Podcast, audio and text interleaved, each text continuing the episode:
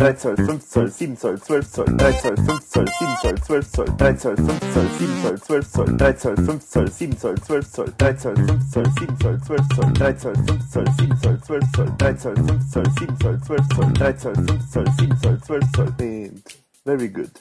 And very good. And very good.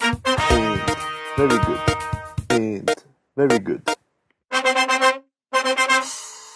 Franz, der war im Sammelwahn und sammelt, was es sammeln kann. Das Börserl wimmert um Gnade und gähnt vor Leere. Schade. Und fasst den einsamen Beschluss, mit eBay ist jetzt Schluss.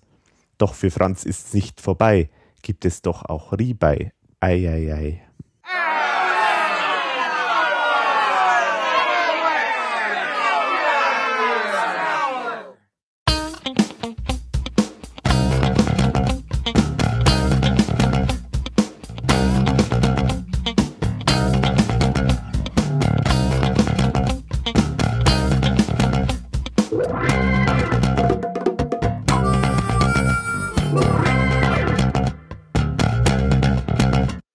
Herzlich willkommen zu Total Verunsichert, dem RV-Podcast Folge 23. Und heute freue ich mich wieder über den Gast aus dem fernen Köln, nämlich Matthias vom RV-Archiv. Hallo Matthias. Hallo Alex. Hallo liebe Podcast-Hörer. Ich bin's wieder.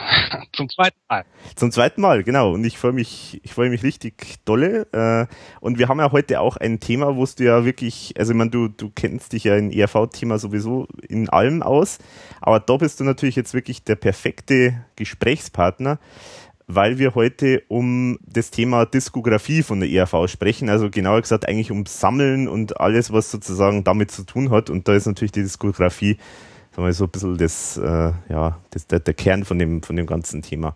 Kann man ja schon sagen, oder? Dass du da schon wirklich äh, einer der bist mit, mit einer, mit einer, mit einer sehr hohen Affinität zum Sammeln, äh, was ERV-Tonträger betrifft, oder? Ja, einer der Fans. Äh, also das, das muss man schon sagen. Ähm, also ich mache das echt schon lange, seit ich zwölf bin. Jetzt bin ich 34, also lange, lange Zeit schon. Ich muss aber direkt vorweg sagen, es gibt natürlich äh, andere ERV-Fans, die da äh, sich zum einen viel, viel besser auskennen, auch ja viel, viel größere Sammlungen haben, aber ähm, die sitzen nun mal heute nicht hier. Von daher werde ich jetzt Rede und Antwort stehen. äh, und ich hoffe, ich kann auch ein bisschen was dazu sagen. Aber ich muss äh, sagen, also viele bei vielen Dingen bin ich mir unsicher oder ähm, da kenne ich mich nicht so wirklich aus. Also äh, die Sammler, die, die da wirklich noch viel tiefer im Thema drin sind, die mögen das entschuldigen. Also manchmal rede ich vielleicht auch ein bisschen Blödsinn. naja, aber also das ist, glaube ich, jetzt äh, auch Bescheidenheit, weil ich meine, du weißt ja schon wirklich äh, schon, also bist schon auf jeden Fall einer der Leute, die sich da sehr, sehr gut auskennen. Also so ist es ja nicht. Ja, das Tolle ist, ich habe das halt alles irgendwann mal aufgeschrieben und dann, von daher vergesse ich es nicht mehr. genau, das ist ja wirklich, äh, das ist ja wirklich sehr löblich, dass du da sozusagen diesen, dein Wissen da in diese Form, äh, in dieser Form auch sozusagen zumindest dokumentiert hast. Also du hast sozusagen historische Dimensionen, äh, was du gemacht hast. ja, also auch immer, wenn ich diese Datei wieder öffne, also ähm, die Leute wissen, worüber wir reden, ich habe mal so alle Tonträger von der ERV, die es gibt, so untereinander geschrieben. Und immer, wenn ich das Dokument öffne, denke ich erstmal, mein Gott, was für ein Wahnsinn, aber irgendwie denke ich auch, tolle Aktion von mir. ja, das stimmt auch wirklich. Und es ist sehr frustrierend, äh, wenn man deine Diskografie mal sieht, weil da, da doch einiges drinsteht, äh, was einem dann zur Verzweiflung bringt, weil man sich vielleicht irgendwann einmal gedacht hat, Mensch, ich habe jetzt echt ganz schön viel ERV-Zeug und ich bin da jetzt so, sagen wir mal, vielleicht 80 Prozent äh, von allem, was gibt. Und dann schickt der Matthias aus Köln, schickt dir dann so eine RTF-Datei und dann brichst du erstmal in sich zusammen und äh, gehst voller Demut auf die Knie und äh, und merkst, dass du eigentlich irgendwie nur 20 Prozent äh, hast, was, was eigentlich möglich wäre, sozusagen. Also man muss ja natürlich auch dazu sagen, dass ich nicht alle äh, Platten habe, die in dieser Diskografie drinstehen. Ne? Also ich habe natürlich auch mhm. die äh, mit aufgenommen, die ich selbst nicht habe. Ich glaube, man muss sich einfach davon verabschieden, dass Plattensammeln äh, irgendwas ist, was irgendwann mal vollständig ist. Das macht man halt so, weil Spaß macht. Aber äh, das Ziel ist jetzt nicht irgendwie alles zu haben. Das mhm. geht ja auch Wahnsinn. Das wäre ja auch schade, weil dann wäre es ja vorbei. Ne? Also wenn ich Ja. das habe, dann, äh, ja, dann kann ich mir die alten Sachen nochmal schön angucken, aber das war es dann ja auch. Und, äh, Gerade das Suchen, das ist ja das, äh, das, was Spaß macht. Ja, genau, das denke ich auch. Also man, da muss man jetzt zum Beispiel auch dazu sagen, dass ich jetzt nicht der Wahnsinnsriesensammler bin. Also das heißt, deswegen habe ich mich ja sozusagen darauf gefreut, dass äh, du mit deiner äh, Expertise da sozusagen viel beitragen kannst, weil ich da jetzt gar nicht so im Thema drin bin. Ist natürlich jetzt immer so die Frage, ist das so ein Thema, das jetzt wirklich jeden interessiert? Wahrscheinlich nicht, aber es gibt bestimmt viele, die sagen, hey, Wahnsinn, jetzt fange ich an. Ich kann mich an einen Podcast erinnern, wo ihr äh, einmal zwei Stunden lang das ERV-Spiel gespielt habt und ich habe nichts verstanden. Ich habe es mir trotzdem angehört. Von daher denke ich, wir haben auch mit diesem totalen Nerd-Thema auch ein paar Leute erreicht. Dabei haben wir uns so Mühe gegeben, dass wir das irgendwie verständlich machen, aber, aber es ist auch wahrscheinlich schwierig mit diesen Regeln, die wir, glaube ich, bis zum Schluss nicht verstanden haben. Ja, auf jeden Fall ein sehr kommunikatives Spiel, wenn man ständig diskutieren muss, wie es denn jetzt geht. Ja, genau. Ein, äh, ein Grund auch noch nebenbei, äh, warum ich jetzt mit dir spreche, ist ja, kann man auch noch äh, nennen, weil ja deine Seite, ich habe es ja schon erwähnt, ervarchiv.de, äh, das, äh, die feiert ja jetzt äh, sozusagen eigentlich ein großes Jubiläum, zehn Jahre ERV-Archiv. sagen wir mal so, sie gibt es jetzt seit zehn Jahren. Äh, gefeiert wird nicht. Also zumindest habe ich noch nichts vorbereitet. Aber die Tatsache, dass es die Seite seit zehn Jahren gibt und dass es sie immer noch gibt, das ist echt, hat mich echt überrascht, als ich das jetzt vor ein paar Monaten gemerkt habe. Weil zehn Jahre, gerade schon mal überlegt, das war ja 2003, also eine total tote ERV-Zeit, wo echt nicht viel los war und Mhm. ähm, dass dann jetzt noch so viel kam von, von der Band und ähm, das ist ja Wahnsinn, ne? Mhm. Zehn Jahre, unglaubliche Zeit, ja. Ja. Und hat sich auch einiges angesammelt auf der Seite. Also ähm, ich Ja. bin auch immer wieder ganz überrascht, was da alles drauf ist. Ja, ist es wahrscheinlich auch so irgendwie, dass man es für sich selber eigentlich erstmal aufschreibt, oder? So nach dem Motto, dann vergisst man es nicht.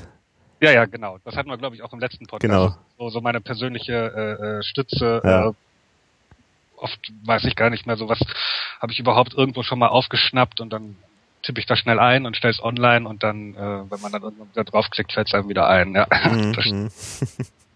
Ja, das stimmt schon. Da ist jetzt wirklich so viel Zeug drin. Ich denke auch jetzt mal wieder, wenn ich da irgendwo so durchklicke, da hinter einem Wort versteckt sich da irgendwas, wo ich irgendwie denke, ja Wahnsinn, das, das ist mir irgendwie noch gar nicht aufgefallen. Ja, Ja, so geht's mir auch.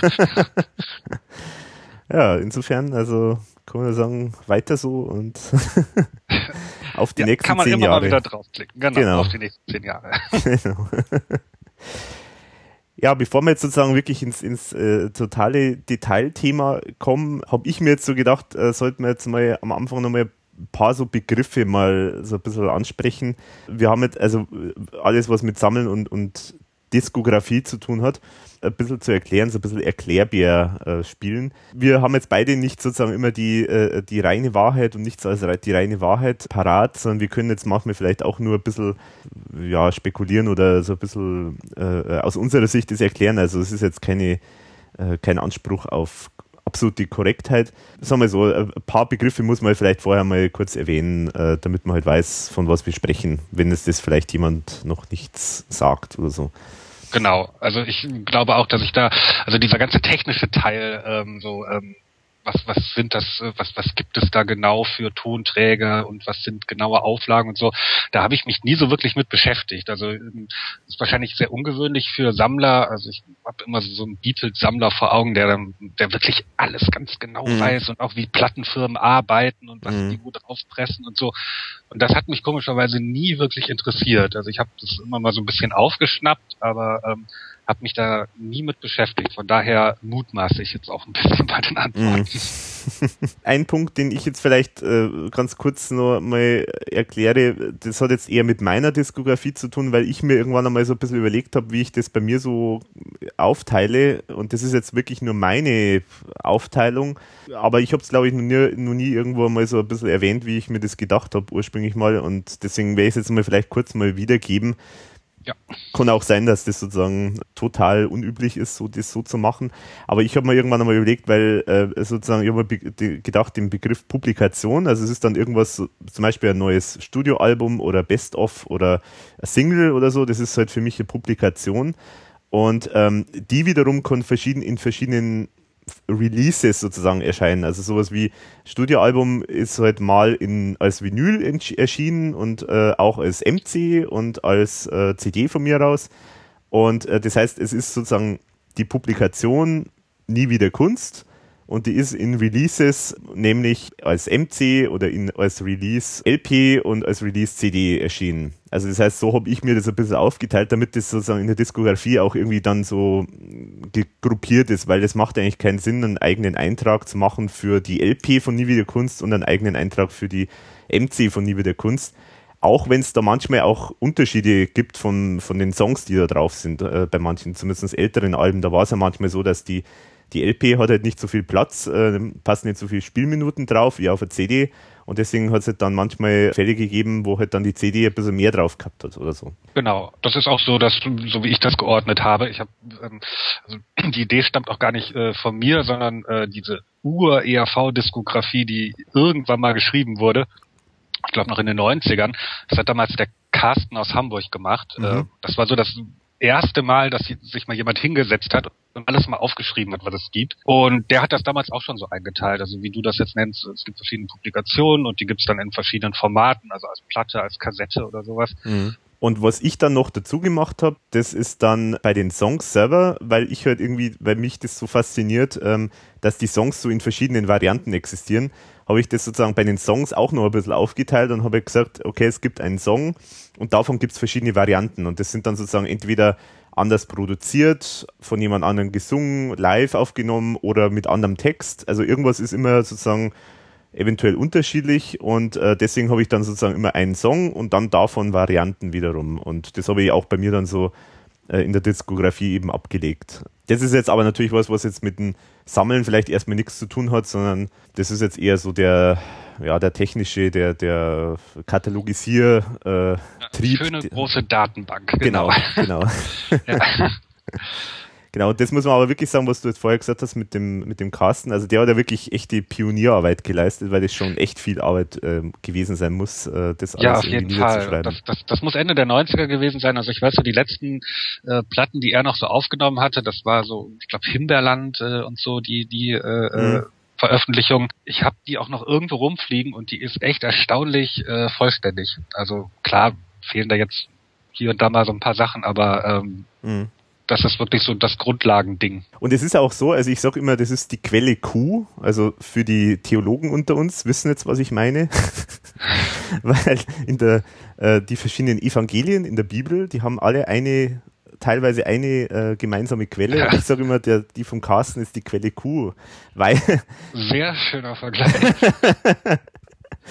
Ja, wir haben einen neuen Papst und deswegen muss ich natürlich, äh, komme ich gleich in dieses Thema rein.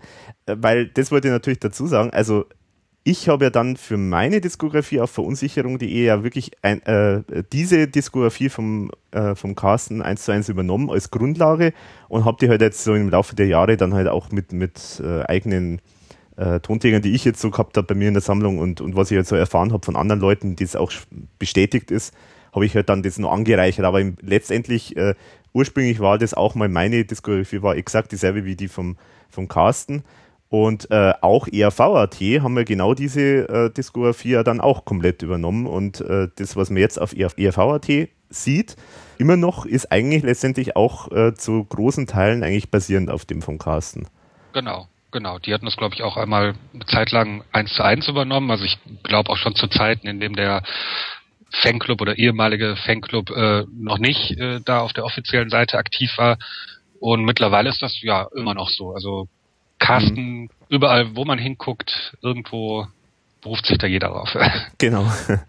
Mit absolut zu Recht, ja, genau. Zu Recht, ja, zu Recht. absolut. Zu Recht. ja, das muss man schon sagen, wenn man das ist natürlich was das eine ist sozusagen mit irgendeiner Grundlage zu starten und die dann auszubauen. Aber das andere ist überhaupt einmal das alles zu finden und das dann irgendwie mal niederzuschreiben. Das ist natürlich schon. Genau, also die Vorlage, die er hatte, war wahrscheinlich das, das Buch der ERV, mhm. ähm, wo ja so ein paar Bilder drin waren von den äh, ganz frühen Platten. Mhm. Aber sich dann die Mühe zu machen, da überall die, die Bestellnummern rauszusuchen mhm. und die Plattenfirmen und die Veröffentlichungsjahre und alles ganz genau. Und mhm. ja, das äh, war schon klasse, dass er das gemacht hat. Mhm. Jetzt hast du eh schon gerade den Begriff Bestellnummer äh, genannt, weil das ist jetzt auch was, was ja eigentlich in jeder Diskografie jetzt auch so drin ist, dass da äh, irgendwie da meistens steht dann, also zum Beispiel bei mir, aber auch bei all, allen anderen, steht dann meistens immer sowas wie zum Beispiel jetzt bei, ja, nehmen wir mal das Beispiel Nie wieder Kunst, äh, da ist, steht jetzt zum Beispiel dort ein LP Doppelpunkt 1994 DE und dann in Klammern EMI Austria und dann eine komische Nummer 8315111. Also die äh, Idee war, ähm, vorneweg erstmal das äh, Format zu nennen, also LP, Langspielplatte, 1994 wurde sie veröffentlicht. Äh, DE ist dann immer das Land, wo die Platte gepresst wurde. Wobei ich da auch direkt sagen muss, so genau kenne ich mich da auch nicht aus. Also es gibt auf den kleinen Vinyl-Singles aufgedruckt im Label, also dieser, dieser, dieser Papierkreis da in der Mitte von, mhm. von der Single, äh, da ist dann manchmal aufgedruckt Austro Mechana und manchmal GEMA. Ähm, und das war für mich jetzt so die ja, Einteilung, dass äh, GEMA ist Deutschland und Austro Mechana ist Österreich. Mhm. Ob das jetzt wirklich bedeutet, dass die Platten da gepresst wurden, keine Ahnung. Also mit sowas kenne ich wie gesagt, nicht aus. Mhm. mhm. Aber das war so für mich die Unterscheidung, dass es da überhaupt verschiedene, äh, äh, ja, wahrscheinlich Pressungen gibt. Mhm. EMI Austria, die Plattenfirma, und dann die Bestellnummer.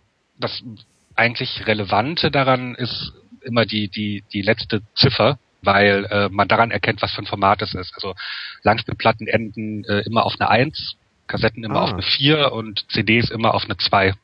Ah, Live. das wusste ich gar nicht. Ah, okay.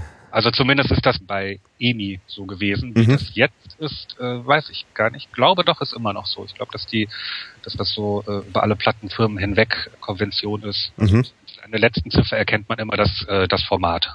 Und äh, die, die ersten Ziffern, wobei da weiß ich jetzt nicht, wie viele das sind, aber zumindest so erst die ersten paar Ziffern gehören ja dann zu dem Label oder zur Plattenfirma dann immer auch dazu, oder? Da gehe ich mal von aus, dass das irgendwie so ein Code ist, dass jede Plattenfirma sofort laufende Nummern hat für alle Veröffentlichungen. Mhm. Wahrscheinlich kann man da noch viel mehr rauslesen, aber das ist auch wieder so ein Bereich, wo ich mich echt überhaupt nicht auskenne. Ich finde es immer nur interessant, wenn eine Platte irgendwie Jahre später nochmal mit einer ganz anderen Bestellnummer erscheint. Also das wäre jetzt für mhm. mich dann neue Auflage, die man vielleicht dann auch sammeln kann, wenn man will.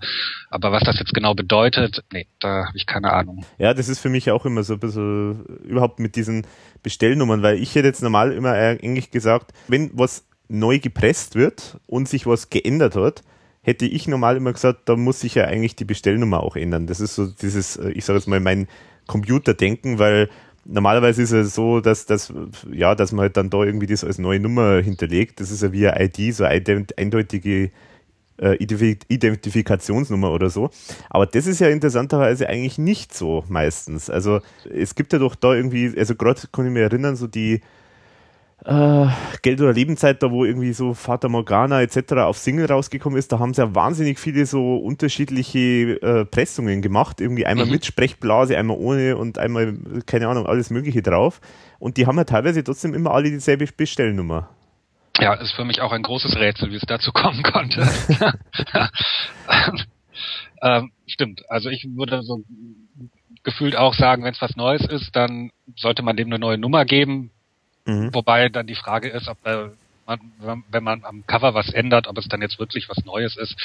Ich weiß es nicht. Also neu ist es äh, äh sowas wie hier jetzt äh, Amore XL, die das ist auf CD erschienen und dann gab es äh, eine Version, wo dann ähm, noch Live-Songs drauf waren. Das ist dann praktisch eine neue Platte und dass mhm. die eine neue Stellnummer kriegt, das kann ich nachvollziehen. Wenn man am Cover was ändert, ja, keine Ahnung, warum, warum das gemacht wird, mal und mal nicht. Also es gibt auch Beispiele, wo es gemacht wurde, nichts Erhellendes zu beitragen. Mhm.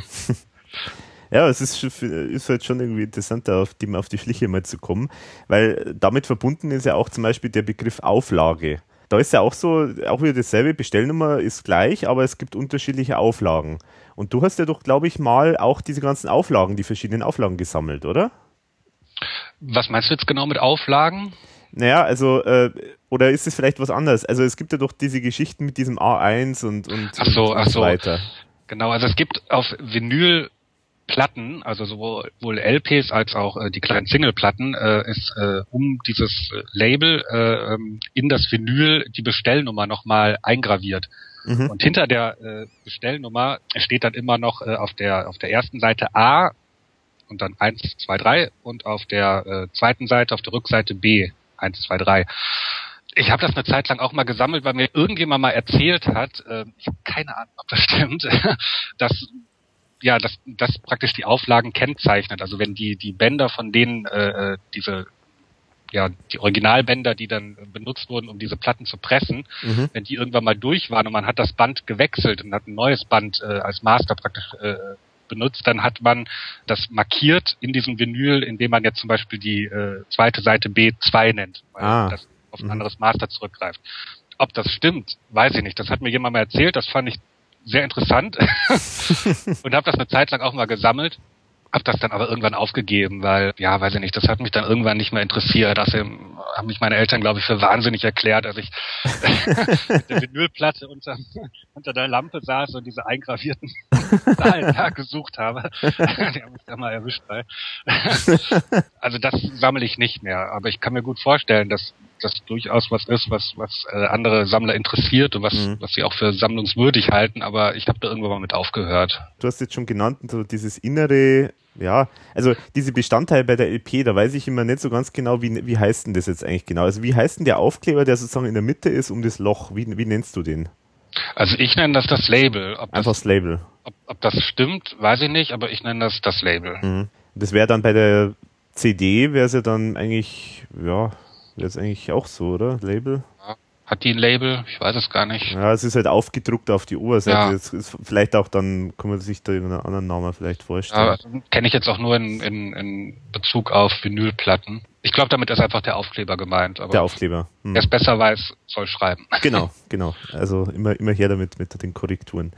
Genau, weil bei der Platte gibt es ja dann auch diese, ja, die Hülle, wo sozusagen die Platte geschützt ist. Äh, zumindest, ich kenne es nicht anders, also ich weiß nicht, ob es irgendwelche Platten gibt. Ja, doch, manchmal gibt es, dass da sozusagen die, die Platte einfach direkt in der, in der Außenhülle ist, aber meistens ist es so, dass die halt irgendwie nochmal so eine Schutzhülle haben, damit die halt nicht beschädigt werden sozusagen, weil die Platten ja doch schon relativ äh, empfindlich sind. Und äh, das nennt man dann Innenhülle, oder? Also diese Schutzhülle dann. Innenhülle, Schutzhülle, die hat bestimmt auch noch einen, einen speziellen Namen. Ich kenne auch nur das Fachwort Schutzhülle. Mhm. ich finde es ja insofern spannend, weil die ja äh, auch bei der ERV teilweise ja manchmal auch genutzt wird. Also das ist ja, also der Standard ist eigentlich, dass das so, so, so ganz weiße, namenlose Standardhülle ist oder so. Aber bei der. ERV wird es ja auch manchmal wirklich bedruckt. Stimmt. Also gerade früher, also die früheren Platten, wo dann die Texte nochmal drauf standen. Mhm Stimmt, also das gehört ja praktisch dann auch zum Sammeln dazu. Also ja, genau. Geld in der Lebenplatte, wo dann die Innenhülle fehlt, das ist mhm. dann natürlich irgendwie schade, wenn die jemand rausgenommen hat. Ja. Und das macht mich zum Beispiel immer wahnsinnig beim Sammeln. Weil woher weiß ich jetzt, ob da nicht einfach irgendjemand halt zwei Platten, dieselbe, zweimal dieselbe Platte gehabt hat und die einfach ausgetauscht hat, irgendwie ja. von den Innenhüllen. Und woher weiß ich das jetzt, dass das jetzt eine offizielle Version war? das, das, das, das kenne ich. Also das kann man nicht wissen. Und überhaupt, dass äh, solche Sachen auch, äh, gerade so bei diesen ganz frühen Platten, die erste Platte, dass die getrennt verkauft wird. Also dass man das ja, ja. Äh, Comic-Heft, was beilag, äh, bei Ebay einstellt und dann nochmal äh, die Platte selbst. Also genau. Unding. Also, Eigentlich total, ja. Das gehört dazu. Also das ja. ist alles eins. Das kannst du nicht auseinanderreißen. Also nee, nee. Das gleiche, als würde man äh, äh eine CD einzeln verkaufen und dann noch die Hülle dazu. Textheft extra. Ja, also da kommen wir wahrscheinlich nachher dann nochmal drauf, aber da, da habe ich auch noch so, so ein äh, paar Theorien zu dem Ganzen, genau. Genau, also das sind jetzt so ein bisschen die technischen Sachen. Dann gibt es halt noch so ein paar Begriffe, was man in den Diskografien, bei mir auch zum Beispiel oder bei auch bei IAVAT und bei deiner auch, ähm, was man immer sieht, das sind immer so diese Kürzel für diese verschiedenen Releases. Also wir haben schon vorher gesagt, mit LP, ist klar, ist Vinyl, ist eine Platte, also Langspielplatte und MC ist, kennt auch jeder und so weiter, CD weiß ja auch jeder. Aber es gibt dann immer so diese 12 Zoll zum Beispiel, 12 Zoll, 7 Zoll, äh, 5 Zoll. Und das, ist, das sind vielleicht die, die können wir vielleicht auch nochmal kurz äh, sagen, was, was wir jetzt dort zumindest damit meinen. Also 7 Zoll sind die ähm, Vinyl-Singles, also praktisch die kleinen Vinylplatten. Mhm. Und 12 Zoll sind die großen Vinylplatten, beziehungsweise benutze ich 12 Zoll jetzt nur in Bezug auf Maxi-Singles, also auf äh, eine Vinylplatte, wo mhm. so zwei, drei Lieder drauf sind. Mhm. Nennen die kompletten 12 Zoll Platten äh, halt dann Langspielplatten, also LP. Genau. 5 Zoll, äh, was war das denn nochmal? Äh, das, das, waren, das sind CDs, oder? Genau, das sind eigentlich so eine Art Single-CDs, oder ich weiß nicht, wie, man, wie die so offiziell geheißen haben. Also sozusagen CDs, wo auch ein paar wenige Songs drauf sind, äh, irgendwie sowas. Man könnte natürlich noch die Unterscheidung machen, ob die, die Maxi-CD jetzt wirklich in so einem Plastikcover war mhm. oder einfach nur in so einem, so einem Schub Dinge da aus Pappe. Genau. Weil das zum Beispiel, das habe ich bei mir in der Diskografie zum Beispiel dann auch unterschieden. Also ich habe dann eigentlich die, sagen wir, diese Maxi-CDs, also die sozusagen so die, die, die Nachfolger der, der Single oder der Maxi-Single, äh, waren ja dann eigentlich diese Maxi-CDs und ich habe die dann eigentlich immer MCD genannt. Und äh, wenn es aber dann nur so in einem kleinen, wie du sagst, einer kleinen Hülle oder so war, ohne jetzt dem, der, der Standard-Plastikhülle, äh, äh, dann habe ich es 5 Zoll genannt. Und so, glaube ich, wird es auch bei, bei den anderen teilweise. Genau, so mache ich es im Prinzip auch. Also es gibt, glaube ich, noch eine Veröffentlichung, was heißt, ich glaube, ich weiß, es gibt noch eine Veröffentlichung der ERV, wo es sogar eine 3 Zoll Single gab, und zwar bei, es steht ein Haus in Ostberlin, mhm. die Maxi-CD, wenn man sie denn jetzt so nennen will, die ist halt so eine, diese kleinen Mini-CDs. Ich weiß nicht, ob man die kennt. Ja die, die sind ja jetzt wirklich eigentlich schon gar nicht mehr so präsent, oder? Die gibt's ja gar nicht mehr, oder? Kaum mehr. Also ich glaube, man kann sie, kann sie immer noch in alle, alle CD-Laufwerke legen, da gibt's immer noch so Vertiefungen. Ja, solange es kein Slot in ist. Das, okay. das wäre schlecht, wenn man es reinsteckt. Reinstecken geht dann wahrscheinlich. ja, genau. Einmal kann man es reinstecken. genau, aber das sind dann wirklich die, die ganz kleinen, aber die, die haben sich, glaube ich, auch dann nicht so wirklich durchgesetzt. Also zumindest ja, ich. Bei der ERV auch wohl, also mir bekannt jetzt auch tatsächlich nur dieser eine. Mm, mm. Und dann gibt's ja noch den Begriff ähm, EP, also EP. Mhm.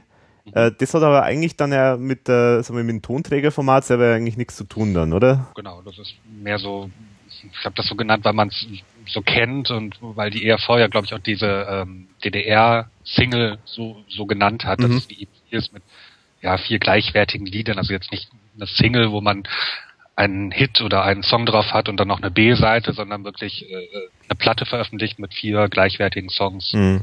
Das ist dann eine EP. Genau, also Enhanced Play, glaube ich, soll das heißen, oder? EP. Ja, und dann kommen jetzt die spannenden Begriffe beim Sammeln, das sind die Promos. Ähm, also das ist ja sozusagen die, die, äh, die, immer der heilige Gral dann beim Sammeln. Also weil man die ja nicht so leicht kriegt. Also die kann man ja nicht einfach in den Laden gehen und sagen, ich möchte jetzt die Promo so und so, äh, sondern die kriegt man ja nicht so einfach. Ja, was, was sind die dann, die Promos? Also als Promo bezeichne ich in meiner Diskografie einfach alle Platten, die man nicht im Handel kaufen kann. Also mhm. Die von der Plattenfirma verteilt werden, ob jetzt an, an TV-Stationen, an Radiostationen, oder an Musikzeitschriften. Ähm, ja, also alle Songs, äh, Entschuldigung, alle, äh, alle Platten, ob Vinyl oder CD, die es einfach nicht zu kaufen gibt, mhm. die einfach nur zur Werbung, also für PR-Zwecke gepresst werden. Und davon gibt es eine ganze Menge. Das kann man wohl sagen, ja. Also eine ganze Menge von unterschiedlichen, aber die erscheinen natürlich alle immer in einer total winzigen Auflage, weil sie ja wirklich nur speziell für ja, verschiedene Radiosender gepresst werden. Also mhm. da presst man ja jetzt wahrscheinlich nicht 200.000 Stück. Mhm. Von daher sind die sehr, sehr selten und sehr, sehr schwer zu finden mhm. und wenn dann sehr, sehr teuer. Ähm, da gibt's aber gerade, also früher hat man sich da echt noch ein bisschen mehr Mühe gemacht. Also wurde richtig das Cover gestaltet teilweise, da kommen wir bestimmt gleich nochmal zu. Mhm. Mittlerweile ist es ja so, dass diese Promos, äh, das sind dann meistens so handgebrannte CDs mit einem ausgedruckten Farbcover. Ja, genau, da wird so der Praktikant mal schnell am Nachmittag soll er schnell mal ein paar CDs pressen ja. und so, genau. Also da habe ich auch keine Ahnung, wie viel davon hergestellt werden. Also ich hm. kenne das jetzt nur so bei mir von, von der Arbeit. Also wenn wir Promo-DVDs erstellen, dann machen wir da vielleicht so 15, 20 Stück von, mhm. weil wir die halt gezielt an irgendwelche Leute schicken. Mhm die dann irgendwann mal wieder aufzutreiben, das ist natürlich super schwierig. ja. genau. Äh, aber keine Ahnung, wie das bei Plattenfirmen ist. Also vielleicht ja, doch immer so zwei, dreihundert oder vielleicht sogar tausend von gepresst, ich weiß es nicht. Manche kommen einem häufiger mal unter und manche sind echt selten. Ja, ich denke sowieso bei diesen Promos, ich glaube früher, also gerade diese so mit Platten, die als Promos sind oder auch CDs, die, die nicht jetzt gebrannt sind, sondern gepresst, da kann ich mir einfach vorstellen, dass da schon ein paar hundert mindestens gegeben hat, weil so eine klassische äh, äh Presse, äh, äh, die läuft nicht an für zehn Stück oder so, sondern äh, da gibt's immer Mindestabnahme normalerweise und äh, das heißt, da, da sind es eh schon gezwungen, also ist jetzt meine Vermutung, aber ich schätze, da sind es gezwungen, eh schon mehr zu produzieren, auch wenn es gar nicht so viel brauchen. Das denke ich erstmal auch. Äh, man muss natürlich auch da, dazu sagen, dass äh, viele dieser Promos natürlich auch so einer, so einer Zeit gepresst wurden, als die ERV natürlich auch Millionen Platten verkauft hat. Mhm. Und dann natürlich dann einfach mal ein paar tausend äh, Promos presst. Ich meine, das kostet ja auch Geld. Das ist, das war wahrscheinlich wirklich so. Ähm, mhm. war jetzt bei den neueren Platten, also gerade so diese ganzen Promo-CDs, die äh, bei Amore XL erschienen sind, da wurden ja, glaube ich, fünf verschiedene Promo-CDs oder so veröffentlicht. Also da kann ich mir nicht vorstellen, dass die eine Auflage von über 100 haben. Also, mhm. die, also ich weiß es natürlich nicht, aber ich habe die noch nie irgendwo mal gesehen und bei einigen kenne ich auch noch nicht mal einen Sammler, der die irgendwann mal gefunden hat. Also mhm. das muss echt ganz, ganz selten sein. Ja, dann so ein Begriff, auch auf Ebay zum Beispiel sieht man das auch hin und wieder mal, also ich zumindest und du wahrscheinlich auch in anderen Quellen, diese sogenannten unverkäuflichen Musterplatten. Was ist denn das eigentlich dann? Muss ich auch wieder mutmaßen. Ähm, es gibt von also ich würde sagen, von fast allen Platten diese White Label Testpressung. Wahrscheinlich wurden äh, Vinylplatten, bevor sie so in Serie gingen, einmal oder hat man eine Auflage gemacht äh, in einer geringen Stückzahl, äh, hat eine mhm. Testpressung angefertigt und die haben meistens noch kein Label, also keinen bunten Aufkleber, sondern da ist das Label einfach nur weiß. Die tauchen immer mal wieder auf. Ich habe die in meiner Diskografie auch aufgeführt, allerdings nur von Platten, wo ich das weiß. Also Wissen heißt immer entweder ich habe die selber oder ich habe sie mal gesehen. Mhm. Oder es hat mir wirklich jemand äh, ein Foto geschickt oder so. Mhm. Dann habe ich die aufgenommen, aber ich glaube, dass es im Prinzip zu fast jeder Platte so eine Testpressung gibt. Wahrscheinlich, ja. Ob die da mal in Umlauf gekommen ist, weiß man natürlich nicht. Oder ob sie die dann eingestampft haben, mhm. keine Ahnung. Aber ich glaube, da gibt's noch viel, viel mehr, als jetzt so in, der, in den Diskografien auftaucht. Mhm. Die sind ja dann wahrscheinlich wirklich sehr selten, weil die sieht man ja wirklich nur ganz, ganz Stimmt. Selten. Ja. Also man, es ist ja auch irgendwo da nachvollziehbar. Das sind ja wahrscheinlich dann bloß ein paar Stück, die dann mal so testweise ausprobiert werden. Ja. Und die, ich, ich vermute mal auch, das ist dann so, dass die das Presswerk halt die einmal dann produziert, so in ein paar Stücken, und dann werden die halt zur Plattenfirma gebracht und die müssen das dann abnehmen, ob das jetzt von der Qualität okay ist, und dann wird es halt in Masse gemacht, so würde ich es mir jetzt vorstellen. So stelle ich mir das auch vor. Bei einigen Platten kann ich mir auch vorstellen, also es gibt äh, lustigerweise auch von der DDR LP, die haben eine sowas wie eine Promo-Platte, hat ein weißes Label. Das ist das ganz normale Original DDR-Cover, aber die LP darin hat einfach kein Label, sondern ist einfach nur weiß. Mhm. Kann natürlich sein, dass äh, diese Testpressungen dann auch so zu Werbezwecken dann einfach verteilt worden sind. Keine Ahnung, da kann man echt nur mutmaßen. Mhm. Ja, dann gibt's noch so diesen Begriff immer mit diesen Club-Sonderauflagen oder, oder Bertelsmann-Club. Das ist jetzt was, was jetzt sozusagen vielleicht für die, die Leute heute nicht mehr so präsent ist, aber damals war das vielleicht eher noch also nachvollziehbar, was das zu bedeuten hat. Ja, also ich, ich glaube, das ist einfach ein vollkommen überholtes Geschäftsmodell. Genau. vom, vom Bertelsmann gab es früher Geschäfte, also ich komme ja aus Wuppertal, da gab es auch äh, einen Bertelsmann-Laden. Mhm. Da konnte man auch wie in jedes andere Geschäft reingehen. Man konnte als Normalsterblicher aber nichts kaufen. Genau, genau. also man brauchte tatsächlich eine Mitgliedskarte, eine Bertelsmann-Mitgliedskarte, ja. äh, um da überhaupt was kaufen zu können. Genau.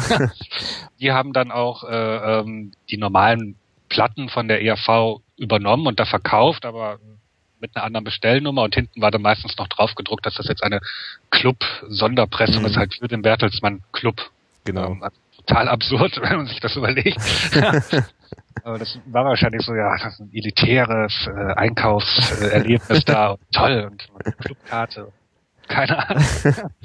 ja gut, also der, der Bertelsmann Club, der war ja extremst erfolgreich und hat ja, glaube ich, soweit ich weiß, auch so den, eigentlich den, den Grundstock für das, das Mega-Imperium von Bertelsmann letztendlich ge gebaut, weil der, der, der Trick von dem Bertelsmann Club war ja eigentlich die Umgehung des Bücherpre der Bücherpreisbindung. Das war eigentlich so der, der, der ursprüngliche äh, Faktor weil man halt auch jetzt, bis, bis jetzt gibt es ja noch die Buchpreisbindung und man darf ja äh, neu herausgekommenes Buch darf man ja nicht äh, in beliebigen Preis verkaufen, sondern es muss immer der festgesetzte vom Verlag verwendet werden.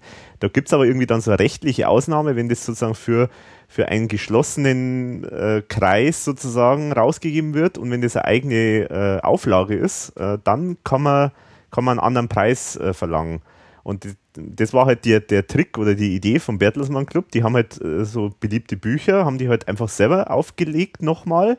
Auch meistens mit einem Cover und was weiß ich noch alles, ein bisschen billiger und äh, auch vielleicht produziert. Ähm, und haben die halt dann günstiger verkauft. Also daher ist es eigentlich gekommen. Das war eigentlich so die Idee. Und bei den. Platten, äh, denke ich, da, da funktioniert das ja dann eigentlich nicht mehr. Also das ist, die haben halt wahrscheinlich nur das Angebot dann erweitert, äh, damit halt sozusagen, wie du sagst, so dieser Club, dass, äh, dass der halt sozusagen alles anbietet, was, was sich die Mitglieder so wünschen, vermute ich mal. Ja, denke ich auch. Aber irgendwie eine lustige Vorstellung, dass es sowas mal gab. Ja, gibt, den gibt es bis heute noch, soweit ich weiß. Den gibt's tatsächlich, aber es gibt doch nicht mehr diese Bertelsmann-Läden, oder? Doch, gibt's auch noch. Ach, ja. verrückt. Ja, die heißen irgendwie Total der, verrückt. der Club oder so. Aber mittlerweile ist dieses Modell, dass man nichts kaufen darf, wenn man kein Mitglied ist, äh, ist, ist aufgegeben worden. Okay. Also man konnte einfach, aber ich war jetzt vor kurzem mal, irgendwie bin ich vorbeigegangen an so einem Laden, also die gibt's schon noch. Ach, verrückt. Und ich war tatsächlich mal lange Zeit Mitglied in dem Bertelsmann Club. Und zwar, du kannst dir raten, warum. Tatsächlich wegen der ERV. ja. Und natürlich habe ich nie einmal profitiert davon und habe viermal pro Jahr irgendwelchen Schrott kaufen müssen. Aber weil das muss man auch dazu sagen, dass da, da war ja eine der Bedingungen dann sozusagen, dass man, glaube ich, pro Quartal einmal irgendwas kaufen muss, äh, sonst ist man kein Ich Mitglied weiß mehr. Oder nur so. von diesem Bertelsmann-Laden in Wuppertal, dass denen das im Prinzip scheißegal war. Also Mhm. ich war kein Mitglied und meine Eltern auch nicht, aber mein Vater hatte eine Arbeitskollegin, äh, die hatte so eine Clubkarte und die haben uns immer ausgeliehen. Also da bin ich mit der Clubkarte, wo auch ein Mhm. Frauenname drauf stand, da rein und konnte da einfach Sachen kaufen. Das war denen alles Wurst egal. ja, aber Mitglied war ich da nie. Ja, bei mir war es jetzt so, bei, mein, meine Mutter war da lange Zeit Mitglied, äh, weil die halt irgendwie so auch aus dem sagen wir, Buch, Buchverkaufbereich so gekommen ist und die hat sich halt einfach für sowas interessiert und daher hat, hatte ich das gekannt und deswegen war auch meine erste ERV-Platte, war eben dieses Best-of, äh, das Beste aus guten und alten Tagen. Das ist ja tatsächlich nur für Bertelsmann Das ist tatsächlich mal nur erschienen. dann, genau, Ja. genau. Mensch, da hast du mit einer Rarität angefangen. Genau, da ist war richtig, genau, echt, äh, habe ich Glück gehabt sozusagen, ohne dass ich es wusste damals. Ja. Ja, und dann das Letzte, was immer auch so, so noch beim Sammeln immer ein großes Thema ist, ist diese, diese Geschichte mit dem Zustand von, von den, also wenn, wenn wir jetzt davon sprechen, von gebrauchten Tonträgern. Ist das eigentlich für dich irgendwas Relevantes? Also bist du auch so ein Sammler, der sagt, ja, für mich nur äh, beste, äh, besten Zustand? beste Ware, genau. Ja. Also es gibt ja diese Bezeichnung Mint und was weiß ich alles noch. Da kann man das sicherlich ganz gut dran festmachen. Allerdings äh, habe ich keine Ahnung, was das bedeutet. ähm, also natürlich, ich würde jetzt keine total verranzte, zerrissene Platte kaufen, was gar nicht geht. Also ist wahrscheinlich auch so, so Geschmackssache. Was Mhm. gar nicht geht, ist, wenn irgendjemand so seinen Namen auf die Platte geschrieben hat, so aufs Ja, Cover. ja, Oder ja. früher in den 80ern hatte ja jeder so einen eigenen Namensstempel. Mhm. Irgendjemand hat dann, da habe ich auch mal Platten auf einer Plattenbörse gefunden und der Typ hatte wirklich einen riesengroßen Stempel und hatte alle Platten, die er hatte mit seinem scheiß Namensstempel da versehen. und noch nicht irgendwo in der Ecke, sondern schön mitten drauf. Also das ist für mich ein Ausschlusskriterium. Das ja. geht gar nicht. Ja, natürlich sollte sie einigermaßen okay aussehen. Wichtig ist natürlich bei den Vinylplatten, dass sie laufen, ohne dass da jetzt ein Kratzer drin ist, Ja. also dass die Nadel Mhm. springt. Mhm. Ich hatte da jetzt auch noch nicht allzu große Probleme mit. Also Mhm. die meisten Platten, die ich so bekommen habe, die waren dann auch immer echt okay. Mhm. Ich glaube, du hast da ja äh, etwas andere Erfahrung. Aber ich bin ein, Du bohrst wieder in der Wunde. ja, Ja, also bei mir war ein so ein Spezialist, äh, das habe ich ja schon mal eben da so mal auf meiner Webseite auch gezeigt, ein Foto davon, so ein Spezialist, der zum Beispiel eben solche Namensaufkleber hatte und den unter anderem auf die äh, Burli äh, Maxi CD äh, draufgeklebt habe und ich habe sie dann versucht runterzumachen und ja, ist natürlich total in die Hose gegangen, alles aufgerissen und naja, scheiße, ja. das ist schöner Scheiß, genau. Ich meine, das ist jetzt zum Beispiel auch sowas. Äh, hast du eigentlich da irgendwie, also hast du dich da mal mit beschäftigt, wie man so Aufkleber runterkriegt? Solche, äh, weil es ist jetzt nicht nur so Namensaufkleber, das ist ja vielleicht eher die Ausnahme, aber sowas wie Preisschilder und sowas, das gibt's ja schon häufiger. Nee, und ich ärgere mich da auch immer wieder drüber, wenn ja Preisaufkleber wirklich auf die CD-Hülle äh, geklebt werden, weil Mhm. man kriegt echt nicht runter. Und äh, ich frage mich immer, woran das liegt. Also es muss doch auch Klebstoffe geben, die Rückstand äh, äh, ja, Ja. also wenn ich mir eine Bierflasche angucke, wenn, wenn, wenn die nass wird, das Label kannst du abziehen und du hm. siehst nichts mehr. Ja. auf einer Platte, das ist ja wie eingraviert. ja. Ich meine, denke ich mir, die machen das extra, dass man dann so nach ein paar Jahren denkt, so Mensch, das ist total verranzt, ich kauf's mir nochmal. Wahrscheinlich auch so ein Geschäftsmodell. Ja, wer weiß, genau. Wer weiß. Ja, vor allem, wenn es dann längere Zeit drauf ist, dann brennt sich ja so der, äh, so Kleber auch noch richtig schön ein dann in die Oberfläche und dann hast du überhaupt keine Chance mehr, den Ja, ein bisschen klebt noch, dann hast du das Fusseln und Staub drauf und genau. ach, ja. ja. Ja, schlimm. Keine Ahnung, wie man das abkriegt. Also sagen wir so, bei so CDs, also wo es so Plastikhüllen sind, äh, da nehme ich immer so Waschbenzin. Das geht eigentlich schon ganz gut normalerweise. Es gibt aber schon so Härtefälle, so, so, so richtig klebrige Kleber, die, die kriegt man selbst mit dem nicht so vernünftig runter. Aber, aber bei so Platten, da traue ich mich immer nicht so. Ja, ja, okay. Also bei meinen sonstigen CDs, also nicht ERV-CDs, da ist mir das relativ egal. Also mhm. Party, sondern liegen die da irgendwie rum oder ist da mal auch ein Sprung drin in, in der Hülle, das ist mir wurscht. Mhm. Also aber bei den ERV-CDs, äh, ja gut, die stehen natürlich auch im Schrank. Mhm. die werden ja nicht permanent ausgestellt. Von daher kommt da auch nicht so schnell was rein.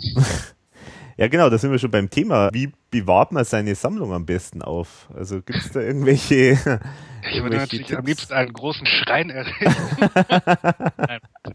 so mit ähm, Fotos von Klaus und Thomas äh, und dann mit Gott. Kerzen davor und dann jeden Tag anbeten. es gibt ja, also, es gibt ja also im Netz äh, findet man ja manchmal so, so schöne, äh, lustige Sachen, wenn Leute irgendwas sammeln, ob das jetzt äh, Cola-Dosen sind oder sonst was und die dann das auch alles ausstellen. Also wirklich dann komplettes Zimmer voller Cola-Dosen haben. Mhm, mhm. Also ich will das, will mich da jetzt gar nicht drüber lustig machen, aber ähm, also das wäre überhaupt nicht meins. Also mhm. ich, wenn man in mein Zimmer kommt, sieht man, ja, was sieht man von der ERV? Also man sieht zwei große Plakate, die ich aufgehängt habe und sonst nichts.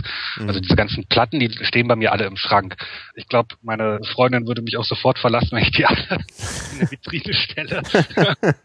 Wobei es gibt ja durchaus auch äh, so mal ERV-Platten, die man durchaus schon auch ausstellen kann, ohne jetzt da ganz peinlich ja. berührt zu sein. Also so ist ja auch. Ja, nee, also. auf jeden Fall. Aber ja. ähm, nee, also ich habe das. Ähm, ich habe die im Schrank und da sind, da stehen sie gut.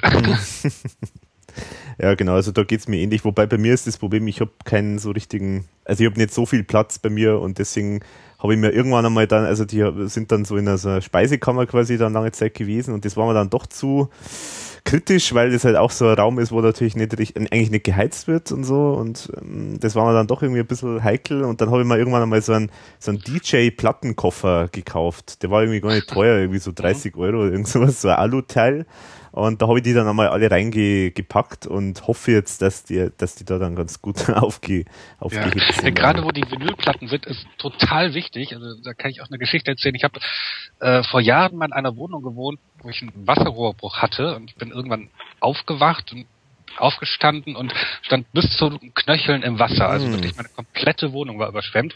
Und, äh, also stand wirklich alles unter Wasser. Also auch mein Computer und äh, ja, mhm. alles total versaut. Aber mein erster Gedanke war wirklich meine ERV-Sammlung. der erste, erste Gang war, äh, ich habe meine, meine Vinylplatten, äh, zum Glück waren die so ein Plastikding, äh, direkt nach oben gestellt. und habe mich dann um die Elektrogeräte gekümmert. Das ist ja so eine klassische Frage. Ähm, welche drei Dinge nehmen Sie mit, wenn das Haus brennt? Äh, die Frage hat mir meine Freundin auch schon mal gestellt. Und ist ihr Name dabei hervorgekommen, oder? Ja, aber ich äh, glaube, auf der, äh, ich hätte sie zuerst nennen sollen. Okay, verstehe. Man sieht schon, also es ist dann doch, äh, auch wenn es nur im Schrank ist, ist dann doch schon irgendwie wichtig. Das, ja. Das. Hast du eigentlich dann so, so Hüllen, speziell bei Vinyl, also bei, bei Platten? Habe ich zum Beispiel jetzt um meine ganzen äh, Platten, habe ich mir irgendwann einmal so ein 100er Pack irgendwie ganz billig äh, von so, so Plastikhüllen gekauft, die irgendwie auch antistatisch sind und so weiter. Nimmst du sowas auch oder ist es? Ja, genau, sowas habe ich auch. Also ich habe da irgendwann mal, ich glaube ganz früher noch auf einer Plattenbörse auch mal so, so einen Riesenpack gekauft. Also mhm. CDs gibt's ja so aus Plastik so, mhm. so Hüllen. Ähm, das habe ich auch. Aber wie gesagt, auch nur für die ERV-Platten. So meine meiner sonstigen Plattensammlung gehe ich da jetzt nicht allzu pfleglich um. ja, jetzt ist jetzt die Frage sozusagen, ja, was, wenn man jetzt sozusagen in der Situation ist, da hört uns jetzt jemand zu, der ist sozusagen ganz frischer ERV-Fan und äh, will jetzt sozusagen einsteigen in die Welt des Sammelns. Wie, wie würdest du sagen, wie, äh, wie geht man daran an sowas? Das ist natürlich eine sehr allgemeine Frage und das ist wahrscheinlich eine sehr individuelle Geschichte, aber hast du da irgendwelche, irgendeinen Tipp oder irgendeinen so einen Ansatz, äh, wie man, wie man starten könnte? Also ich glaube, man muss sich erstmal fragen, ob einem das wirklich Spaß macht. Ne? Mhm. Also ich, es, es, bringt ja im Prinzip nichts. man hat eine neue Platte, äh, die, die Songs darauf kennt man ja in der Regel dann schon. also es ist jetzt nichts, was man ständig äh, dann, dann auch wirklich auflegt und sich anhört, ähm, sondern ja, es ist einfach, mir hat das immer Spaß gemacht. Und mhm. ich auch immer wusste, dass es vollkommen sinnlos ist. Aber wenn man da Spaß dran hat, dann muss man einfach anfangen. Also ich glaube, Plattenbörsen, wenn man wirklich so bei Null anfängt, ist das erstmal die erste Anlaufstelle, um da relativ günstig dran zu kommen. Oder natürlich auch bei Ebay. Gerade so diese gängigen Singles von der EAV, die findet man da ja für einen Euro oder so. Mhm. Also kommt man da ganz schnell hin, dass man zumindest so die bekannten Singles alle zumindest einmal hat. Mhm. Also meistens so in der gängigen Auflage. Und wenn man dann da Spaß dran hat, dann kann man natürlich dann auch gezielter suchen. Kann man sich, ja, mal in deine Diskografie zum Beispiel gucken, ne, was es noch so gibt. Mhm. Und wahrscheinlich findet man 90 Prozent der Platten mittlerweile bei eBay. Also mhm. äh, mhm. Flohmarkt, und so, das ist, glaube ich, echt vorbei, die Zeit. Also ich war noch nie in Wien auf einer Plattenbörse, vielleicht ist es da nochmal anders. Mhm. Aber hier so in der Gegend findet man im Prinzip nichts mehr, auch als Einsteiger. Ja, da hat man ja schon bei der, beim ersten Mal, wo wir es äh, gesprochen haben, haben wir auch schon schön drüber gesprochen, über diese Plattenbörsen, die ja schon ein eigener ja. Mikrokosmos irgendwo sind. Ja. man sollte auch nie einen, äh, einen Händler auf Plattenbörsen fragen, ob er denn schon mal gehört hat, ob es die und die Single von der ERV auch auf 12 Inch äh, Maxi gibt, weil die sagen grundsätzlich immer, ja, ja, die hatte ich mal. Mhm, ja, ja, ja, warte, ich guck mal, dann, dann wühlen sie stundenlang so, nee, habe ich gerade leider nicht dabei. Geben dir dann ihr Kärtchen, dass du dann mal auch in den Laden kommst, ne, mal das mhm. ganze Angebot siehst. Also die erzählen dir alles. Und man sollte es nicht glauben. Ja, das, äh, das, das, erinnert mich an dieses, äh, diese schöne Geschichte, die mir der Steffen mal erzählt hat, da auch in einer Podcast-Folge, ich weiß es die Nummer nicht mehr genau, da, äh, wo der Steffen erzählt hat von diesem Trödler, der irgendwie behauptet hätte, er hätte die ominöse Show Rosi LP äh, schon mal bei sich im Keller gehabt und hat ihm dann die Adresse gegeben und dann irgendwann viel später hat er dann mal da angerufen oder ist da hingegangen und dann war der ganz was dramatisch, weil der irgendwie seinen Laden schließen musste und war dann irgendwie nicht mehr da. Also den, das würdest du auch in das äh, Reich der, der Fabeln, äh, die ein, die Händler so gerne erzählen, äh, verorten, oder? Ja, klingt genauso. So, ja, ja, habe ich, habe ich im Keller. Hm, ja, weiß ich. Ich weiß, wie die aussieht. Ja, ja, ich, ich guck mal nach. Ja. Taner Blödsinn. Na gut, also das ist ja schon mal ein guter vielleicht Tipp. Vielleicht im Unrecht und er hatte die wirklich. Vielleicht gibt es die Platte ja wirklich. Ja, wer weiß. Ja, wer, wer weiß. weiß. ich würde mal sagen, nein. ja, das würde ich jetzt auch sagen. Ja. Würdest du dann sagen, ähm, eBay ist dann schon ein guter, guter Platz, wo man, wo man einfach reinschauen sollte? Also da findet man alles auch recht billig. Schwieriger wird's dann, wenn man schon ja eine relativ große Sammlung hat und die noch vervollständigen möchte. Und wenn man dann so ganz speziell nach Platten sucht, man ist halt nicht der einzige Sammler, ne? Mhm. Alle bei eBay rein. Und wenn dann wirklich mal eine seltene Platte da auftaucht, dann wird die auch ganz schnell sehr teuer. Mhm. bei mir der Punkt, wo ich dann relativ schnell aussteige. Finanzierung können wir ja gleich nochmal Genau, kommen. genau.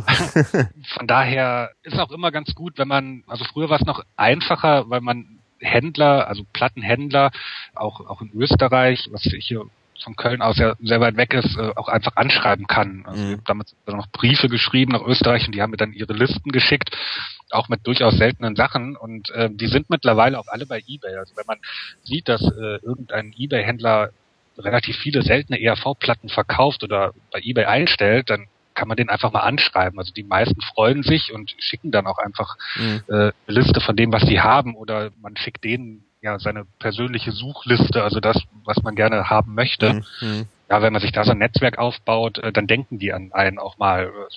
Dann, mhm. Wenn irgendwas finden, dann sagt ja, der Typ da aus Köln, der sucht das doch und also ist dann immer ganz gut, da so Kontakt dann zu so Händlern zu haben, die dann auch nett sind. Mhm. Nicht alle wollen dich ja verarschen und wollen dein Geld, sondern manche äh, sind ja auch Selbstsammler und haben dann auch Verständnis dafür, dass man sich total freut, wenn man halt äh, mal nicht den dreifachen Preis zahlen muss. Ja, genau. Ja, das mit dem Preis ist sowieso so, so ein Wunderpunkt, weil bei eBay gibt es ja schon so ein paar Händler. Also mittlerweile, wenn man das so verfolgt, dann hat man die Namen schon, äh, kommen einem dann schon bekannt vor.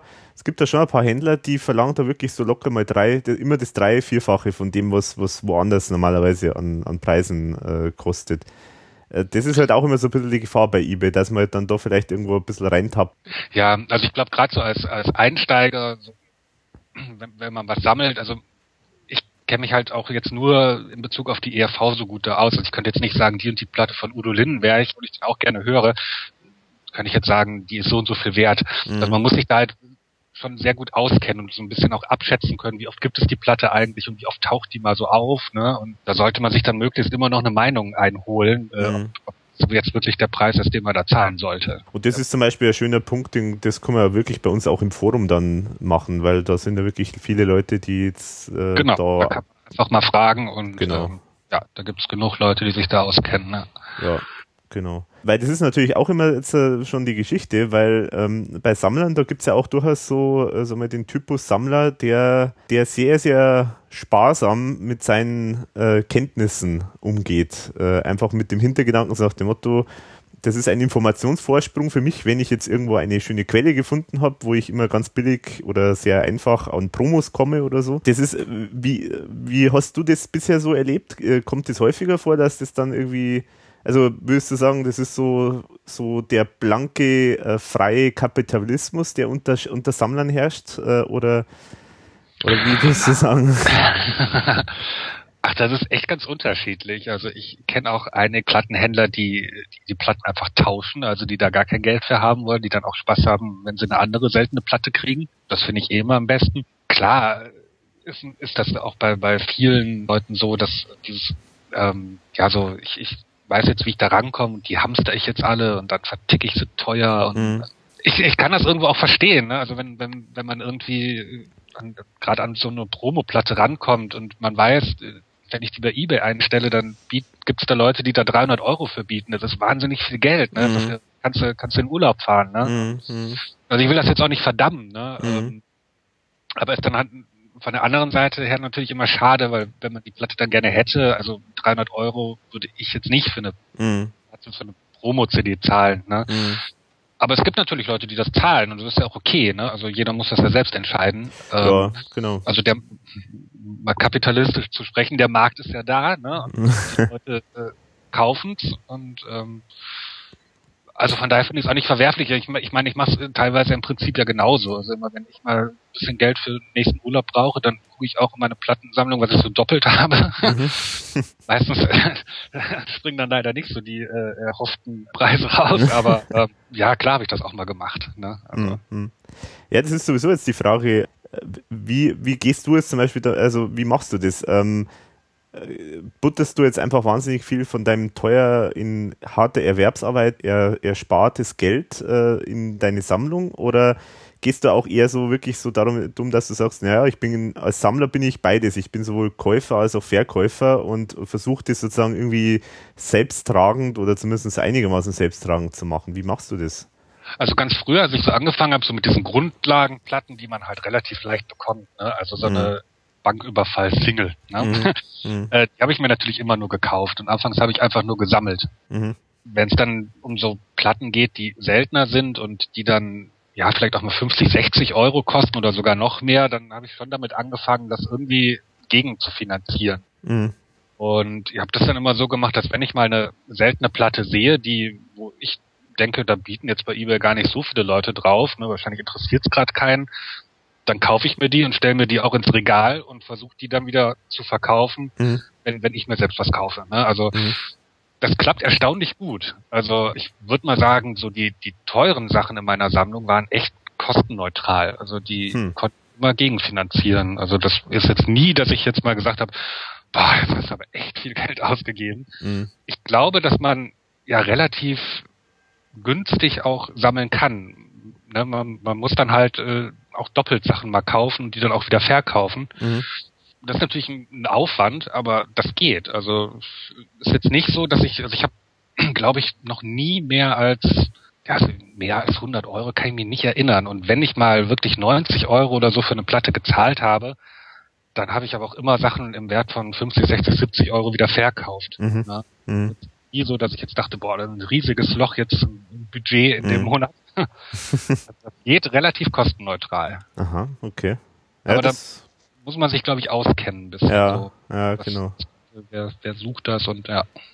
Ja, klar, das, also da, da muss man dann auch viele Quellen immer abgrasen und, und viel und eben auch immer genau wissen, ist das jetzt was, was jetzt wirklich sehr günstig reinkommt, was ich dann vielleicht äh, teurer verkaufen kann.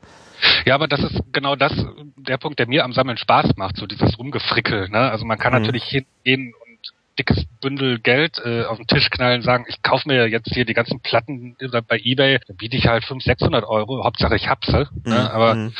das war irgendwie nie so für mich die Herausforderung. Mhm. Ne? Äh, sondern die Herausforderung war immer, die Platten dann irgendwann auch mal zu haben, aber deutlich weniger bezahlt zu haben als alle anderen. Mhm. Und das, das geht. Ne? Es dauert dann zwar länger. Also ich weiß noch, die, die erste Platte, als ich so 13, 14 war, dachte ich, die werde ich mir nie leisten. Mhm. Aber irgendwann geht das halt. Ne? Also dann, dann hat man genug Platten, die man dann einfach verkauft und äh, hat dann ein bisschen Geld und davon kann man sich dann auch das erste Album kaufen. Wie ist es dann so? Was ist für dich eigentlich dann sammelwürdig? Also, äh, weil man, man kann ja, wie du vorher schon gesagt hast, diese Geschichte mit diesen komischen A1, A2 äh, Nummern und so weiter. Wo, wo ist für dich sozusagen der Punkt, wo du eine Unterscheidung machst, wo du sagst, okay, das muss ich jetzt haben, weil ich sehe jetzt da irgendwie da, das ist jetzt was anderes, das habe ich noch nicht. Also grundsätzlich erstmal so die Unterscheidung, also wenn sich am Cover wirklich was ändert, wenn da irgendwelche anderen Sachen aufgedruckt sind, dann, dann sammle ich das. Mhm. ähm, wenn das Label anders ist, also wenn das Label eine andere Farbe hat oder was anderes aufgedrucktes, wobei man da auch nochmal unterscheiden muss. Also ich kenne durchaus auch Sammler, die ja wirklich so Nuancen sammeln. Also es, diese ERV-Platten aus den 80ern, die hatten ja alle so gelbe, gelbe Label. Mhm. Die gibt's in unterschiedlichen Sättigungen. Also die gibt's hellgelb und dunkelgelb. Mhm. Äh, wahrscheinlich war irgendwann einfach mal die Druckerfarbe leer. ja. also ein bisschen heller. Also das sammle ich dann nicht mehr. Ne? Mhm, Aber mhm. wenn es jetzt ein gelbes und ein grünes Label gibt, dann ist das jetzt so für mich was, was ich sammle. Ja, und dann natürlich solche Sachen äh, sind da andere Songs drauf. Also es gibt ja auch beispielsweise so eine Platte wie Spitalo Fatalo, da ist dann plötzlich der erste Song, dieser Instrumentalsong, auf einigen Vinylpressungen länger als auf anderen. Mhm. Also das ist dann natürlich auch ein Punkt, wo ich dann, dann sammle. Ja, und da, das ist jetzt zum Beispiel so ein Beispiel, wie kommt, wie kommt man da drauf? Weil äh, man könnte jetzt sozusagen so die ganz radikale Methode fahren und einfach alles kaufen. Also alles, was jetzt irgendwie, sagen wir, unter einem bestimmten Preis drunter liegt. Weil wenn man alles kauft, dann, dann kommt man natürlich auch auf solche Unterschiede. Aber wenn man jetzt so- sozusagen dran geht und sagt, naja, mich interessiert jetzt aber nicht wirklich immer alles, äh, dann kann man natürlich mal drauf anlegen, bestimmte Sachen, von denen man von anderen erfahren hat, dass das irgendwie interessant ist zu sammeln. Aber ja, wie machst du das? Ja, auch da war wieder hier Carsten aus Hamburg äh, Geburtshelfer. Also der hat mir das tatsächlich erzählt mit der längeren Spitalo Fatalo Version. Mhm. Grundsätzlich ist das auch der Weg. Also man muss sich da mit anderen Sammlern einfach drüber unterhalten. Oder ist ja auch mal spannend, ne? Also Mhm. zu erfahren, was, was die so entdeckt haben, obwohl ich das in letzter Zeit auch kaum mehr mache oder generell dann einfach auch mal so in, Dis- in so Diskografien schauen. Mhm. Ich meine, auf deiner Seite gibt's gibt's ja eine und auf EAV.at, die ist ja auch echt okay. Mhm. Und dann kommt man da relativ schnell drauf. Also ich glaube, dass viel auch, dass man viel auch jetzt einfach so im Netz schon findet, so als Einstieg. Klar kann man, kann man natürlich alles kaufen. Also im Prinzip ist ja äh, jede von den 10 Millionen verkauften ERV-Platten ein Unikat an sich, aber das kann ja nicht das Ziel sein, den kompletten ERV-Bestand äh, weltweit aufzukaufen. Ja, aber wenn man, wenn man natürlich halt mit dem Ansatz dran geht, dass man sagt, na, ich, ich nehme jetzt alles mal, um zu schauen, ob es da irgendwo Unterschiede gibt, also um alle Unterschiede rauszufinden, dann, dann müsste man das ja tatsächlich so machen, dass man so viel Ja, kauft wie möglich. Von daher fehlt wahrscheinlich in jeder Diskografie, also auch in die, die ich da geschrieben habe, ähm, noch eine ganze Menge. Manchmal entdeckt man durch Zufall was. Also diese, ähm, das ist, äh, es gibt einen Sampler, der heißt äh, Liebesgrüße aus Österreich. Mhm. Da ist eine Version von Wir marschieren drauf, die sonst nirgendwo veröffentlicht wurde. Mhm. Und äh, ich kann mit Fug und Recht behaupten, dass ich die entdeckt habe. Weil ich die irgendwann mal, weiß, 14 oder so, da gab hatte ich so einen Musikkatalog und da gab es eine, äh, eine Maxi von der ERV, die ich gerne haben wollte, aber es gab einen Mindestbestellwert äh, bei diesem Mhm. daneben da. Und dann dachte ich, ach, das ist ein österreichischer Sampler, da ist die ERV drauf, ja, mal gucken, was da sonst noch so drauf ist. Ich habe mir den dann mitbestellt.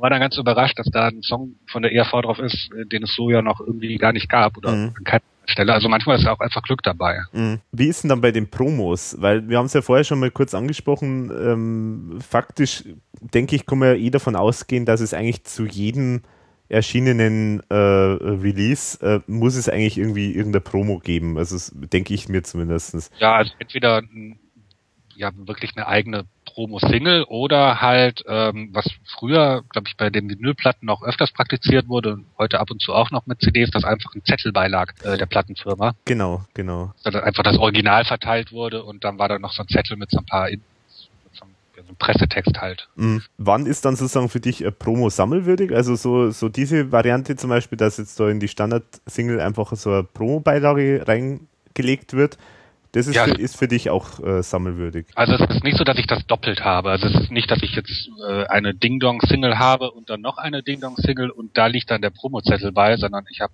eine normale Single und den Promozettel dazu. Ach so. Ne? Es ist jetzt mhm. nicht, dass ich das doppelt sammle, weil die Single an sich ist ja gleich. Das kann man natürlich machen, aber das war mir also, wenn die wirklich eins zu eins identisch sind, die Singles, ist das für mich kein Unterschied. Also.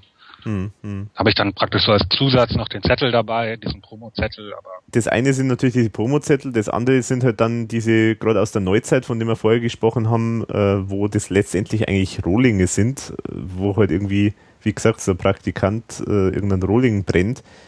Aber das ist für dich schon auch spannend, oder? Also das sammelst du schon auch. Ja, ist auch spannend. Vor allen Dingen, weil es dann ja auch ähm, Veröffentlichungen gibt, wie zum Beispiel diese Promo-Single zu Es tut weh und es tut gut, wo ja auch Versionen des Liedes drauf sind, die es nur auf dieser Promo-Single gab. Ne? Mhm. Also ob das jetzt gebrannter Rohling ist oder nicht. Und das ist wirklich eine ziemlich hässliche Promo-Single. Also ich habe die nicht, aber das ist äh, einfach nur eine bedruckte CD. Mhm. Ich glaube sogar ohne Cover.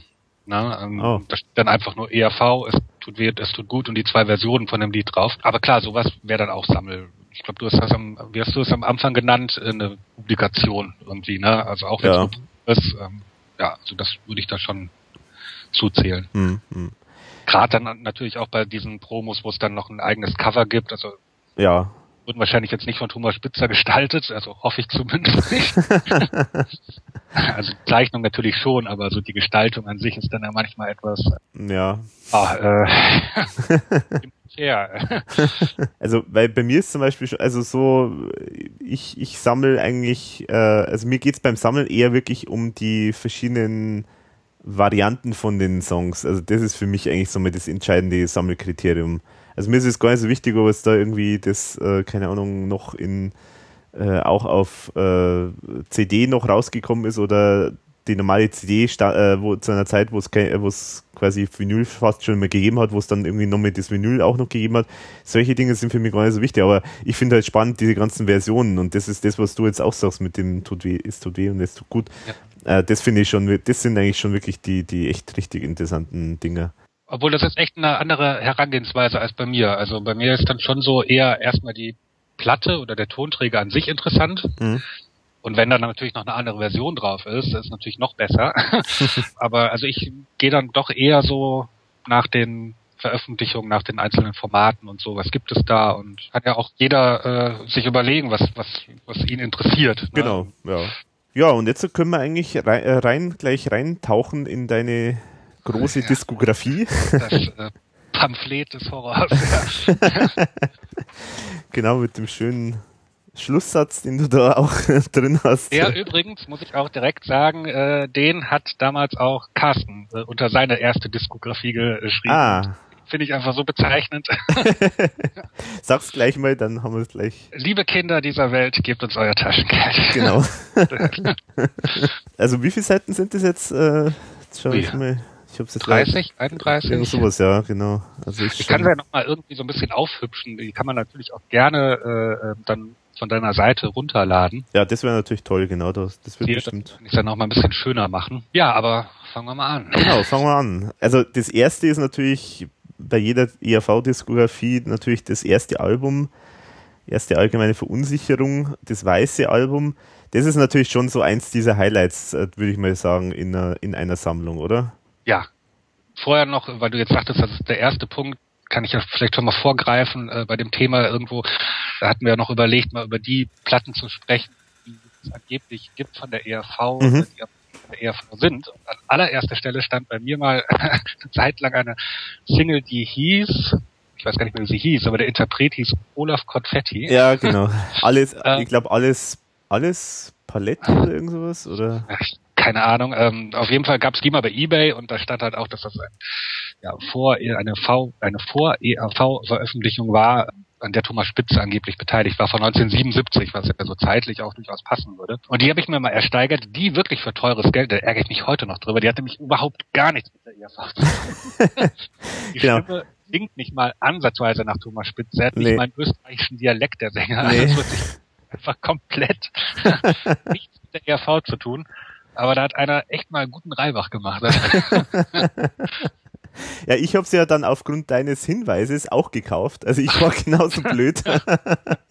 Aber ich habe dann knallhart äh, investigativ recherchiert und habe den Texter äh, von diesem ich habe jetzt nachgeschaut, das heißt Gelati Allee äh, heißt, äh, heißt die Single. Versucht, das ist, glaube ich, ein Jazzmusiker, kann das Genau, sein? genau, das ist ein Jazzmusiker, irgendwie ein sehr verschrobener Typ scheinbar.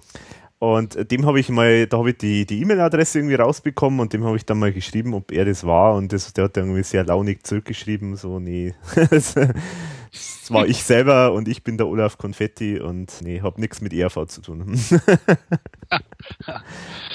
oh Mann, ja, gut. Ja, ja, aber ich habe die immer noch. Wer die haben möchte. Ich habe es auch noch, ja, genau. Wir können es ja irgendwie versteigern. Und mittlerweile gehört es irgendwie schon zu einer ERV-Sammlung, dass man da mal drauf reingefallen ist. ja, genau. Ich glaube, die verkaufe ich nicht. Ja, das Gemeine ist ja, dass da auf dem Cover jemand drauf ist, der irgendwie, sagen wir, da könnte man jetzt vielleicht ansatzweise meinen, das könnte der Thomas Spitzer sein. Ja, dieser steht so im Halbdunkeln und genau. Äh, ja, so Bilder von Thomas Spitzer vor der ERV, so aus den 70ern kennt man ja nicht. Keine mhm. Ahnung, wie er da aussah. Also er hätte es sein können, aber wenn man so das Cover in der Hand hat, denkt man, nee, Quatsch. Und er ist es ja auch nicht. Nee. Also, aber das ist halt immer so das, der, der, der Drang, äh, die Gier sozusagen des Sammlers, ah, das muss ich jetzt unbedingt natürlich haben, weil das könnte ja sein, dass doch ja, es ist dann ja auch manchmal gut, dass man da manchmal auch einen auf die Finger kriegt, so Sammelgier und denkst, ja, guck mal, jetzt hast du dich mal äh, verrannt und ja, genau. genau, da habe ich auch noch eine kleine Geschichte und äh, nachher dann zu dem Thema genau. ja, aber die erste Platte hattest du angesprochen. Genau, die erste Platte. Natürlich selten, ne? Aber äh, man findet es überraschend oft bei eBay. Also genau. Kommt vor. Also ich frage mich immer, ob das immer so die gleichen sind, die die dann irgendwann wieder verkaufen, weil sie kein Interesse dran, mehr dran haben. Aber man kann sie sich natürlich auch einfach digitalisieren und wenn man dann die Platte nicht mal sammelt, die weiterverkaufen. Mhm. Aber es gibt da ja, glaube ich, nur, du hattest irgendeine Auflage mal recherchiert, ich weiß gar nicht, 2000? Ja, genau, also der Ike Breit hat mal, äh, hat mir mal, glaube ich, 1800 genannt, aber also so im Bereich wahrscheinlich zwischen 1500 und 2000, das scheint ja. irgendwie immer so die Zahl, die genannt, zu wird, äh, genannt wird zu sein. Ja, das ja. wird hinkommen, ne? Aber dafür ja. ist sie gar nicht mal so selten, so im Sinne von, dass, dass man sie jetzt gar nicht findet, ne? Also, mhm. in Zeiten von eBay taucht sie ja immer mal wieder auf. Ja, und das Spannende ist eigentlich das, weil ich glaube, das kommt auch daher, dass halt einfach, das war halt wirklich so das war halt echt ein Geheimtipp damals. Also, da hat es halt einfach Leute gegeben, die wollten, also die haben davon gehört oder die haben die vielleicht mal gesehen live, weil die ERV war ja durchaus zumindest im, im Norden und in der Gegend waren sie ja, waren sie sehr, sehr unterwegs. Und ich glaube, die waren wirklich da einfach ein richtiger Geheimtipp, weil ich konnte es mir nicht anders erklären, dass die immer noch so existiert. Weil man, das gibt es ja auch bei so Bands, die dann sozusagen anfangen. Ich habe mal was gehört, zum Beispiel von Udo Lindenberg. Ich weiß jetzt leider die, die, den Namen nicht mehr, wie die allererst, das allererste Album hieß, aber ich, ich habe da mal von einer, ja, von einem großen Fan von Udo Lindenberg, die hat mir das mal erzählt, und die hat irgendwie gesagt, die ist unfassbar schwer zu kriegen, weil die halt damals quasi wie Blei in den Regalen gelegen ist und kein Mensch sich dafür interessiert hat. Und bei der ERV war es halt dann wahrscheinlich doch so, dass das halt eher so, so ein Geheimtipp war bei Leuten, die sich halt für ja, diese alternative Clubszene interessiert haben. Und das sind ja. halt auch die Leute, die halt sowas nicht wegschmeißen, sondern die, die heben sich das halt auf. Und ich glaube, deswegen gibt es noch so viele. Also ich kann es ja. mir anders nicht erklären. Wobei ich auch also es wäre mal interessant zu erfahren, ob es die Platte, also auch in Deutschland überhaupt im Handel gab. Also ich kann mhm. mir vorstellen, dass die in erster Linie wahrscheinlich nach den Konzerten verkauft wurde. Ja. Ich kann mir echt kaum vorstellen, dass man die wirklich Plattenladen kaufen konnte. Also keine Ahnung, ne? Vielleicht in Österreich, aber in Deutschland. Und wenn ich dann so weiter gucke in der Diskografie, sie wurde ja tatsächlich nochmal aufgelegt und mhm. dann sind wir wieder bei den Rohlingen. Ja, genau. auf einer CDR mhm. 1999 äh, von dem ERV Management ist heute immer noch Partners for Music, ne? Kann genau, ja, heute genau. Mhm. Die haben damals das erste Album digitalisiert, zusammen mit der ersten Single mhm. und ähm, haben dann wirklich nur den CD-Rolling in eine leere Hülle gesteckt und das Cover farbkopiert, also bei der Single farbkopiert, bei der ersten Platte man ja nicht viel farbkopieren und haben das dann über, äh, ich glaube sogar damals über ERV.at auch verkauft. Ja, also genau, beziehungsweise ERVCC, glaube ich, war es da, damals noch. Ah, okay, ja. Aber okay. genau, aber das war auf jeden Fall über die ERV-Homepage. Also da habe ich es auch gekauft damals. Also das, an das kann ich mich noch erinnern. Ja. Also die, die habe ich gar nicht, also ich habe die, die Single, die Partners für Musik damals von ihr Kinderlein Comet mhm. verkauft hat. Diese gebrannte CD von der ersten Platte, die, die habe ich gar nicht. Ja, und das ist ja schon die Gewinnspanne durchaus beachtlich, dann, wenn man das verkauft. Ja, doch, ja. Ja, wo muss ich auch dazu sagen, das war damals, glaube ich, schon, habe ich ein bisschen den Eindruck gehabt des äh, Ausverkaufs. Also es war auch die Zeit, wo, wo so Restbestände von Ruckzuck, also diesem Merchandising-Firma von der ERV, verkauft worden sind und da ist ziemlich viel so Zeugs dann über die Homepage vertickert worden. Und das hat schon ein bisschen so den Eindruck gemacht, so nach dem Motto, es muss alles raus, bevor wir den Laden zumachen. Es wäre für uns die Chance gewesen, uns auch nochmal so eine super geile Jumbo äh, mm, ja. Shorts zu kaufen. ich hab sowas nicht. Du hast sowas nicht. Ich hab sowas nicht. Nee. Aber schönes Foto, das du da gepostet hast. Ja, ja. Großartig. Im Forum, ne? Also für die, die es nicht wissen, müssen wir ins Forum gucken. Genau. Da gibt es äh, Bilder von ERV Boxershorts. Eine sogar äh, am äh, Mastermind selbst. Genau. genau. Mit Rock'n'Roll äh, drauf. ich finde den, äh, find den goldenen Ring mit der äh, Packung HB-Zigaretten, der einfach eine fantastische Kombination. Ja, genau. Genau, werde ich natürlich dann verlinken, damit die Leute auch wissen, von was wir reden. Vor allen Dingen, wenn das dann in zehn Jahren dann irgendwie nochmal gehört wird oder so, da weiß das wieder kein Mensch mehr. du hast ja schon mal erzählt, dass du die, den Hass schon sämtlicher Fans äh, auf dich gelenkt hast, dadurch, dass du gestanden hast, dass du das Ding spottbillig äh, bekommen hast. Soll ich die Geschichte nochmal erzählen, um noch mehr Hass? nee, lieber nicht. Also das kann man sich dann nochmal anhören. Und meine Geschichte habe ich auch schon erzählt, also da müssen wir jetzt nicht nochmal drauf eingehen. Äh. Und das nächste ist ja dann eigentlich auch, auch so eins dieser gern gesammelt äh, Werke, nämlich dann eigentlich die erste Single von der ERV, Ihr Kinderlein Comet, verdammt mhm. nochmal. Zum einen, da ist auch wieder der Streit immer, immer wieder mal auch im Forum, äh, ist es jetzt eigentlich Ihr Kinderlein Comet oder ist es Stille Nacht? Weil es irgendwie da die A- und B-Seite irgendwie nicht so richtig klar, eindeutig erkennbar ist, was jetzt A- und was B-Seite ist. Aber ja, also die A-Seite ist für mich ja Kinderlein Comet, das steht ja glaube ich auch auf dem Label drauf, also ich mhm. will nichts Falsches erzählen, äh, aber ich glaube, dass das die A-Seite ist. Auf dem Cover steht dann glaube ich verwirrenderweise, ich muss mir das Cover gerade mal schnell anschauen. Genau, auf dem Cover steht vorne dann ja verwirrenderweise Stille Nacht vorne drauf. Mhm, genau nee, also die, die A-Seite ist für mich ihr Kinderlein Comet und ja, vorne steht dann halt die B-Seite drauf. Mhm. Mal was anderes. ja, typisch ERV. ja, und haben wir auch schon gesagt, dass das auch erschienen ist, dann nochmal 1999 von Partners for Music. Was ganz interessant ist bei dieser Single, äh, ich, ich habe da mal was gehört, auch von einem großen Sammler, äh, dem Christian, dass es hier irgendwie eine Variante gibt von Ihr Kinderlein Comet mit einem Aufkleber. Aufkleber Reimer Puls Werbeagentur. Mhm. Aber da ist natürlich für mich die Frage, also es klingt für mich eher so, als ob da einfach irgendeine Werbeagentur die Dinger halt Restposten gekauft hat und dann Aufkleber drauf gemacht hat und das äh, Werbegeschenk klingt, klingt jetzt oder klingt nach dem ähm, eben schon besprochenen Namensstempel. Ja. Muss man gucken, ob man sowas sammelt. Also ich habe das einmal, es gibt von äh, der Mutter-Single eine Variante, äh, die wurde damals wohl veröffentlicht äh, und der äh, Erlös der Single ging, äh, ich glaube, der Kurdenhilfe wurde der Kurdenhilfe gespendet. Mhm. Und es gibt eine Version äh, der Single, wo auch so ein großer roter Aufkleber äh, drauf ist, wo steht, der Erlös geht hier an die Kundenhilfe und mhm. noch irgendwie ein paar Infos. Das wäre jetzt für mich sammelwürdig, also von der von der ersten Single, ob da, da das, das weiß ich nicht. Also das habe ich auch noch nie gesehen, den Aufkleber. Mhm. Keine Ahnung. Also habe ich auch da jetzt nur über, über diesen Weg sozusagen überhaupt erfahren. Okay. Ja, das wusste ich nicht, ja. Ja, keine Ahnung. Aber was halt spannend ist, also ich ich komme mich jetzt, ich habe jetzt leider die, die Quelle nicht mehr äh, im Nachhinein gefunden, aber ich komme mich erinnern, gerade damals, wo es äh, sozusagen im, im damaligen ERV-AT-Forum äh, oder ERV-CC-Forum äh, richtig losgegangen ist, da kann ich mich erinnern, da hat es immer wieder geheißen, es gäbe von Ihr Kinderlein Comet ähm, eine Variante ohne Farbcover. Ja, das habe ich auch mal gehört. Ähm, das muss auch, also entweder war es auch der äh, äh, Christian mhm. oder auch der Carsten aus Hamburg, ich weiß nicht mehr wer, vielleicht auch vielleicht jetzt auch ein Dritter, ich will den beiden da jetzt nichts unterstellen, keine Ahnung, aber ähm, ich habe das auch mal gehört, ob das stimmt. Also ich habe ich habe es noch nie gesehen.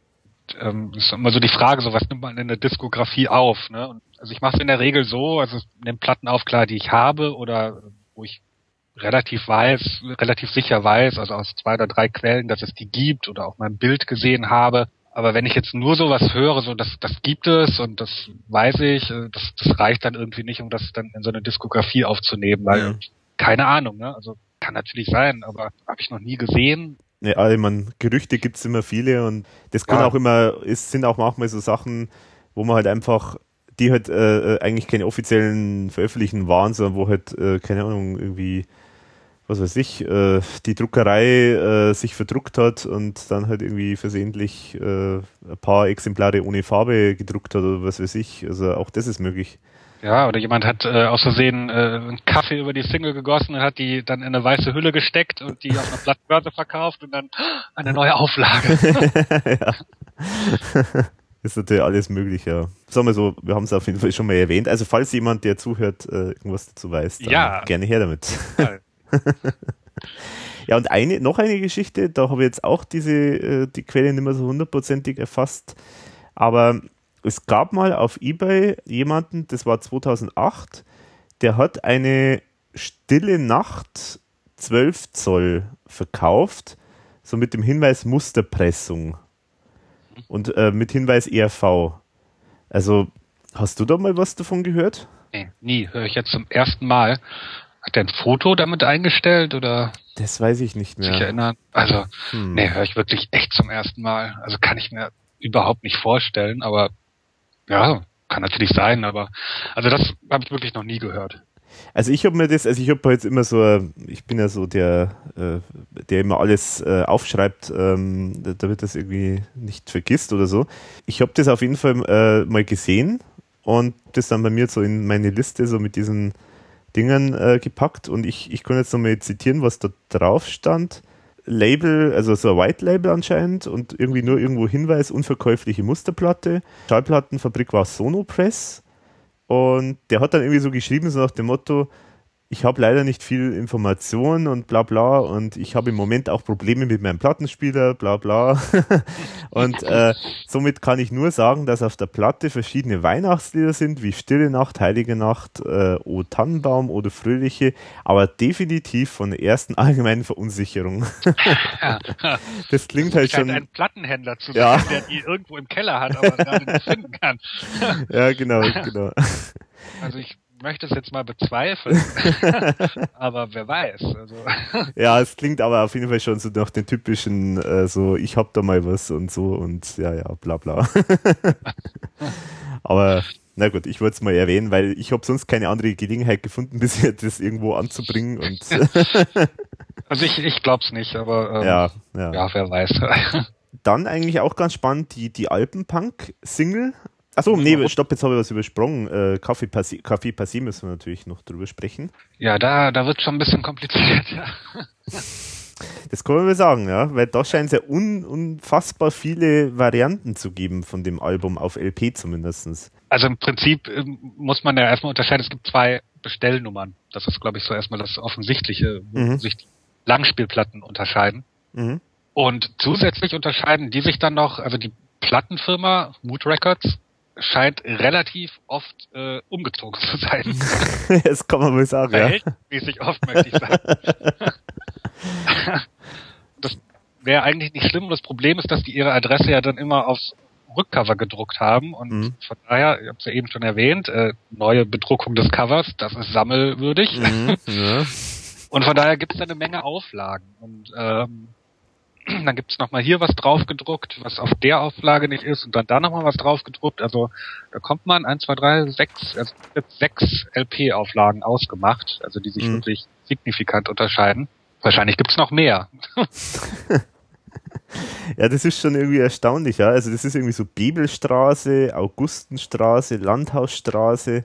Aber genau. es ist, ich, ich stelle mir das immer so vor, so, äh, die ziehen dauernd um und dann Stop the Press, äh, wir müssen irgendwie eine neue Adresse draufschreiben. Also ich, ich, es ist mir schleierhaft, das ist, es kostet ja jede Menge Geld, auch da ständig irgendwie das äh, anders äh, bedrucken zu lassen. Also ja, wahrscheinlich war das der Grund. Immer kurz vor der Pleite in ein kleines Büro gezogen und dann den gleichen Fehler nochmal gemacht. Feuer alles neu pressen lassen.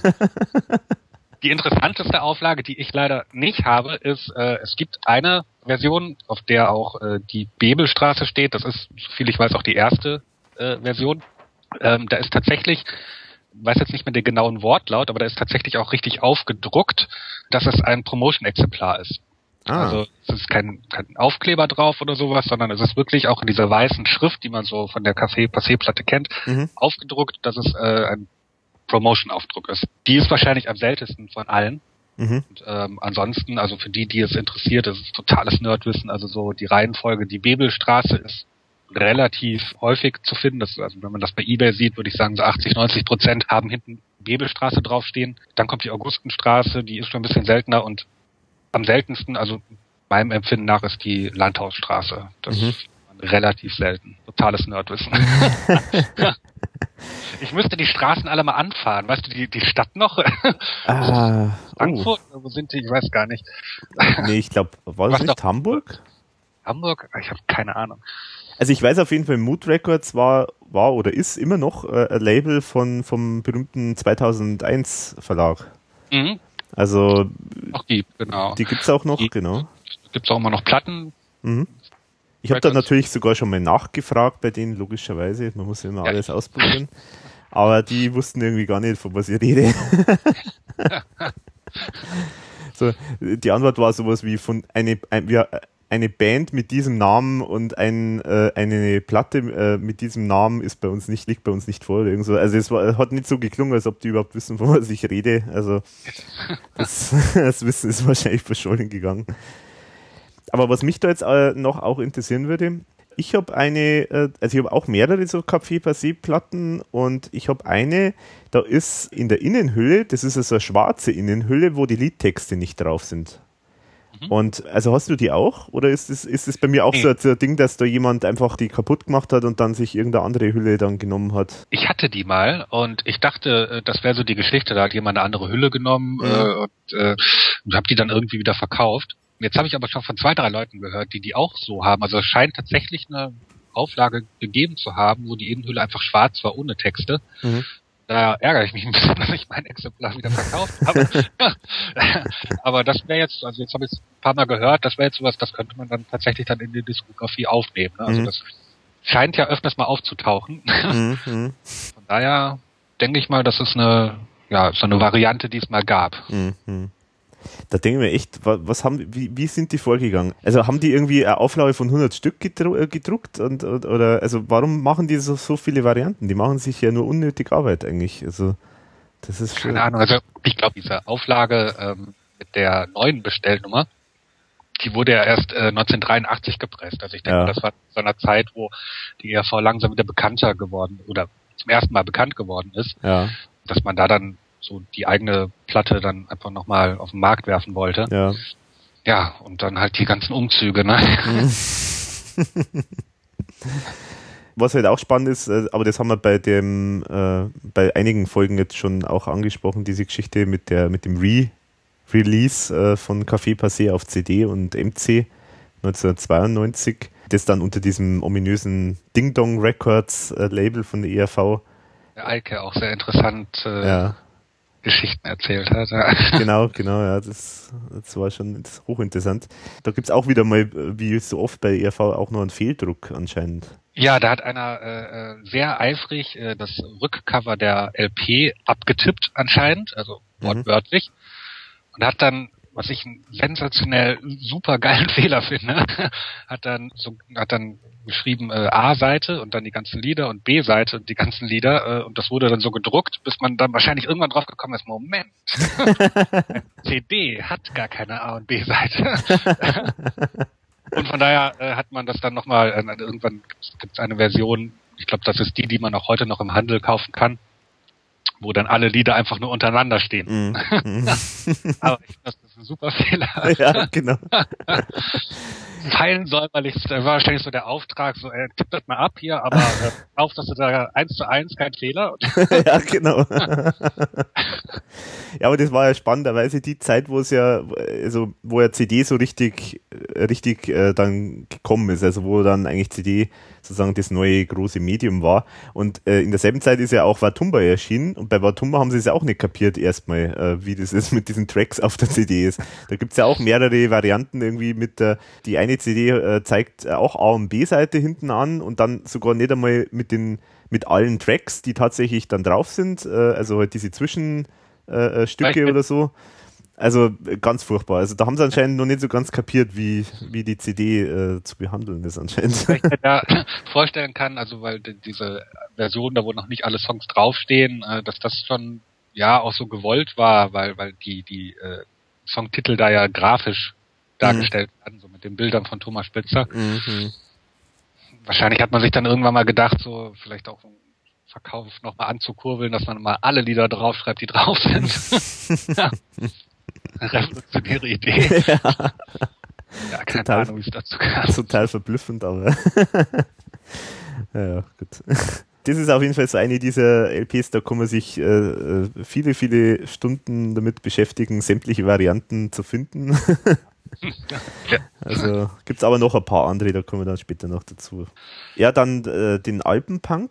Genau, es gibt ja zwei Singles aus Café Passé den Alpenpunk und Ono Du. Ono Du finde ich jetzt nicht so erwähnenswert, ist halt mhm. einfach eine Single. Beim Alpenpunk ist ganz interessant, dass da wohl relativ viele Testpressungen gab, die vielleicht sogar als Promo benutzt wurden worden sind. Also ich habe jetzt schon zwei, dreimal welche gesehen, auch bei eBay, mhm. die äh, äh auch einfach im äh, ja, weißen neutralen Cover sind und das Label ist auch weiß, aber es ist alles äh, handbeschriftet. Also der oh. Interpret steht drauf, der die die Titel stehen drauf und sowohl das Label als auch die Hülle sind so von Hand beschriftet mhm. worden. Mhm. Und da scheint es ein paar von zu geben. Kann man mit etwas Glück durchaus finden. Wäre dann interessant, wer das da drauf geschrieben hat per Hand. ja. Keine Ahnung, wahrscheinlich immer von der Plattenfirma. Was war das für eine Plattenfirma? Ach, das war die Das war noch die Unplatte, ne? ja. Also ja. Die, das eigene Label sozusagen von der ERV. Ja. Ja, stimmt, das wäre interessant, ja werden, werden wir nicht rauskriegen ja, heute. Heute, heute werden wir es nicht rauskriegen, genau. Ja, generell vielleicht noch, noch, noch sagen zu den beiden Singles, so die seltenere, so mein Empfinden nach ist Alppunk. Mhm. Nur du, klar, auch gehört nicht zu den gängigen Singles, aber die taucht öfters mal wieder auf. Der Alpenpunk, ja. glaube ich, auch die erste Auskopplung war, ist da schon echt seltener. Mhm. Ja, genau, bei Ono Du muss ich zum Beispiel auch sagen, also ich habe ja manchmal so Phasen, wo ich wirklich dann gern mal, wirklich mal wieder ein bisschen was sammle. Momentan eher eher weniger, aber so in der Sammelwut habe ich mir tatsächlich diese Single zweimal gekauft und ich habe es nicht, also ich habe es beim zweiten Mal nicht mehr gewusst, dass ich die schon habe. und das, da, das war so ein Moment, wo ich gedacht habe, okay, ähm, Alex, du hast jetzt glaube ich eine Grenze überschritten. jetzt muss ich mal wieder ein bisschen äh, in mich gehen und äh, mal schauen, äh, aus welchen Gründen sammelst du eigentlich und ja, und das ist auch äh, dann was Schönes zur Refinanzierung, was wir eben angesprochen ja, haben. Ja, genau, genau, genau. Die kann man doch, da gibt's doch bestimmt jemanden, der die noch gerne haben möchte. Genau, bitte melden. ja. Eine Sache vielleicht noch, die ich ganz interessant finde, mhm. bei den beiden Singles ist ja, dass bei Alpenpunk äh, ja noch so ein richtiger Aufriss gemacht wurde. Äh, da ist eine andere Version drauf des Liedes mhm. äh, als der LP. Während bei der Ono Single ja anscheinend eins zu eins die äh, LP überspielt wurde, weil die, die B-Seite, dieser Vienna-Song, irgendwie mittendrin anfängt. Also man hört irgendwie noch den ersten, den, den letzten Ton vom vorigen Lied. also es wird einfach sehr amateurhaft da zusammengestückelt.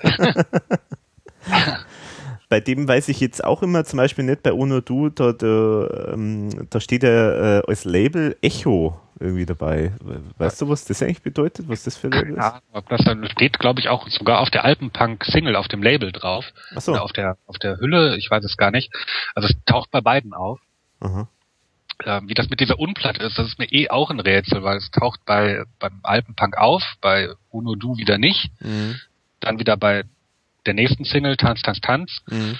Ja, komisch, also die die fortlaufende Nummer, die es anscheinend gab bei der Unplatte, die weiß mal 45, ich denke mal wegen 45 hier die Umlaufumdrehung 001 Mhm. bei der und 002 war dann Tanz Tanz Tanz, also das scheinen scheinen so die beiden Singles gewesen zu sein Mhm.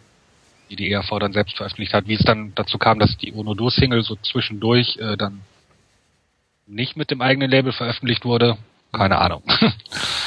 Bei der Tanz, Tanz, Tanz, du hast es ja schon gesagt, da gibt es irgendwie auch noch so Spezialität. In meiner Diskografie steht Mittelloch nicht mittig. Das kann man sehr schwer verstehen. Also, ich habe mal eine Diskografie gelesen, ich weiß gar nicht mehr von wem das war, aber ähm, da stand äh, Mittelloch außer mittig. Das hätte ich übernehmen sollen, weil das, ich finde, das ist ein schönes Wort, das ist wahrscheinlich österreichisch, oder? Ich habe das noch nie gehört. Außer mittig. Entweder das ist ein Mathematikbegriff oder das ist österreichisch. es ist tatsächlich so, dass die Single eiert. Also der das Oh. Loch in der Mitte bei diesen 45 äh, 45er Vinyl-Single ist halt nicht ganz in der Mitte und wenn man es dann auf den Plattenteller legt, äh, eiert die Single total. Und ich habe die mal bei Ebay gefunden und habe den Typen angeschrieben, wo er die her hat. Weil, also ich meine, sowas kauft man ja nicht im Laden. Ne? Also Ja. Der meinte, er hätte mal äh, bei der Plattenfirma gearbeitet, also ich denke mal eher bei Echo als bei der Unplatte. und die erste Auflage, die haben da, was weiß ich, sich ja, Platten gepresst und die waren alle hatten das Loch nicht in der Mitte. Und dann haben sie das irgendwann gemerkt und haben die, die Pressmaschine angehalten und haben Mhm. dann fast alle vernichtet. Bis auf seine Handvoll, die es anscheinend noch gibt. Also ich habe so ein Ding, also es, gibt es noch. und ja, dann, dann wird, die Presse anscheinend nochmal neu gestartet und äh, Loch dann auch in die Mitte gemacht. Innermittig sozusagen. ja. Also das gibt es tatsächlich. Das habe ich jetzt auch schon zwei, dreimal untergekommen. Ja, also man sieht es auch, wenn man die Ja. Single so in der Hand hat. Das ist nicht in der Mitte. ja, das ist schon peinlich, ja. Okay. Ja, ich meine, dann können wir eigentlich zum nächsten, zur nächsten Single gehen. Das war dann sozusagen die erste, die über EMI gelaufen ist, Alpenrap. Mhm. Und da hast du auch irgendwie ein paar Varianten bei dir in der Diskografie. Ja, also von den Singles an sich äh, muss man erstmal unterscheiden. Es gab eine, die wahrscheinlich in Deutschland erschienen ist, wo oben rechts, glaube ich, auch das Logo von Emi, Electrola aufgedruckt ist und es gibt eine Version, wo oben äh, das Label von äh, das das Logo von Emi Columbia aufgedruckt ist. Ich denke mal, dass das die österreichische Variante ist. Mhm.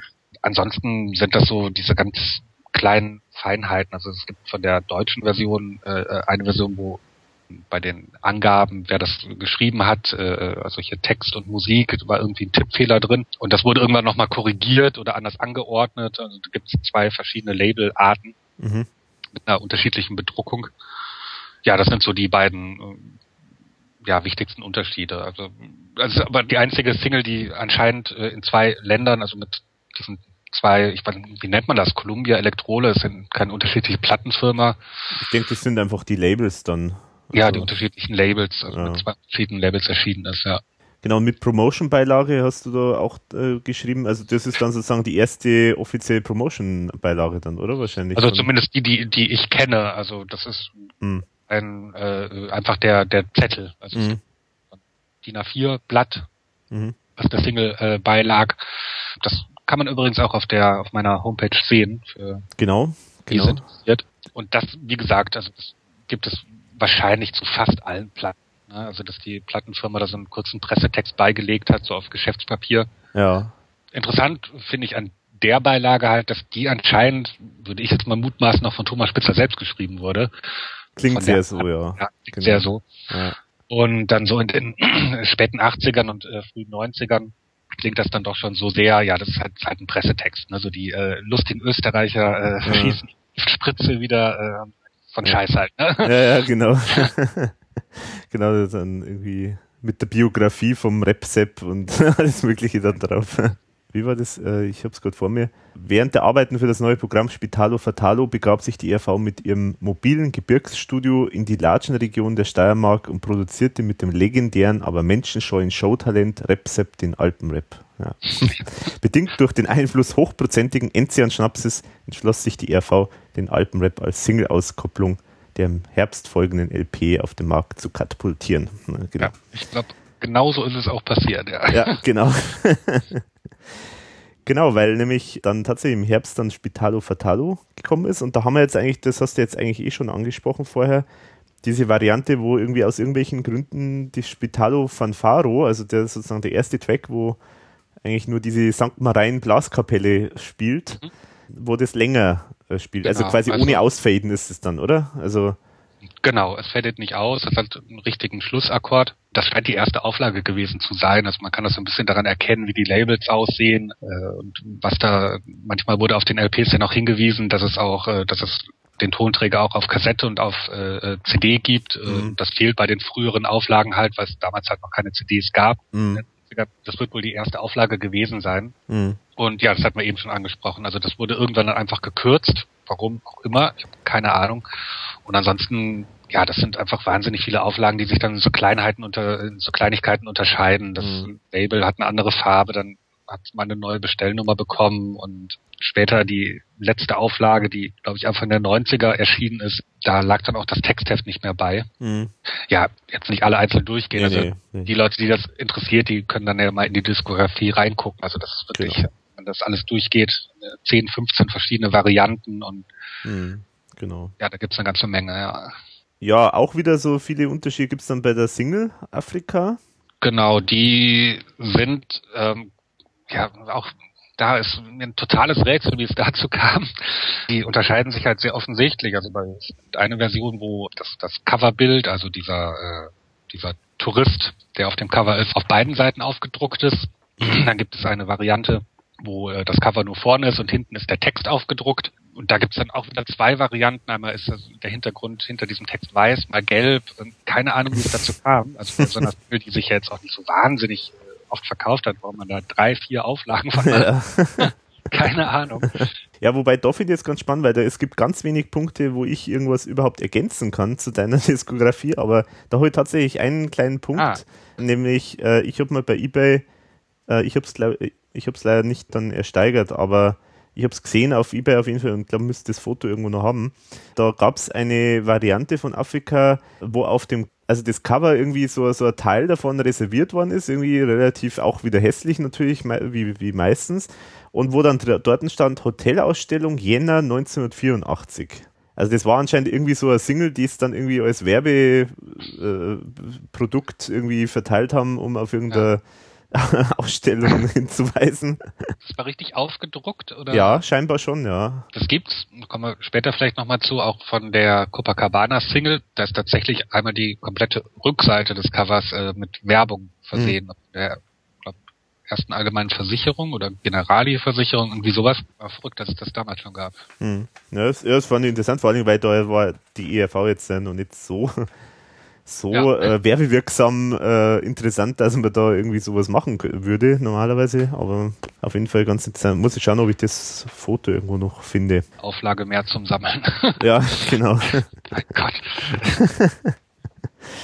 ganz spannend ist dann natürlich das nächste äh, Teil äh, für jede Sammlung, äh, nämlich die Alp-Rap, also die schwedische Variante vom Alpen-Rap. Die ist, äh, ich weiß nicht, habe ich irgendwann schon mal die Geschichte erzählt, wie ich die bekommen habe? Hm, ich glaube nicht, nee. Ich habe danach irgendwann eines Abends mal im Netz gesucht, einfach immer nur gegoogelt. Also zum Glück schreibt sich die äh, schwedische Variante ja ein bisschen anders als die äh, deutsche Variante. Ja. Bin dann in irgendein schwedisches Forum gekommen, in irgendein Forum gelandet, äh, da wurde über die äh, schrecklichsten Lieder der 80er Jahre diskutiert. Ne? Und da hatte jemand das äh, Cover der Single gepostet und äh, hat sich erstmal darüber ausgelassen, zum Glück auf Englisch, also Schwedisch kann ich nicht, dass das Cover ja erstmal gar nicht geht und das Lied auch, also hat das allen Facetten beschrieben, wie fürchterlich das doch ist. Totales Scheiß und er weiß nicht, woher er die Single hat und äh, falls irgendjemand Antworten hat, soll er sich doch melden. dann, ja, da bin ich dann auf den Plan getreten und habe die dann abgeluchst und der hat dann, glaube ich, wirklich Blut geleckt, äh, weil ich dachte, mein Gott, da schreibt mich jemand aus Deutschland an wegen so einer Single mhm. und wollte dann den Preis nach oben treiben und dann haben wir uns dann aber doch, ich glaube, ich habe 20 Euro oder so gezahlt. War ganz vertretbar. Mhm, ja, definitiv, ja. also im Netz suchen ist auch immer eine gute äh, Variante. Ja, ja.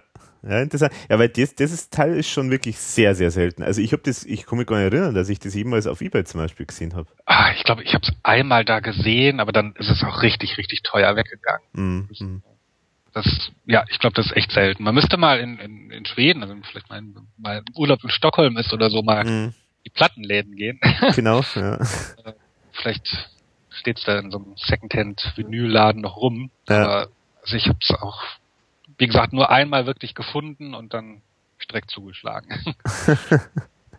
ja, da, da gibt es ja auch diese schöne Geschichte, die glaube ich, die habe ich damals bei der Spital Fatalo Folge gar nicht äh, erwähnt. Da habe ich ja auch mal gegoogelt und äh, ist noch gar nicht so lange her und äh, habe dann zufällig äh, auch eine schwedische Seite gefunden von einem, ich glaube, irgendeiner äh, Internet-TV-Bekanntheit äh, in Schweden, äh, Edward Blom hat der irgendwie geheißen. Und der hat auf Schwedisch, hat der da irgendwie auf seiner Seite da einen Text gehabt, dass das irgendwie so, halt eins irgendwie seiner so alten Lieblingssongs wäre, dieser Alp-Rap, also in dieser schwedischen Variante.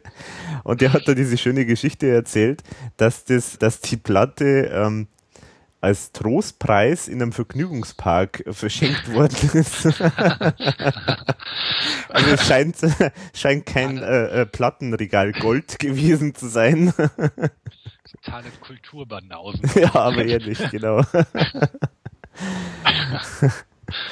Also deswegen, ich habe es dann immer überschrieben mit dem äh, äh, Slogan der Trostpreis in Grüner Lund, weil Grüner Lund ist anscheinend ja. dieser Vergnügungspark. Vergnügungspark, genau, ja. ja. Also das fand ich ganz witzig. Ich habe dem auch natürlich mal geschrieben, aber der hat irgendwie nie, nie reagiert, leider. Aber das wäre mal interessant gewesen, von dem mal was zu hören von dieser Platte, weil es wäre mal spannend, wie der sozusagen, wenn der die kennt, also wie der da draufgekommen ist auf, auf die Platte und, und ja. also das wäre natürlich super spannend. Ich habe auch mal meine Schwester gefragt. Meine Schwester ähm, äh, spricht sehr gut Schwedisch. Mhm. Ist auch oft in Schweden. Und äh, also sie meinte, sie hat natürlich auch immer die Ohren auf für mich, aber sie meinte, ist auch noch nie jemand begegnet, der die ERV kennt. Da ja, eine Sache da. ja. Ja, was auch ganz interessant war, dass irgendwie äh, der auch dann, glaube ich, geschrieben hat, dass das Schwedisch so komisch wäre und so unverständlich. Also anscheinend hat der Nino das Schwedisch auch irgendwie dann verlernt gehabt schon ein bisschen. Ich weiß gar nicht, also meine Schwester meint, das ist sehr schwer zu verstehen, aber also wenn sie den Text liest, ich glaube, das hat auch der Carsten irgendwann mal, äh, äh, ich weiß gar nicht, ob er selbst Schwedisch kann oder ob er jemand kannte, mal aufgeschrieben oder warst du das sogar? Beide, äh, also der Carsten hat, hat das mal gemacht und ich habe es auch mal dann von jemand anderen noch, also von der, von der Schwedin, äh, die irgendwie Deutsch kann, äh, die hat das mir dann auch nochmal aufgeschrieben. Also wir haben zwei Varianten sozusagen und äh, die haben sich aber schon ganz gut ergänzt. Also das die, da, da habe ich dann irgendwann einmal das zusammengefasst und dann irgendwie auf meiner Homepage dann sozusagen so die vermutlich äh, einigermaßen korrekte Version dann äh, okay. äh, veröffentlicht. Ja, ist, glaube ich, einfach schwer zu verstehen. Ja. ja, ja, genau, genau. Was du jetzt bei dir auf deiner Liste hast, äh, das ist äh, Liebelei.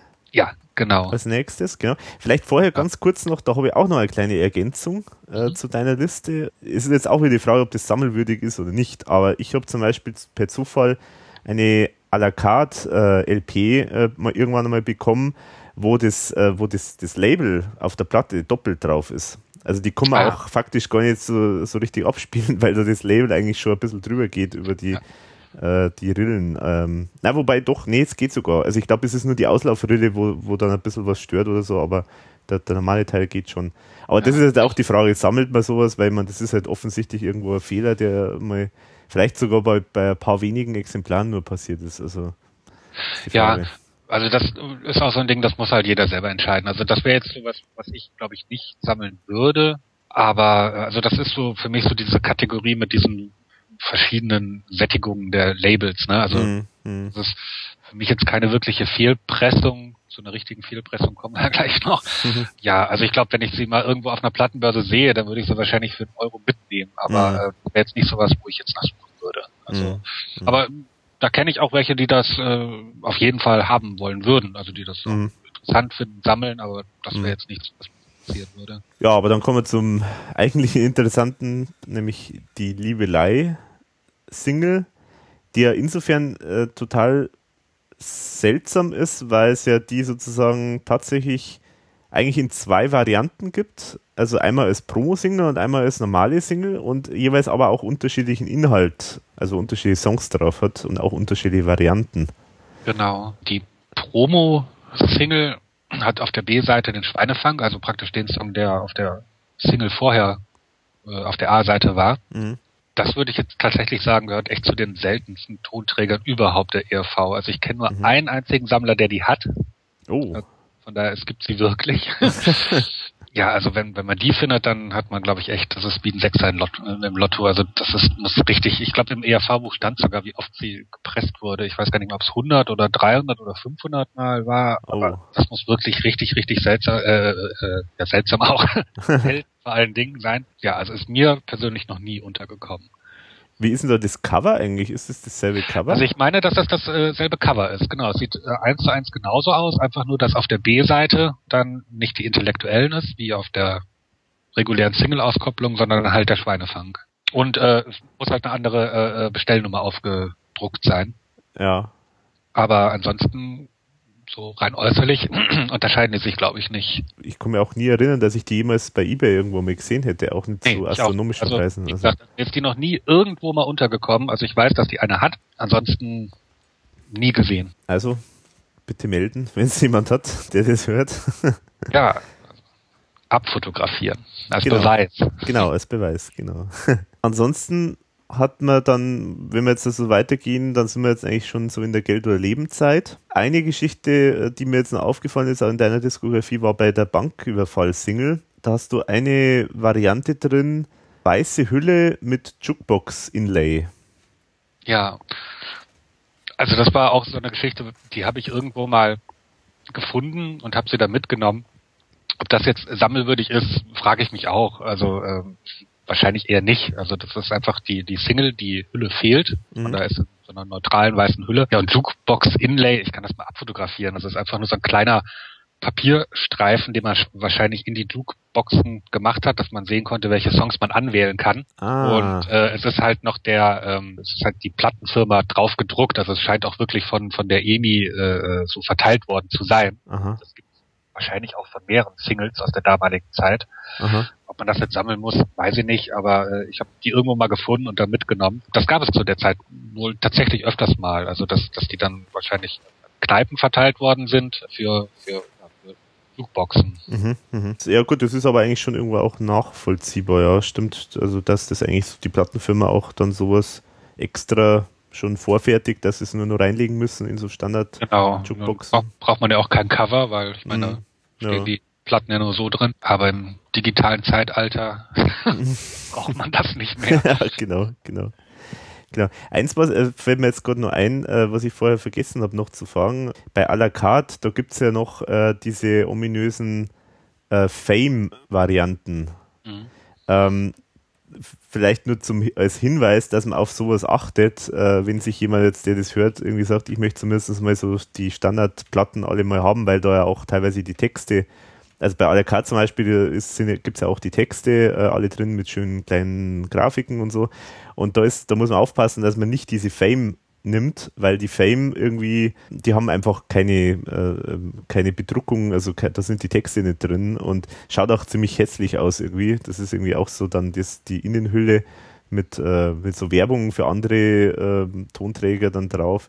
Das war wahrscheinlich mal so billig äh, ja, Variante. vermute ich auch. Also, vermute ich auch. Was, was schade ist, weil also ja. ich bin da auch ganz spät drauf gekommen, dass es da überhaupt eine Textbeilage gab. Ja, es geht mir genauso, genau. Ja die ist ja auch richtig schön, also handgeschrieben mhm. und mit Bildern äh, von, von Thomas Spitzer wahrscheinlich. Und ja, muss man immer darauf achten, dass oben rechts äh, in der Ecke nicht Fame steht. Äh, genau. Sonst hat man diese hässliche Werbebeilage. Genau. Und ich habe lange Zeit wirklich nur die Fame gehabt. Und zwar, das Blöde ist das, ich habe dann gekauft, das Ding ohne Ende.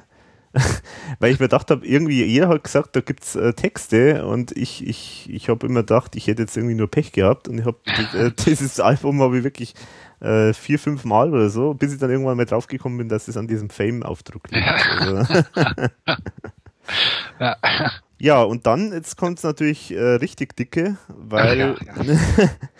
Weil das nächste Interessante ist natürlich die Bank Robbery Single. Ja, also aus Sammlersicht ist es echt höchst erfreulich, dass die ERV nie eine wirklich internationale Karriere so über den deutschsprachigen Raum hat. Weil sonst hätte ich wahrscheinlich äh, die Sammlung nicht so kostenneutral gestalten können. weil da, also explodieren natürlich die Auflagen, weil die halt in wahnsinnig vielen Ländern veröffentlicht wurde. Und also ich habe mal zumindest die Auflagen zusammengeschrieben, wo ich weiß, dass es in anderen Ländern ja Auflagen der Single gab, die auch wirklich anders aussehen als hier in Deutschland. Mhm oder in Österreich. Und selbst da gibt es schon eine ganze Menge. Was alles zu sammeln ist echt Wahnsinn. Also ne, wird ja sogar in Japan, Japan veröffentlicht und in Kanada und in ja fast ganz Europa, kann man mhm. ja sagen. Ja. Und äh, ich meine so, äh, ist jetzt meine Einschätzung, dass zumindest in Europa in weiten Teilen äh, einfach die deutsche oder die österreichische Pressung verkauft wurde. Mhm. Aber es gibt ja natürlich einige Länder, wo dann anscheinend, also das sieht man auch am Cover, die tatsächlich für dieses Land gepresst worden sind. Wo es tatsächlich auch Unterschiede dann gibt im, im Cover. Im Cover und in der Songauswahl, wobei ich da gestehen muss, da blicke ich nicht mehr durch. Also die mhm. haben ja teilweise die gleichen Versionen, unterschiedliche Namen. ja, genau. Also, äh, ja. also da, da, da das habe ich aufgegeben, das irgendwie äh, auseinanderklamüsern zu wollen, welche Version es da vom Bank Robbery überhaupt gibt, mm, wo die drauf sind. Keine Ahnung. Aber ja, äh, ja, das ist äh, unglaublich, sich da durchzuwuseln. ja, ja, definitiv. Ja, ich habe das auch mal versucht, aber ich habe halt das Problem, ich habe sowieso nur die äh, UK äh, Variante und die anderen, oder halt die deutsche und die UK. Aber das heißt, die anderen kenne ich jetzt eh nicht. Aber ich, ich weiß auf jeden Fall ja, dass da, das ist total konfus, weil die dann, zum Beispiel die auf der UK-Single, da steht dann irgendwie bei der, bei Bank Robbery im Klammern English Version, Fragezeichen, Fragezeichen. Und äh, ist aber dann doch irgendwie dasselbe wie die auf der deutschen, obwohl die auf der deutschen British British Version heißt oder irgendwie sowas. Also es ist, äh, es ist total durcheinander. Also, ja. Also im Prinzip, dann mal so einen groben Überblick zu kriegen, ist, äh, kann man eigentlich unterscheiden. Also die, die Bank Robbery Single wurde auch einfach in Deutschland, Österreich und der Schweiz veröffentlicht. Äh, es gibt also eine ganz normale deutsche Pressung, ne, mhm. wie jede andere Single auch. Dann die bekannteste aus dem Ausland ist diese UK-Pressung. Die ist da als äh, 7-Inch-Single und äh, als große Vinyl-Maxi erschienen. Mhm. Von dieser 7-Inch gibt es da noch verschiedene Varianten. Da sind die Labels, haben andere Farben und so. Jetzt habe ich vor kurzem, vor einer Woche noch gehört, dass es sogar eine gibt, wo äh, äh auf der Rückseite sie dann aus Versehen nicht die ERV drauf gepresst haben, sondern irgendwie, keine Ahnung, irgendeinen englischen Interpreten. Oh, weia. Aber die habe ich auch noch nicht äh, wirklich gesehen. Und was ganz interessant ist vielleicht noch, ist die äh, japanische Pressung und die spanische Pressung. Also äh, mhm. wobei es in Spanien komischerweise nur die 12-Inch, äh, diese Vinyl Maxi gab und in, äh, in Japan äh, anscheinend nur die 7-Inch. Aha. 14 okay. habe ich erzählt. Äh, ich glaube, in, in Spanien gibt's auch eine kleine Single, die habe ich nur nicht. ja, stimmt, genau, die hast du bei dir auch drin, ja, genau. Ja. ja. ja. und dann bei der spanischen irgendwie auch mit Ladron de Bancos. Ja, das ist tatsächlich aufgedruckt aufs Label auch. Also es ist äh, keine, man könnte glauben, dass, dass es umgetextet ist auf Spanisch, aber es ist einfach die normale, normale äh, englische Version. Mhm. Aber es ist halt nochmal die Übersetzung draufgedruckt. Mhm. Also da ist der komplette Text auf Spanisch drauf. Nein, nein, einfach nur auf dem Label steht Ladron de Bancos. Auf dem Cover selbst äh, steht auch, sieht aus wie jedes andere ah, ja. Cover auch. Ja, großes Durcheinander. das kann man sagen.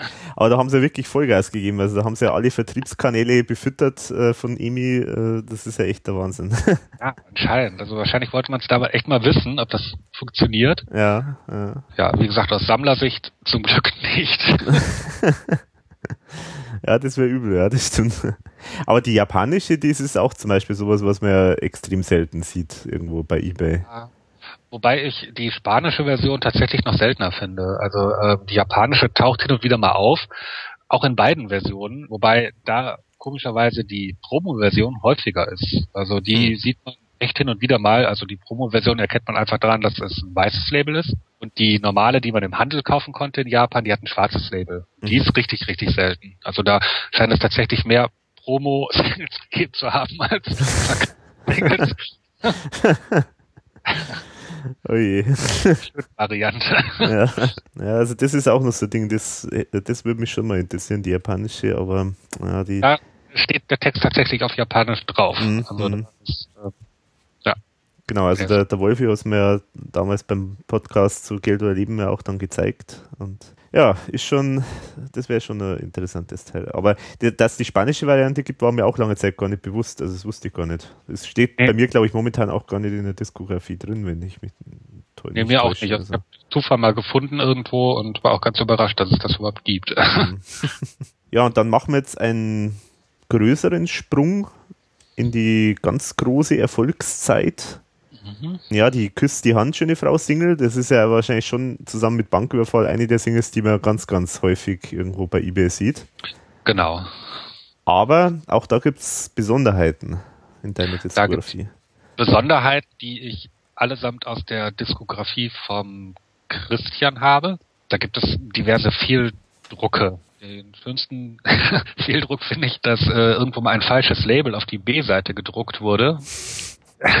ich kann das gar nicht aussprechen. Ja, genau, ich wollte gerade sagen, wie, wie spricht man das aus? Aber es ist auch lustig, dass da jetzt nicht irgendwie so, äh, keine Ahnung, Hans Müller oder so ist, sondern irgendwie gleich was total Absurdes, irgendwie sowas wie Hubbubs Soul by Soul oder so, keine Ahnung. Also, das ist eine Band, die es wahrscheinlich mal gab und ja, der hat wahrscheinlich noch ein paar Labels übrig.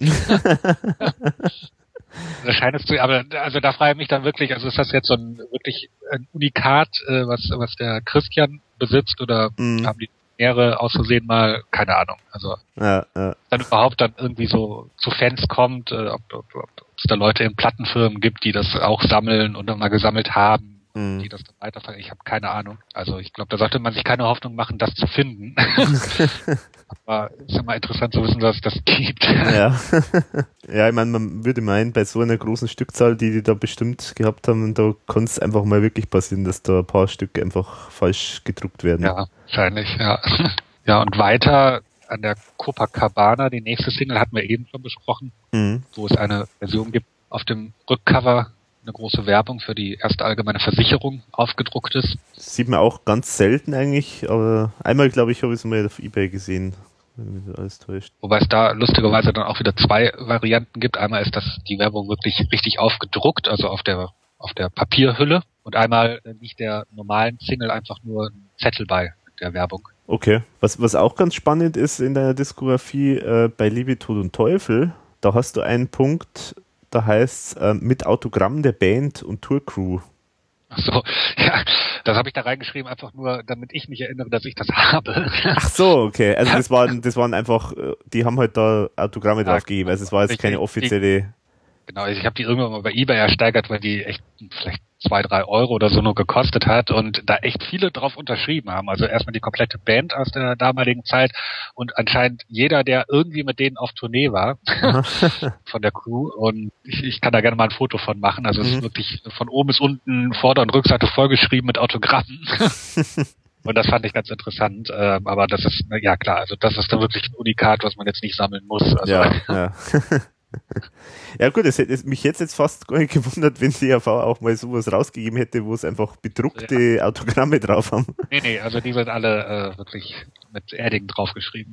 Ja, ja, dann äh, gehen wir jetzt eigentlich schon ja in die deutlich, deutlich nur ein Stück weiter letztendlich. Eins äh, ist jetzt auch noch was, was, was ich jetzt persönlich noch erwähnen kann, weil ich da mich auch mit Wolfi mal länger da äh, zusammengesetzt habe, um mal unsere Sammlungen abzugleichen. Und wir haben dann irgendwie entdeckt, dass bei der Kann den Schmachsinn Sünde sein, da irgendwie auch diese, diese Gelbtöne äh, auf dem Cover extrem unterschiedlich sind. Also es, wir haben alle Varianten gesehen von fast orange bis ganz, ganz äh, fast verblichenes Gelb. Da weiß es natürlich man auch wieder nicht, ist es einfach nur schlecht gedruckt gewesen, dass am Anfang zu viel Gelb drin war und das ist dann immer mehr verblichen und am Schluss gar nichts mehr drin war. Weiß man nicht, aber das äh, ist uns halt da ex extrem aufgefallen, weil ich glaube, ich habe das, gerade das Album, das ja auch in hoher Stückzahl scheinbar erschienen ist, äh, habe ich auch in ganz vielen Varianten und jede Variante hat irgendwie einen anderen Gelbton. Also das, das ist frustrierend. Wahrscheinlich auch ein äh, PR-Gag, ne? Wahrscheinlich. Meine, eine Michael Jackson CD, die in mit fünf verschiedenen Covers erschienen, Genau. zehn verschiedenen, irgendwie sowas. Das ist wahrscheinlich einfach ein Trick, äh, aber nicht so richtig konsequent durchgezogen. ja, genau. Ja, also gibt's gibt's bestimmt, gibt's auch bei mehreren äh, Platten, wo das auch wirklich auffällt. Also es- bei der äh, Maxi-CD von Samurai sind auch die Blautöne mal kräftiger, mal wirklich hellblau. Ähm, aber wie gesagt, das sind so Sachen, das sammle ich eigentlich nicht. Hm. Also, ich habe das Hm. schon mal gehört, ich weiß das von, dass es das von ein paar Platten gibt, Mhm. aber ähm, ja, also das, das sammle ich eher nicht. Mhm. Also, Ja, dann machen wir einen ganz großen Sprung in die Nepomuk's Rache-Zeit. Und ja, das haben wir eigentlich vorher schon mal kurz angesprochen. Das, es steht ein Haus in Ostberlin. ja, die, äh, da gab es äh, die diese kleine CD, kleine Maxi-CD. Mhm. Haben die eigentlich irgendeinen na bestimmten Namen? Also Also Mini-CD oder was? CDs, keine Ahnung. Keine Ahnung. Also, weiß jetzt auch nicht. Oder, nee, Single-CDs. Single-CDs, oder? Single-CDs, okay. Single-CDs, okay. Also die gehört, würde ich sagen, tatsächlich auch zu, äh, zu den seltensten Platten der EAV. Da kenne ich auch kaum jemanden, der die hat, vielleicht so ein, zwei Leute. Ähm, also das muss richtig, richtig selten sein. Also Mhm. das ist mir persönlich auch jetzt nie irgendwo mal untergekommen. Schade eigentlich. ja. Äh, Das ist ja, glaube ich, dann auch in so ein, in so einer Papphülle dann, oder? Also keine Plastikhülle. Das weiß ich gar nicht. Also ich glaube auch, dass es eine Papphülle ist, aber ich weiß es gerade gar nicht. Müsste ich mal nachschauen. Mhm. Also, äh, d- sowas ähnliches gab es ja auch mal bei Kann denn Schwachsinn Sünde sein, also bei der Single. Das war zwar keine 3 Zoll, sondern so 5 Zoll und auch mit dieser, dieser Papphülle. Ich dachte, das wäre Genau. auch so ähnlich gewesen irgendwie, aber kann gut sein. Ja, auch Bully gab es ja nur in der Papphülle, Ja. die Single. Kann gut sein. Also müsste ich nochmal, ich glaube, ich habe irgendwo mal ein Foto abgespeichert, müsste ich mal suchen, aber Mhm. das, das weiß ich gerade nicht. Mhm. Bei der, es steht ein Haus in Ostberlin, d- 3 Zoll, da habe ich auch so eine Zahl mal gehört, ich glaube in dem Fall vom Christian.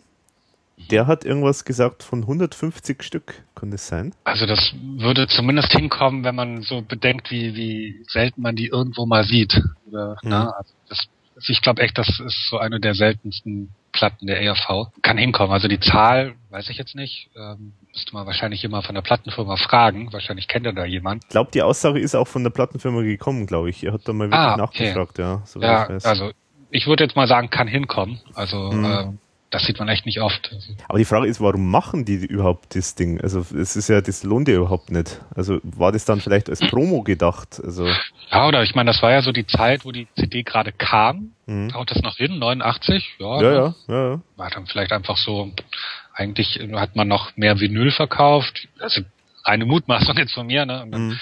vielleicht äh, ja, trotzdem mal so eine kleine Mini-Auflage dann noch veröffentlicht. Also ist das Einzige, wie ich es mir erklären könnte. Mhm. Das heißt, Promo glaube ich nicht, weil da gibt's auch, also es gibt zu den normalen Singles äh, Promo-Beilagen, verschiedenste. Ähm, so, so Zettel, die dabei liegen. Also ich glaube, dass es die wirklich im Handel gab, ohne es jetzt genau zu wissen. Bei äh, es steht ein Haus in Ostberlin, da, hat, da war ja das Witzige auch, dass ja da die ERV da wirklich so ein bisschen so eine, so eine kleine, ja, ich weiß nicht, wie man es nennt, so, so einen kleinen äh, äh, Promo-Stunt gemacht hat, weil sie sich ja sozusagen nicht als ERV bezeichnet haben. Mag natürlich auch sein, dass die dann irgendwie da auch das so, ja, in verschiedene Varianten gedruckt haben, um dann das auch einfach mal an so Presse und so weiter zu verteilen. Einfach mit dem Hintergrund so nach dem Motto, da ist jetzt hier irgendwie so eine unbekannte Band oder so. Keine Ahnung. Wobei, also ich müsste jetzt nochmal nachschauen, also ich meine so aus der er Erinnerung, äh, dieser Zettel, äh, der, dieser Promo-Zettel, der der Single beilag, also da kann man schon relativ deutlich draus rauslesen, dass es die ERV ist. Also, okay. ich glaube, ein großes Geheimnis war das jetzt nicht. ah, okay, gut. ja, gut. Es ist ja auch anders offiziell begründet worden, so, so wie äh, die ERV will sich da jetzt irgendwie nicht auf diesen Zug dann irgendwie aufspringen. Weil ich mich da echt frage, ob das nicht einfach ein schlauer Promo-Trick war. Also vielleicht, also vielleicht wollte die ERV de- den Song gerne rausbringen, weil, weil er auch inhaltlich was zu bieten hat und die Mhm. Plattenfirma wollte lieber Ding Dong als erstes Single, dann hat man es sich dann so geeinigt. Also keine Ahnung, aber so Mhm. könnte ich es mir vorstellen. Das kann natürlich auch sein, ja. Ja, und bei Nepomuk Sache, das ist auch wieder so ein Album, wo es wahnsinnig viele Varianten gibt. Müssen wir jetzt gar nicht alle im Detail anschauen, aber eins liegt mir auf, am Herzen, weil das ich dermaßen hässlich finde. Ähm, ich habe es ja vorher vorab auch schon äh, angekündigt. Du hast es auch äh, in deiner Sammlung, diese ominöse Music World Variante als MC von Nepomuks Rache. Ja, die ist wirklich außergewöhnlich hässlich. Das kann man Aber- wirklich sagen, ja. Das ist hässlich bezeichnet, dann hat man noch nicht die verschiedenen Kassettenauflagen von Watumba gesehen. Kommt nämlich nochmal alles. Ach so, okay. Aber stimmt, ja, das ist einfach auch die Qualität. Also wenn man das mal abspielt, die Kassette ist unterirdisch. Also da scheint jemand wirklich die Original-CD einfach auf Kassette kopiert zu haben. Also es ist wirklich ganz, ganz schlechte Qualität und gab es dann anscheinend nur bei World of Music zu kaufen. Unterirdisch. Ja, das ist schon. Ich hoffe, äh, für ganz, ganz wenig Geld wurde das vertickert. ja, hoffentlich, ja. Aber man muss jetzt sagen, also zum einen ist ja die MC äh, komplett sagen wir, selbst bedruckt. Also es ist jetzt sozusagen nicht das, das offizielle aus dem Book, äh, also auch nicht diese ganzen handgeschriebenen äh, äh, Songtitel und, und die Grafiken. Das ist alles nicht drin. Das ist alles so äh, ja, mit einer Standardschrift, äh, Computerschrift irgendwie gemacht. Und dann auch noch Seiten äh, sind benannt mit Site 1, Site 2, also ganz komisch. Und mein, mein Lieblingsvertipper bei dem Ding ist die Wildsau. Also S-A-W anstatt Wildsau, S-A-U, Wildsau, finde ich super. Also mit, der gleiche Praktikant, weil er das Rückcover von der Café Passé abgetippt ja, hat. genau. Generell glaube ich, dass es einen Schreiber bei der ERV gibt, der alle Booklets tippt grundsätzlich so seine persönliche Note damit einbringt und ein paar Fehler reinhaut. Ja. Ah ja, das kann ich übrigens auch bei der Gelegenheit kurz sagen. Ich habe neulich mal erfahren, diese legendären vielen Fehler in den Booklets bei den Texten, ähm, wie die zustande kommen. Also es ist ja, ich hätte es ja eigentlich nicht gedacht, aber also ich hatte immer gedacht, die würden deswegen entstehen, weil äh, sozusagen, ich, ich kenne jetzt so, oder man kennt ja jetzt so diese äh, Texte, wie es der Thomas Spitzer schreibt, äh, der schreibt ja immer mit wahnsinnig viel Varianten und mit äh, Ergänzungen und mit Durchstreichungen und was weiß ich noch. Also es sind ja oft so, so richtige Bruchstück äh, halten, äh, also wo sozusagen dann erst beim Singen dann so die Variante ausgewählt wird, die dann tatsächlich gesungen wird. Das wäre jetzt auch so meine Variante gewesen, was ich immer so gedacht habe. Genau, also es hätte jetzt gedacht, dass das der Grund ist, weil da hat halt das, es wurde halt dann, ich, ich dachte halt, das wurde so dann der Plattenfirma übergeben und die mussten sich dann da irgendwas raussuchen, wie es halt dann tatsächlich äh, gesungen wurde. Aber nein, so war es gar nicht. Und zwar, es war so, die, äh, äh, die Texte sind komplett von der Plattenfirma abgetippt worden durch Hören. Und also das ist, das, das hat mich schon ein bisschen verblüfft, muss ich ehrlich sagen, aber Dann es erklärt einiges. sagen, relativ wenig Fehler. Genau, dann muss man echt sagen, Respekt. Also, Warum macht man denn sowas? Also, ja, das ist mir auch ein Rätsel, ja. Aber ich kann sagen, also ich, ich verrate ein Geheimnis, es gibt eine große Innovation fürs nächste Album. Und zwar, es wurden die Texte übergeben. Also beim nächsten Album, wenn Textfehler drin sind, dann kommt es tatsächlich von der IAV zur Abwechslung. Ja, ja. Übergeben? Ach so, ach so. Also das ist ja, sind ja direkt zwei neue Infos, wo ich investigativ einhake. Oh. Es gibt also eine neue Platte. Und du tippst die Texte ab, oder habe ich das falsch verstanden? Äh, ich weiß nicht, ob ich das sagen darf, wer die Texte getippt hat. Das, das soll der, das soll der, soll derjenige dann selbst, selber äh, sagen, aber ja. Ja, nicht schlecht. Wenn wir mal genau hinschauen, kennen wir dann ja wahrscheinlich denjenigen, Ja, ja, genau, der ist schon bekannt, ja. Und bei dieser äh, World of Music oder Music World Variante, das ist bei mir zumindest so, dass die Kassette auch total ohne Beschriftung ist. Ist es bei dir auch so? Äh, müsste ich jetzt nachschauen? Ich glaube ja. Also Mhm. das ist ja auch so ein Ding, also das ist ja wirklich das Billigste vom Billigen, das Teil. Also Ja, bei dieser Beschriftung, da diese, diese grauen Kassetten früher mit dieser weißen Beschriftung, also wenn man da einmal drüber rubbelt, also wie diese Rubbellose früher, dann verschwindet die Schrift auch. ja, genau. Die ist, das stimmt, ja. Die, die, äh, die verschwinden immer recht gern dann. So, Ja, wahrscheinlich hochtoxisch alles, aber äh, nicht. Ja, weiter in der Liste. Ich habe vergessen, was anzumarkern. Wir hatten uns ja vorher überlegt, so was wir Mhm. ansprechen. Und zwar ist noch ganz interessant äh, bei der Samurai-Single. dass zum ersten Mal das äh, ja, ein ganz neuer neue Tonträgerart auftaucht. Und zwar ist damals, also meines Wissens nach, erstmals äh, eine Single als Maxi-Kassette erschienen. Mhm. Das war tatsächlich eine normale Kassette, die in so einer Papphülle gesteckt hat. Ach so. Ähm, und da waren zwei Lieder drauf. auf der Seite A ein Lied und auf der Seite B ein Lied. Also wenn man sich die anhören wollte, musste man wechseln. Oder es okay. hat sich durchgesetzt, überraschenderweise. Überraschenderweise, ja. Format, also und das gibt's, da gibt's ein paar von. Also es gibt also diese Samurai Maxi Kassette habe ich jetzt nicht, aber ich habe eine von Jumbo, da gab's das auf jeden Fall auch. Mhm. Und es gab eine Promo Maxi Kassette zu 300 PS. Echt? Ähm, Zu dem Zeitpunkt gab es das auch noch, dass da. gab's das auch noch, ja, total verrückt. Also Das ist ja 34, echt- ja. Ja. Da sind auch nur die Songs äh, von, von der normalen Single drauf. Also ich Mhm. glaube sogar ohne die Maxi-Version. Ja. Überraschenderweise hat sich das nicht durchgesetzt. Da würde mich dann auch interessieren, wie viel die dann gekostet hat. Also ich kann mich erinnern, äh, dass äh, ich diese Jumbo Maxi Kassette damals bei uns im Plattenladen im Wuppertal gesehen habe. Da gab es ein extra Regal mit Maxi Kassetten. Also das da wurden Ah. viele veröffentlicht von vielen Künstlern. Und das war so der normale Preis einer normalen Single. Und das waren damals so fünf, sechs Mark. Ne? Mhm. Ja, genau, genau. Dreh. Okay, ja gut, also das ist dann irgendwie eher keine gute Idee gewesen wahrscheinlich, aber man muss ja alles mal probieren. ich habe mir auch gefragt, was eigentlich die erste CD von der ERV war, also sei es jetzt Single oder, oder Album.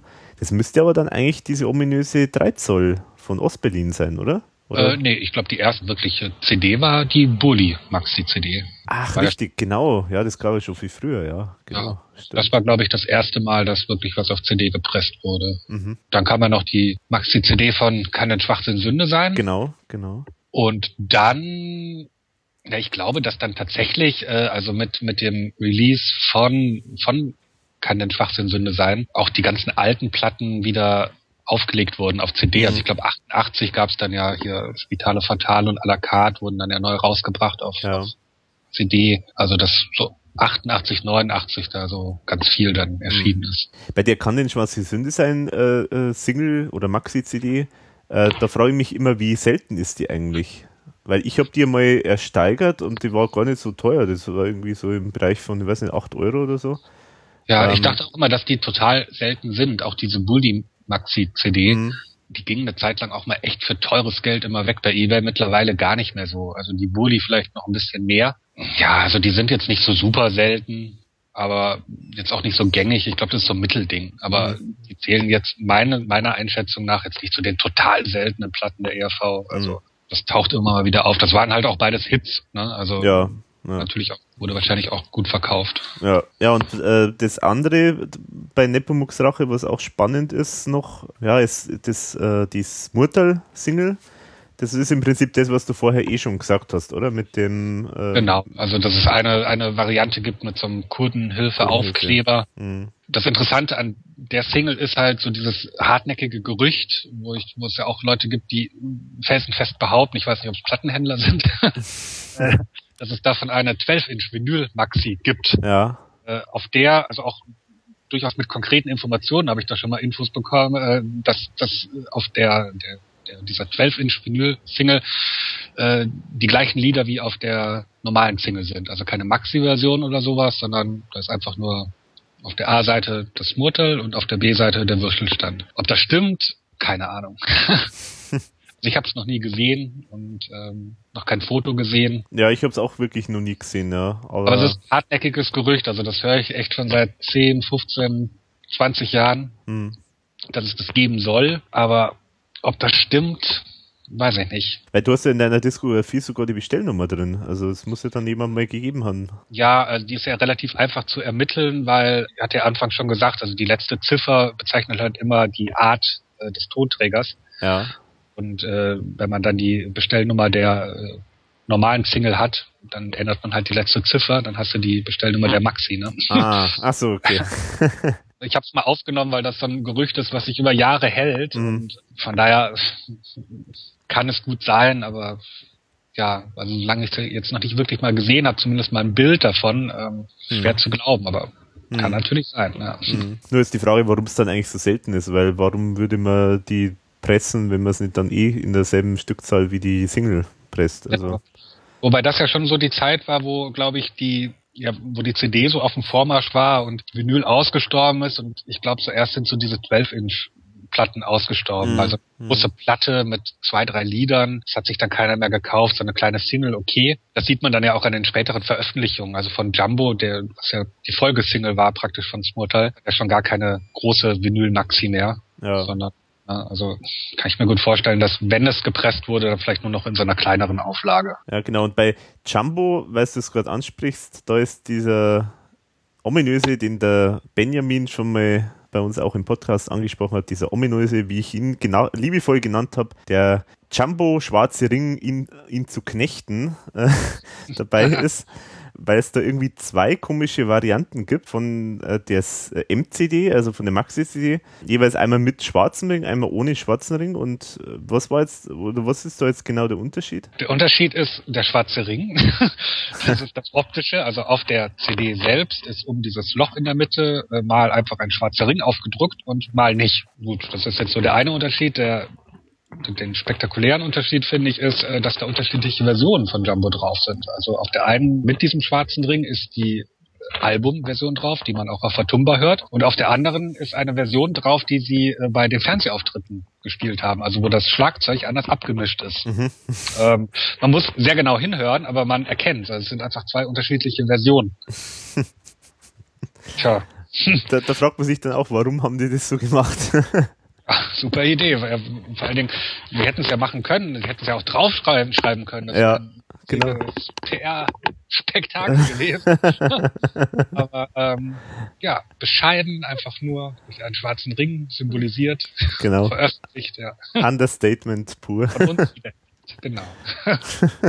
ja, und ich meine, das war jetzt sowieso die Zeit, so ja, 90 bis so 92 ungefähr, wo überhaupt viel experimentiert worden ist von den Plattenfirmen mit den ganzen verschiedenen neuen Tonträgerformaten.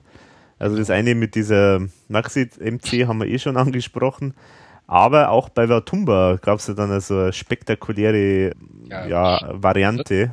Ja, die der Benny, glaube ich, aufgetan mhm. hat. Ich weiß bis heute nicht, was es ist.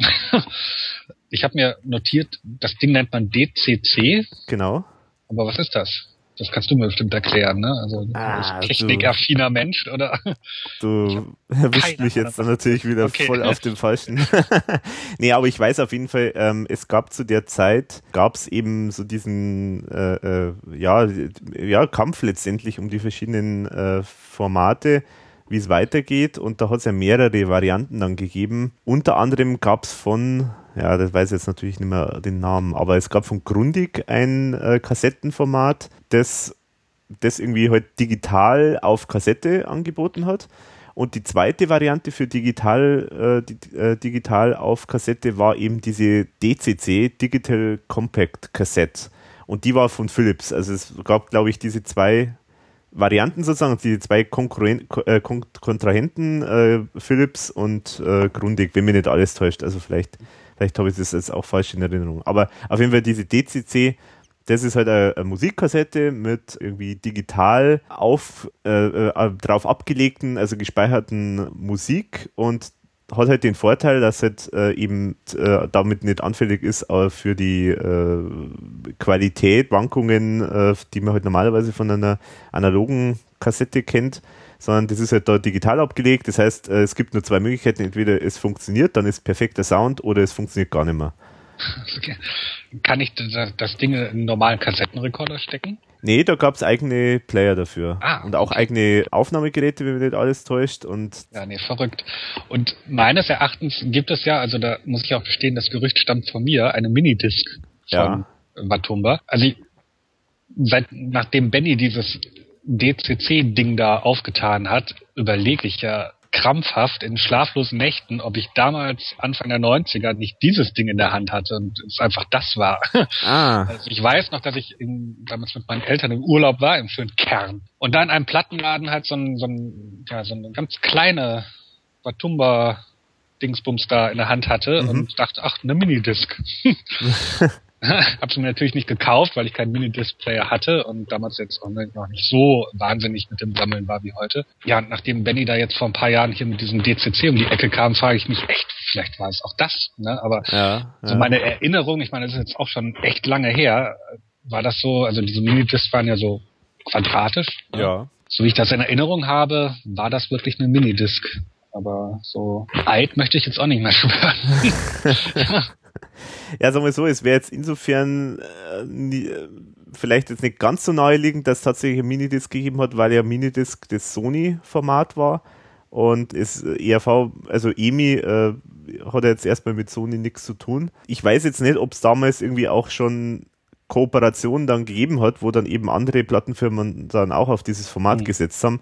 Könnte, also soweit ich aber weiß, ist also vor, vorwiegend alles, was du kauf, äh, Minidiscs betroffen hat, war, glaube ich, vorwiegend alles irgendwas, was von Sony gekommen ist.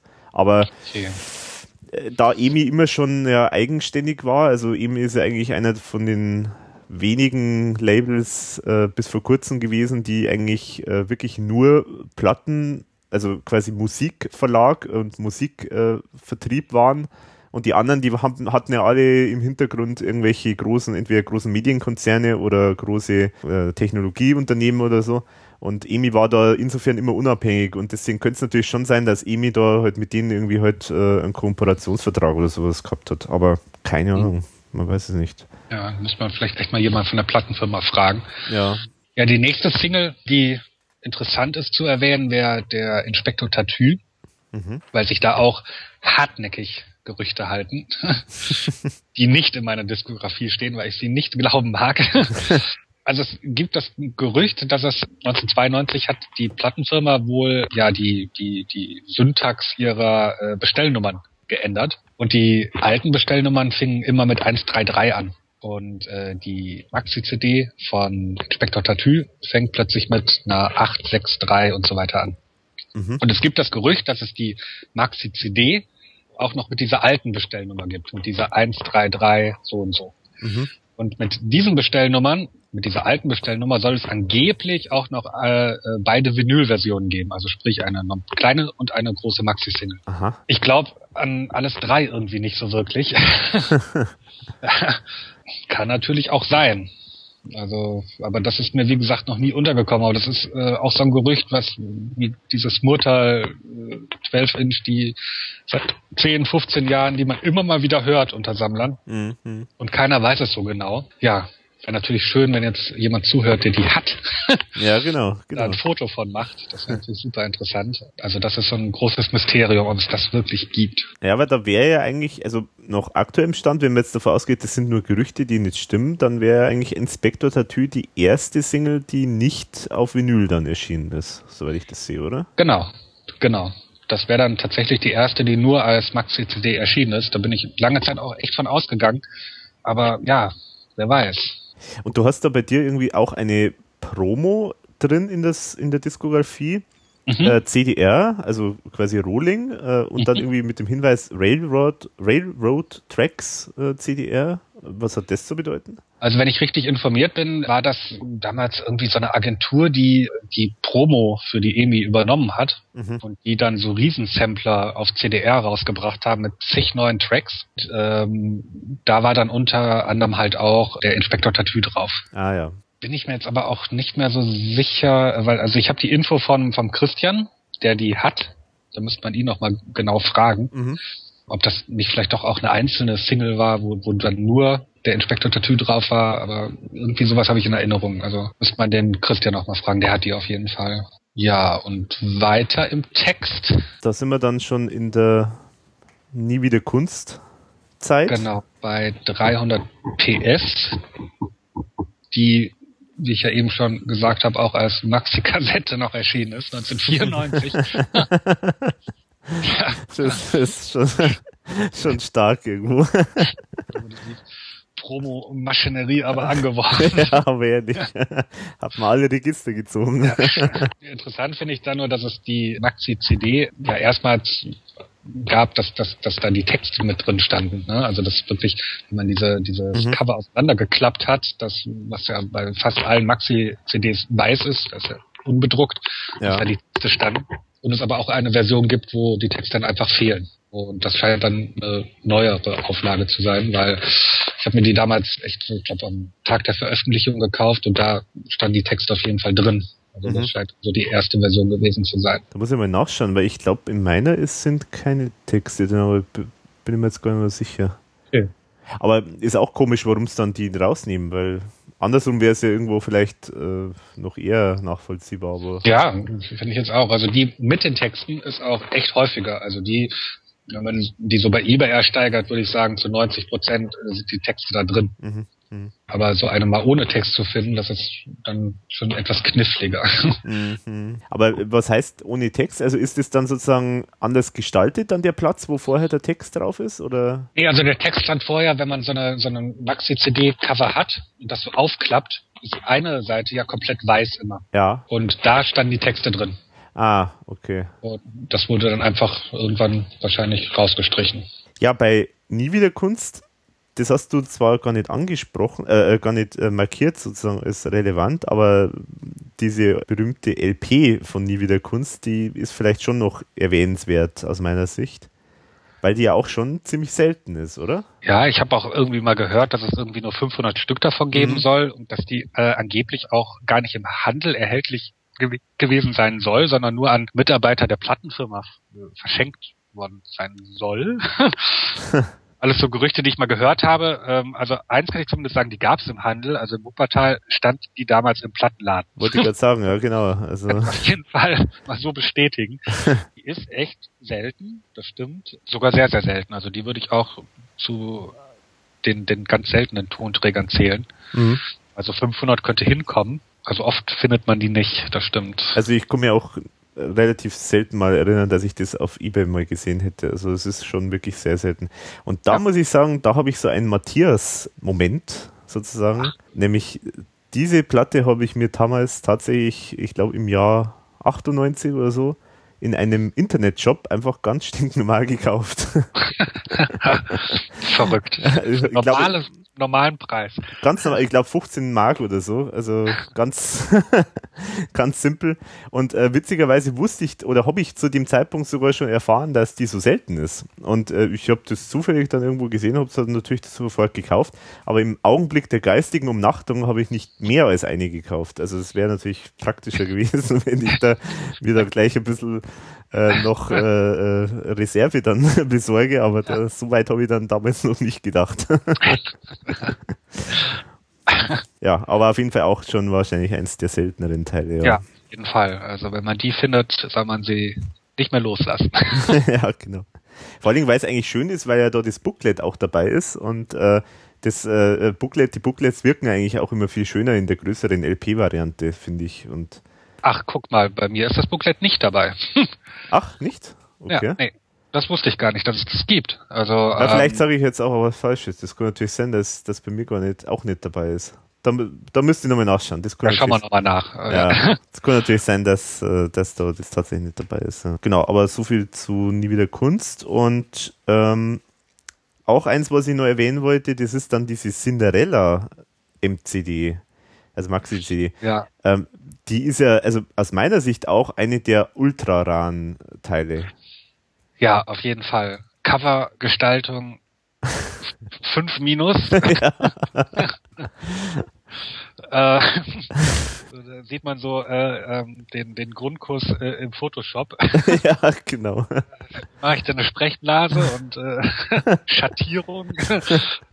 ganz, ganz gruselig. Ja, und vor allen Dingen äh, Ähm. auch äh, irgendwie, äh, also ideenlos, weil also äh, irgendein so ein Foto genommen äh, vom Klaus äh, da in seiner, in, was war das gleich wieder für, ich weiß gar nicht, war das sogar Cinderella-Verkleidung, weiß ich gar nicht mehr genau. Ja, Aber auf jeden Fall, Cinderella-Verkleidung, ja. ja, aber auf jeden Fall so mit einem Ausdruck, als ob jetzt gerade irgendwie äh, jemand äh, einen Unfall beobachtet hätte. Also es ist so, Ja, und auch wie ungewöhnlich, also dann äh, Bild zu nehmen. Also es gibt ja kaum ERV-Platten, wo die Band oder mal vorne auf dem Cover ist. ja, ja, Ganz seltsam. Also man muss dazu sagen, die, die Cinderella-Single und auch die, die Vorgänger-Single, die Flugzeug-Single, waren ja die ersten beiden Singles der ERV, die nicht mal in Deutschland erschienen sind. Ach, okay. Die gab es damals nur in Österreich Aha. und für deutsche Fans damals dann nur über Ruckzuck. Mhm. Von daher sind die beiden eh schon mal seltener als alle Vorgänger-Singles. Mhm. Und also man hatte echt überhaupt nichts von mitbekommen. Also ich habe davon mitbekommen, dass es die gibt. Es gab damals hier bei diesem guten alten Fanclub Chaos eine Fanzeitung, wo die ganz unregelmäßig erschienen ist und irgendwann stand da mal, ach ja, übrigens, ihr hat schon neu, zwei, zwei neue Singles veröffentlicht. und dann habe ich mir die da irgendwie mal bestellt. Aber ja, die gab's echt, also wie gesagt, nur in Österreich und dann wahrscheinlich auch beide nur sehr, sehr selten, weil Cinderella echt noch viel, viel seltener ist. Also Da, da frage ich mich bis heute, ob das jetzt eigentlich eine Promo war, aber anscheinend nicht. Also die hat es dann schon im normalen Handel die, die gegeben. scheint es wirklich so äh, gegeben zu haben. Ah, ah, okay. Viele gekauft zu haben, aber ja. Aber wie gesagt, auch nur in Österreich. Hm. Ja, und bei Flugzeug wundert es mich aber dann schon, weil ja Flugzeug äh, schon auch mit vielen TV-Auftritten eigentlich äh, Ja, bekannt worden Cinderella, ist. Cinderella ja auch. Ich erinnere mich da an irgendeinen Auftritt auch bei Dieter Thomas Heck mit Cinderella. Ähm, ja, aber zu der Zeit, also das war dann ja auch so man die ersten Songs, wo auch keine Videoclips mehr produziert worden Ja. sind. Ja, das war dann wahrscheinlich so, wo man dann so gemerkt hat, dass, dass sich nie wieder Kunst jetzt nicht mehr so verkauft wie früher und die Tour hat der Eike auch erzählt im Podcast, war dann jetzt auch nicht so finanzielle, äh, naja, ja, dann hat man da äh, das wahrscheinlich dann so auf Sparflamme dann noch zu Ende abgefrühstückt. Wahrscheinlich war es vorher irgendwie vereinbart, vier Singles werden veröffentlicht. Und, Ja, ja, genau, ja, wahrscheinlich, das, das war wahrscheinlich irgendwie der Hintergrund, ja, kann ich mir vorstellen. Dann können wir jetzt auch wieder zu einem auch Sahne-Stück sozusagen kommen. ja. Diese, Sahnestücke, möchte ich fast sagen. ja, ja, genau. Vollkommen unterschätzt. Also wenn es ein Raritätenalbum jemals geben sollte, der ERV, dann gehört das mit drauf, obwohl es ja mittlerweile, ich glaube, auf einem Raritätenalbum von Ambros Genau, vom Ambros ist auf jeden Fall schon erschienen, ja, genau. veröffentlicht, aber äh, Tour Felix Austria gibt's als Single auch oder als 5 Inch, wenn man es so nennen will, also in, in, in so einem Pappcover ist das. Mhm. Warum ich das markiert habe, ist, weil ich da weiß, dass es da relativ viele Fälschungen von gibt. Ach, Also Thema hatten wir noch gar nicht. Also man kann gerade natürlich so diese gebrannten CDs, wobei das jetzt eine richtig gepresste CD ist, natürlich auch relativ gut fälschen. Ne? Also mhm. kann ja CD-Labels drucken, das kann ja jeder mittlerweile zu Hause, ja, Farbdrucker hat. Und von der Single habe ich jetzt schon von mehreren gehört, gibt es Fälschungen. Man, man erkennt das dann natürlich, also wenn man die so nebeneinander hält angeblich. Also ich habe nur, nur so ein Original, was jetzt nicht wie eine Fälschung aussieht, aber man erkennt es wohl und da muss man halt aufpassen. Also das, Mhm. äh, das gibt es wohl. Also ich habe eine so eine Fälschung hier, die ist, muss ich auch mal abfotografieren, die ist so stümperhaft gemacht. es gibt so eine Promo-CD von Frauenluder, die gibt's wirklich äh, und einer hat sich wohl gedacht, ja, verticke ich doch mal bei Ebay, machst du mir meine eigene. Aha, okay. War glaube ich nicht so allzu talentiert dabei. Ja, aber das, äh, das wäre auch sowieso einmal spannend, weil ich komme, ich mein, man weiß es ja oftmals auch nicht, ob es jetzt eine Fälschung ist oder nicht. Also man, Also bei diesen neuen Promo-CDs, die ja wie gesagt nur noch so ein farbkopiertes Cover dabei liegen haben, klar, das scannst du ein, druckst es aus, dann Mhm. hast du. Ne? Also, ja, das ist halt echt äh, schwierig und dann muss man halt immer so ein bisschen darauf vertrauen, ja, wo man die kauft. Ne? Also bei Mhm. eBay ist es immer ganz heikel solche Sachen. Da ist immer besser, dass man das bei Händlern dann kauft, die, die man kennt. Ne? ja, Äh, ja. Oder weiß, die verscheißern dich nicht. Mhm. Mhm. Ja, das ist schwierig. Ja. Schwieriger. Gut, aber auf jeden Fall, das ist auch so eins der Teile, da kann ich mich erinnern, da warst du, ja, also hast du ja sozusagen alle schwer beeindruckt, wie du das irgendwie mal im Forum gepostet hast, dass es diesen Song überhaupt gibt. weil der wirklich lange Zeit also überhaupt nicht bekannt war, äh, Ja. weil ja nur auf diesem Promo, auf dieser Promo-Single erschienen ist. Wie gesagt, aber jetzt mittlerweile kann man ja, den hab, auf, über den Weg habe ich ihn dann auch bekommen, also über so einen Sampler, Raritätensampler von Wolfgang Ambros, kann man sich ja, Ja. ganz normal Das ist also dass man da dann auch mal drankommt. Genau. Ne? Wenn man Mhm. jetzt nicht unbedingt die Single kaufen möchte. Ja, und dann eigentlich äh, beginnt jetzt so ein bisschen die Dürrezeit, muss man sagen, weil eigentlich ERV-mäßig dann, ja, natürlich jetzt auch nicht mehr so riesig was los war und zum anderen halt dann, ja, auch äh, scheinbar aus Sammlersicht äh, nicht so wahnsinnig viel äh, ungewöhnliche Sachen passiert sind. Das stimmt. Auf der anderen Seite, also ich habe jetzt in, in, der Liste jetzt hier für unser Gespräch gar nicht mehr so viel markiert, weil das ja so die Sachen sind, die mich jetzt auch nicht mehr so richtig interessiert haben. Mhm. So Zeit, also klar, ich habe das dann auch weitergesammelt. Es gab irgendwann keine Vinylplatten mehr. Also das ist ja so das, was, was ich immer am liebsten gesammelt habe. Mhm. Und ähm, ja, also ich habe hab dann immer noch weitergemacht, aber man, man sieht dann ja auch, also da, das hat sich dann so ein bisschen ausgedünnt, also von den Sachen, die ich da jetzt habe. Also mhm. ich habe dann jetzt nicht mehr alle Auflagen einer CD, also von Himbeerland gibt es, glaube ich, sieben, acht verschiedene Auflagen der CD. Mhm. Und das habe ich dann auch irgendwie nicht mehr alles. Also das ist dann, war mir dann zu speziell und dann auch zu teuer. Mhm. Weil eine alte LP kriegt man mit, mit bisschen Glück für ein, zwei Euro, aber wenn du eine Himbeerland CD kaufst, dann zahlst du auch fünf Euro, ne? Und einfach nur, dass du die da nochmal hast. Mhm. Ja, das, das war dann so ein bisschen, ja, so Dürrezeit, so sammlertechnisch. Obwohl da interessante Sachen bei sind.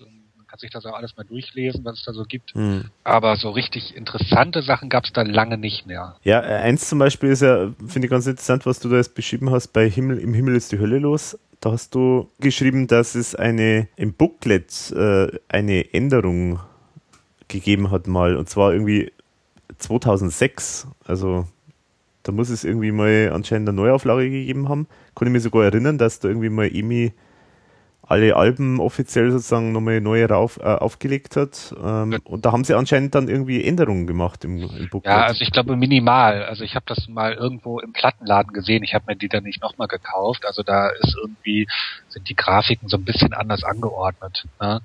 Äh, interessanter finde ich dann äh, eher die die äh, die Fehlheftung des Booklets bei der ersten Auflage, wo sie die mittlere Seite aus Versehen verkehrt genau, ja. die habe ich auch, ja. mehrmals vorgekommen. Ich glaube, bei Himberland ist, gibt es da auch eine Version, wo das, die, das richtig in Erinnerung habe. Genau, bei Himberland gibt's das auch. Da haben sie äh, auch die, also die mittlere Seite scheint äh, gefährlich zu sein. Zuletzt dann immer mit Fan, äh, Fanclub-Werbung in der Mitte. genau. Genau.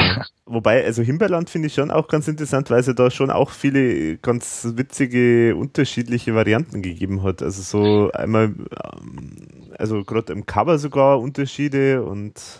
Ja, allein schon äh, von daher interessant, weil es, weil es die Platte ja zuerst nur in Österreich gab mhm. und die dann ein Jahr später oder ein halbes Jahr später erst in Deutschland veröffentlicht wurde. Ja. Und dann auf einer anderen Bestellnummer wieder. Ja, und ansonsten gibt's so die üblichen Sachen. Es gab dann auch wieder eine Club-Version, hier von Bertelsmann wahrscheinlich, äh, dann die angesprochene Fehlheftung und unter anderem auch eine äh, angeblich aller allererste Fanclub Edition, mhm.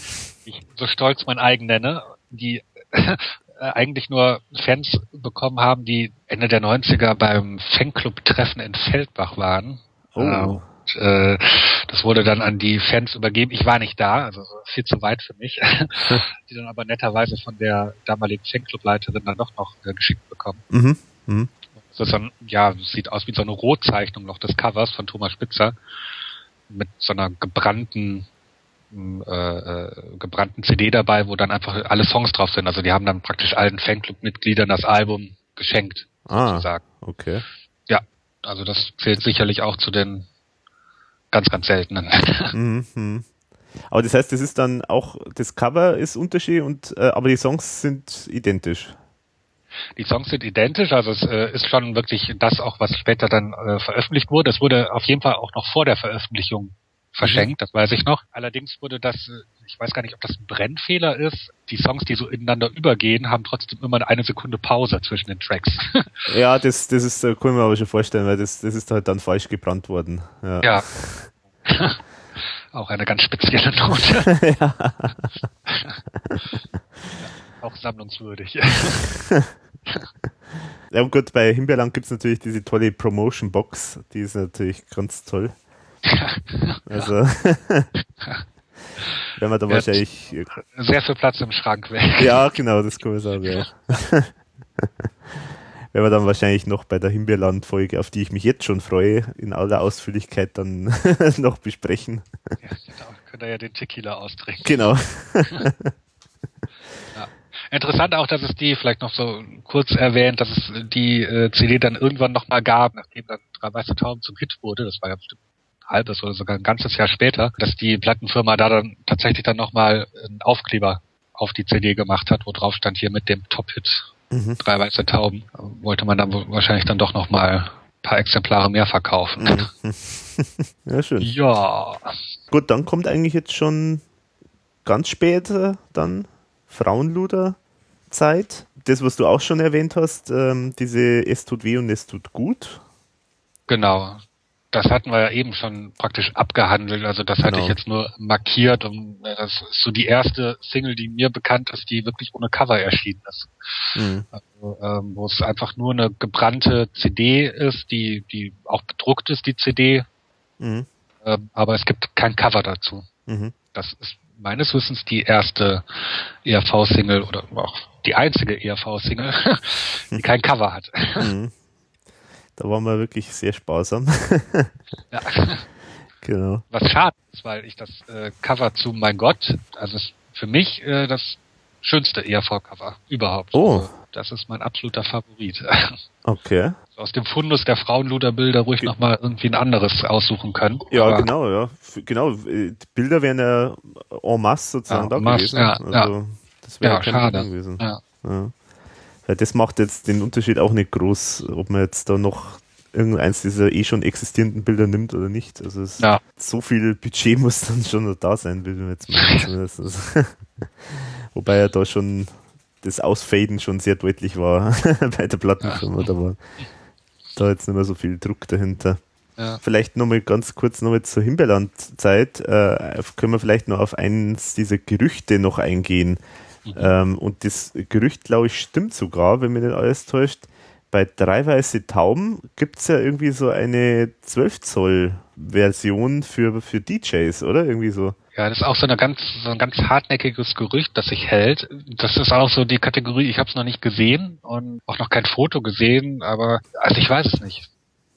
Also die einzige 12-Inch Promoplatte, die ich kenne, ist zu Flugzeug. Also die gibt's ja nachweislich wirklich. Aber ob es das wirklich zu den drei weißen Tauben gibt, das, also ich habe das Gerücht jetzt auch schon öfters mal gehört, aber ja, ist mir noch nie Noch untergekommen. nicht untergekommen. Ja, Nee. okay.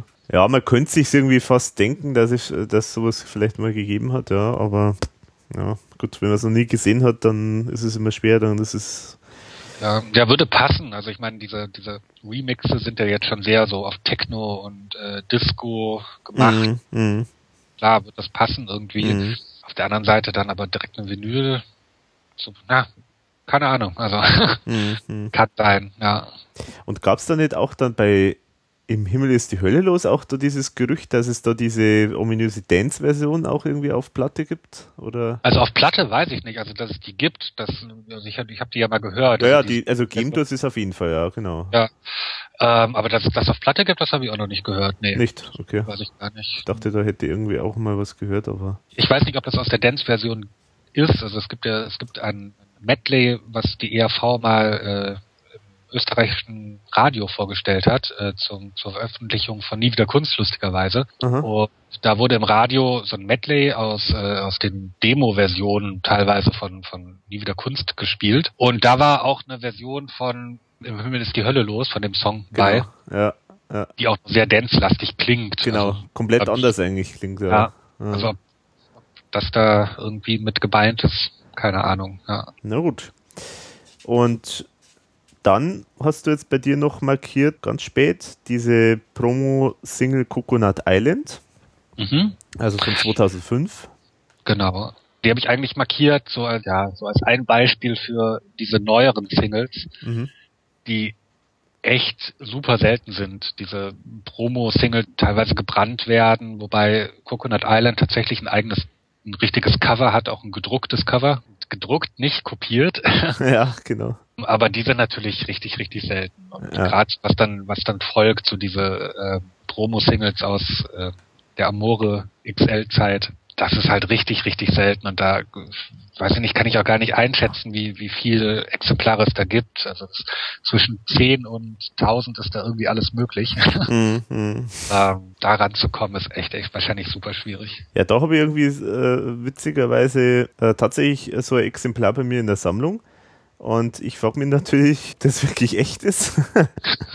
weil da weiß man es natürlich auch nicht so ganz genau bei dem Teil, weil das, da habe ich irgendwie bei eBay äh, das zufällig gesehen und das ist aus irgendeinem Grund nicht so äh, beachtet worden. Also das habe ich nur relativ günstig eigentlich bekommen. Ähm, Welche ist das?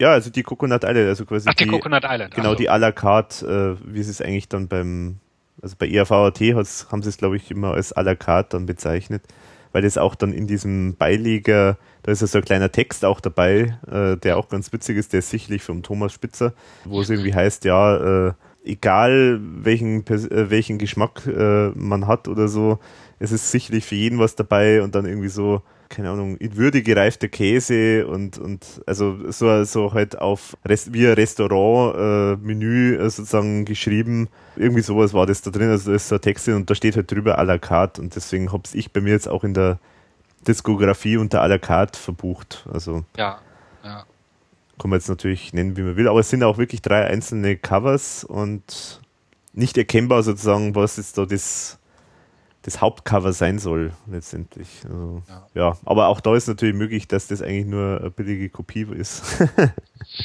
man weiß es nicht. Ja. Aber ich habe auch glücklicherweise nicht so viel bezahlt, also es war jetzt. Ja, das ist gut. Wäre jetzt äh, doch vertretbar gewesen. Ja.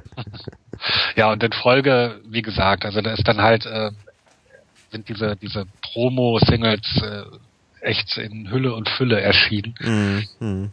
Auch äh, so ein Unterschied, also diese Schnippe-Schnipp-Promo äh, habe ich noch nie gesehen. Also ob es die überhaupt gibt. Vielleicht einmal selbst gebrannt.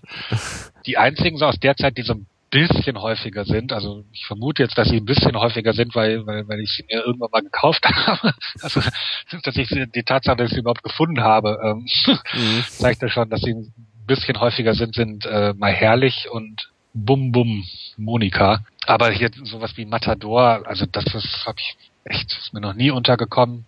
Genauso wie die Promo-Single zu Amore, wobei ich da immerhin einen kenne, der die tatsächlich hat. Aber ich glaube, da äh, irgendwie gezielt nachzusuchen, da, das ist verschwendete Zeit. Also da, da wird es nicht viele von geben. Ja, das ist eigentlich schon frustrierend, weil es da jetzt irgendwie dadurch, dass das alles so CDRs sind, also so Rohlinge, feuern die halt einfach lauter so, also fast schon jeden Song irgendwie als Promo raus und ja, es das kostet ja auch kaum was, ne? Eben, also, ja, ja. Aber es ist natürlich zum Sammeln irgendwie schon ein bisschen frustrierend. Ja, scheiße, ja. Ja, damit haben wir eigentlich sogar schon die ganzen Einzelbestandteile, die wir besprechen wollten. Genau. Drin. Ah ja, das letzte wäre natürlich noch vereinsamt. Also das, was für kurzem ja. mal. Die neue Single, die wenn neue man so will. Wenn man so will, genau, ja. ja. Ja gut, da stellt sich natürlich die Frage, wie das ist, also ob man MP3s sammelt. Ne? Ja, also ja. Der, der Song ist jetzt bei YouTube erschienen, den kann man natürlich, ich weiß gar nicht, ob das legal ist, aber sagen wir mal mit einem rudimentären technischen Verständnis äh, durchaus ja dann auch äh, auf MP3 äh, mhm. ne, mhm. Auf CD brennt. Genauso ist das ja bei diesen Download-Singles. Wie hieß nochmal dieser Song zu dem österreichischen Kinofilm? Kriegs der Watschen. Kriegs der Watschen, genau. Äh, ob man das jetzt sammelt. Ja. Also ich habe das irgendwie so gelöst, dass ich das schon sammle, indem äh, ich mir dann selbst aus dem Cover, was es ja immer gibt, dass ich mir das ausdrucke, äh, mhm. äh, in eine CD-Hülle stecke und die gebrannte CD rein. Sieht dann genauso aus wie jede andere Promo-CD. Also von mhm. daher, ja, sammelt man das auch, ne? Aber ja, ja das ist halt, eigentlich nur interessant, wenn es jetzt eine andere, entweder eine andere Version ist von, von dem Song oder wenn halt irgendwie zumindest ein Cover noch dabei ist. Also ja, was Besonderes wir haben jetzt sozusagen äh, jede Menge so, so Tonträger äh, besprochen. Jetzt ist natürlich noch die Frage, jetzt zum Sammeln kann man natürlich noch beliebig ausweiten.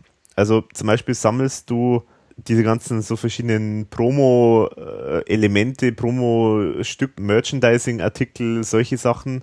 Sammelst du sowas? Ähm, ja, schon, aber nicht gezielt. Also jetzt nicht so wie Platten. Also wenn mich äh, da, das mache ich echt so, wenn ich irgendwas sehe und interessant finde, dann schon. also ich habe auch so ganz absurde Sachen. Das hat mir meine Schwester mal zum Geburtstag geschenkt. Es gab mal, hab ich auch noch in Wuppertal gewohnt, da gab es in dem Plattenladen einen lebensgroßen, ungefähr 1,80 Meter großen Aufsteller von Nepomuk im Himmel ist die Hölle losgewandt.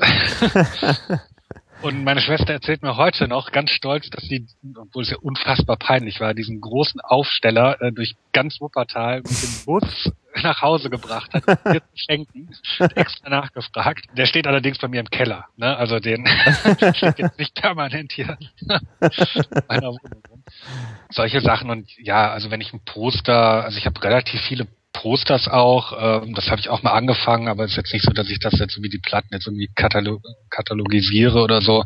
Ja, das sind dann eher so die Sachen, gern auch so alte Sachen. Also ich habe ich habe eben schon gesagt, dass ich zwei Poster an der Wand hängen habe und das sind dann wirklich so von den ersten Platten so die Poster, die ich schön finde. Ja, ich gucke da immer mal, so was mich interessiert und ähm, aber das ist jetzt nicht so, dass ich das jetzt so wie bei den Platten so gezielt mache. Ne? Mhm. Also hat sich eine, ganz, ganze Menge Mist angesammelt, auf jeden Fall. Mhm.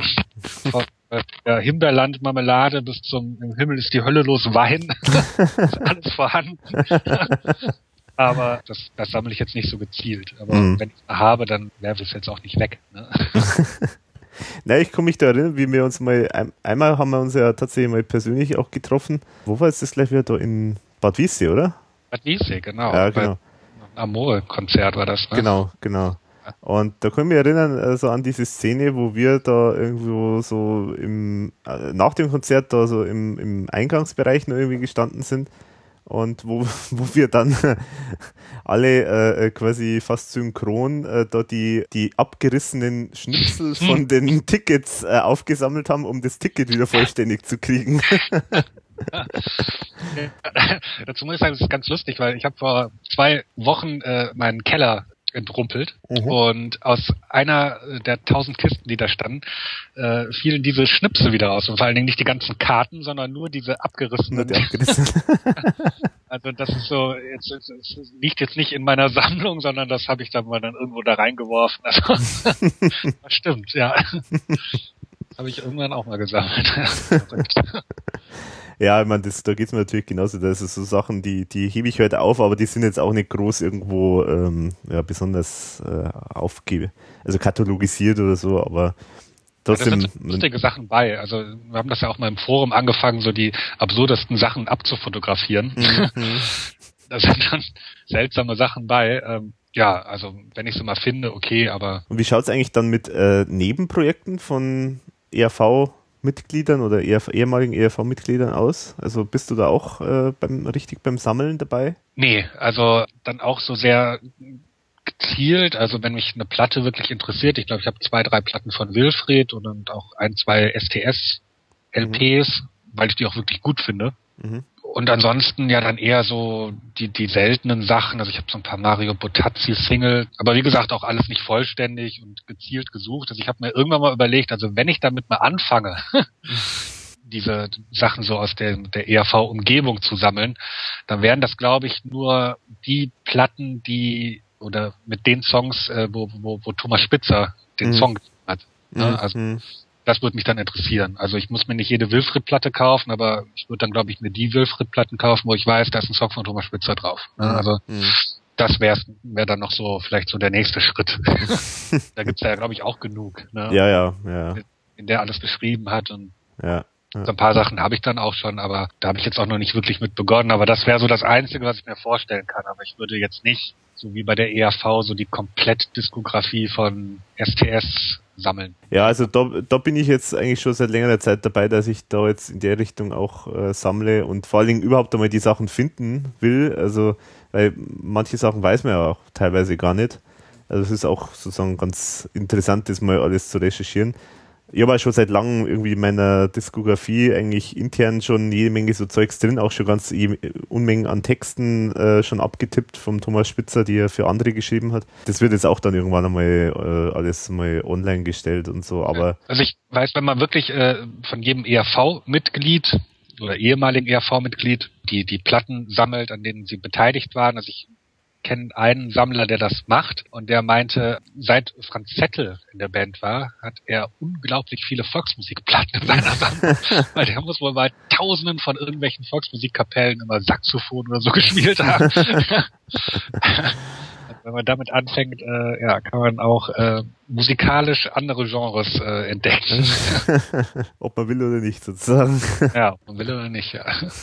Ja, und also bei mir ist sogar so, dass ich, äh, ich interessiere mich auch ziemlich für die ganzen Coverversionen, weil da gibt's ja eine Schrecklichkeit nach der anderen. aber so ein paar Perlen gibt's ja dann doch hin und wieder mal. Also, aber das ist jetzt auch nichts, was dich jetzt so gezielt interessiert.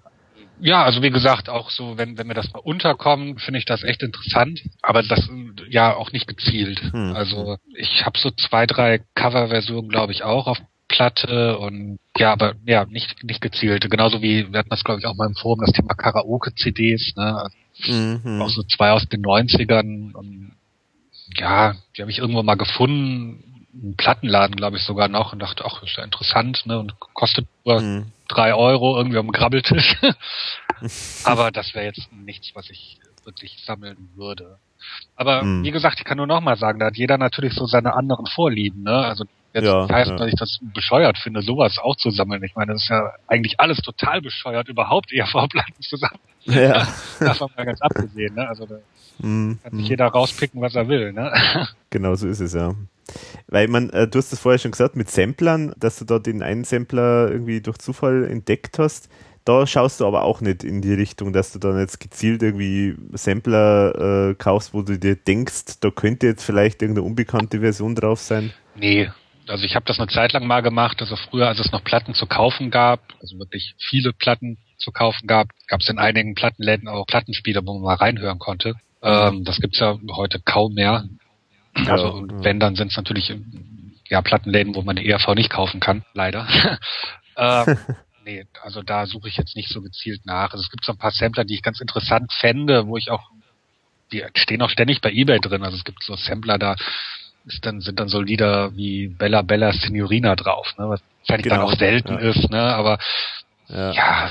interessiert mich jetzt im Prinzip auch nicht. Also wenn ich das mal für einen Euro finde, würde ich sagen, okay, aber bei zwei Euro würde ich auch schon überlegen.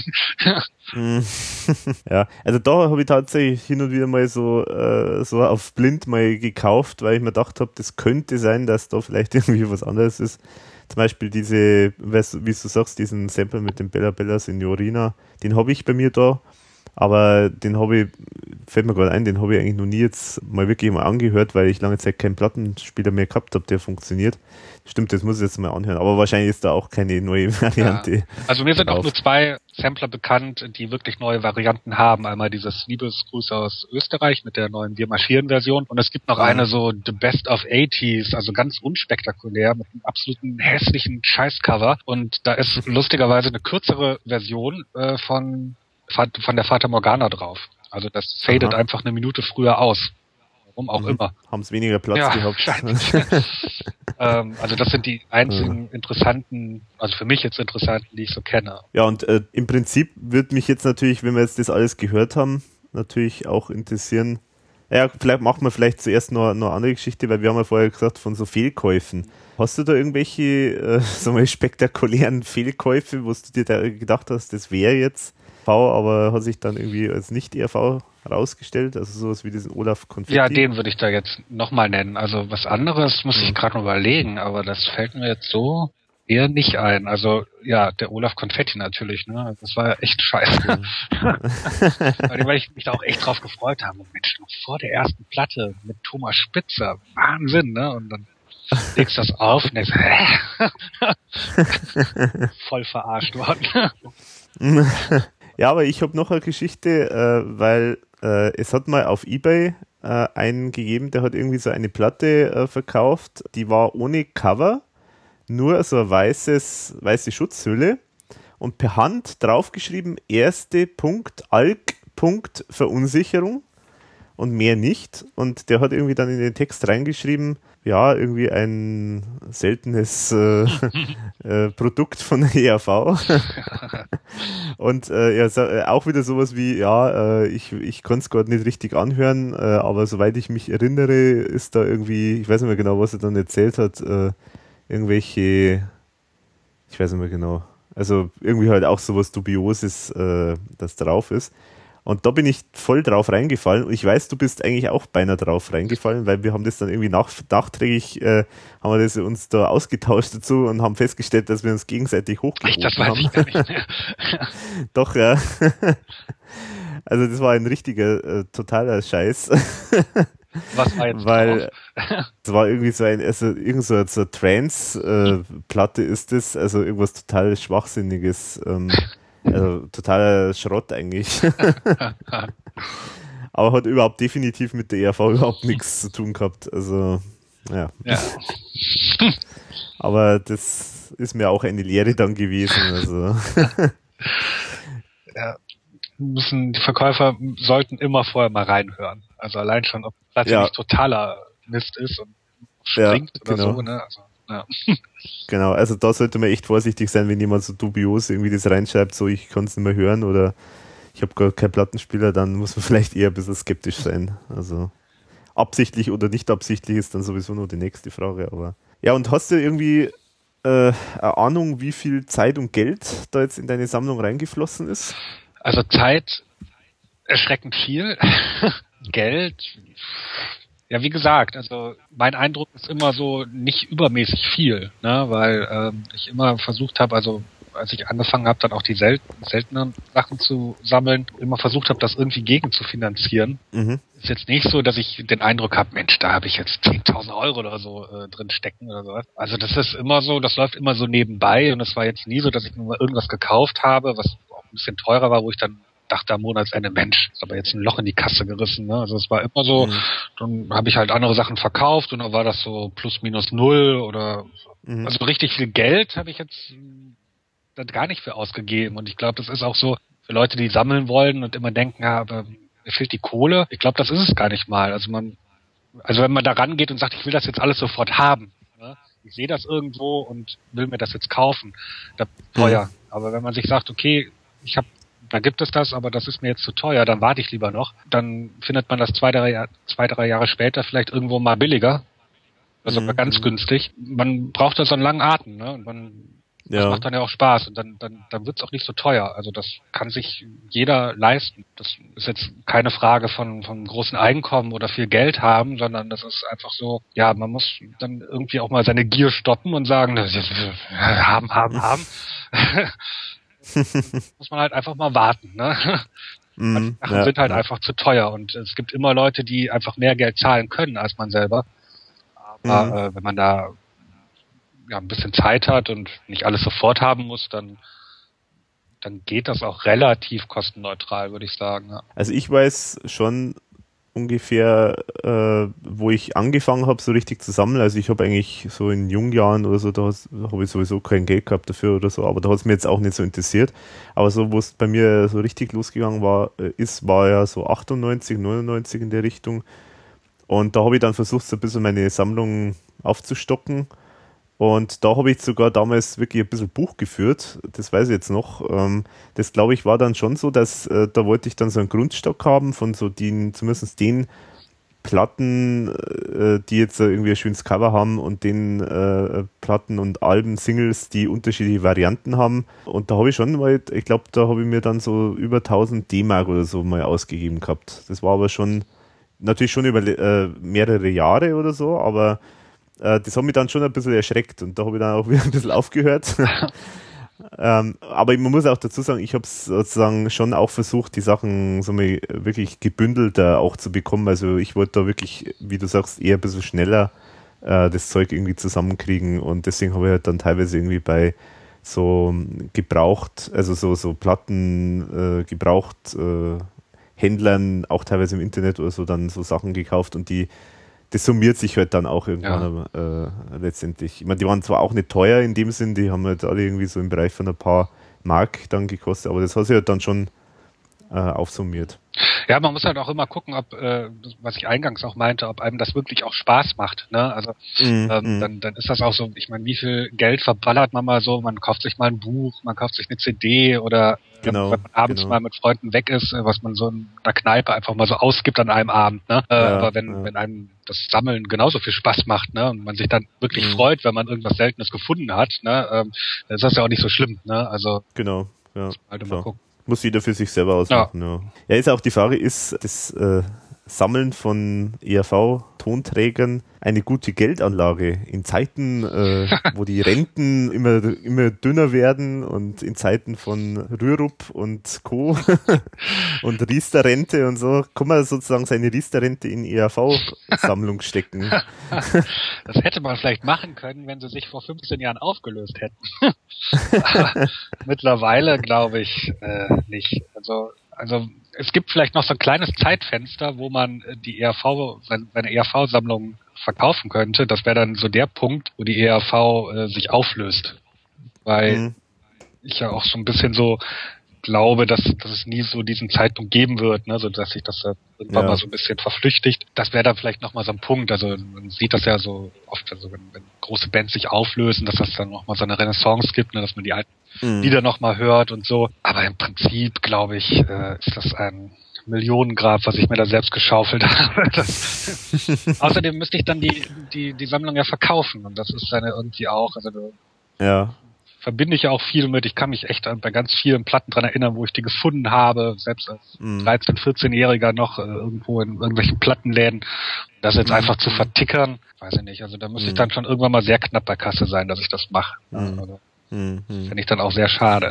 Das ist definitiv schade. Ich kann mich erinnern, es gab mal einen auf Ebay, der hat irgendwie scheinbar seine Plattensammlung, also seine ERV-Sammlung aufgelöst und der hat ja wirklich Raritäten ohne Ende gehabt.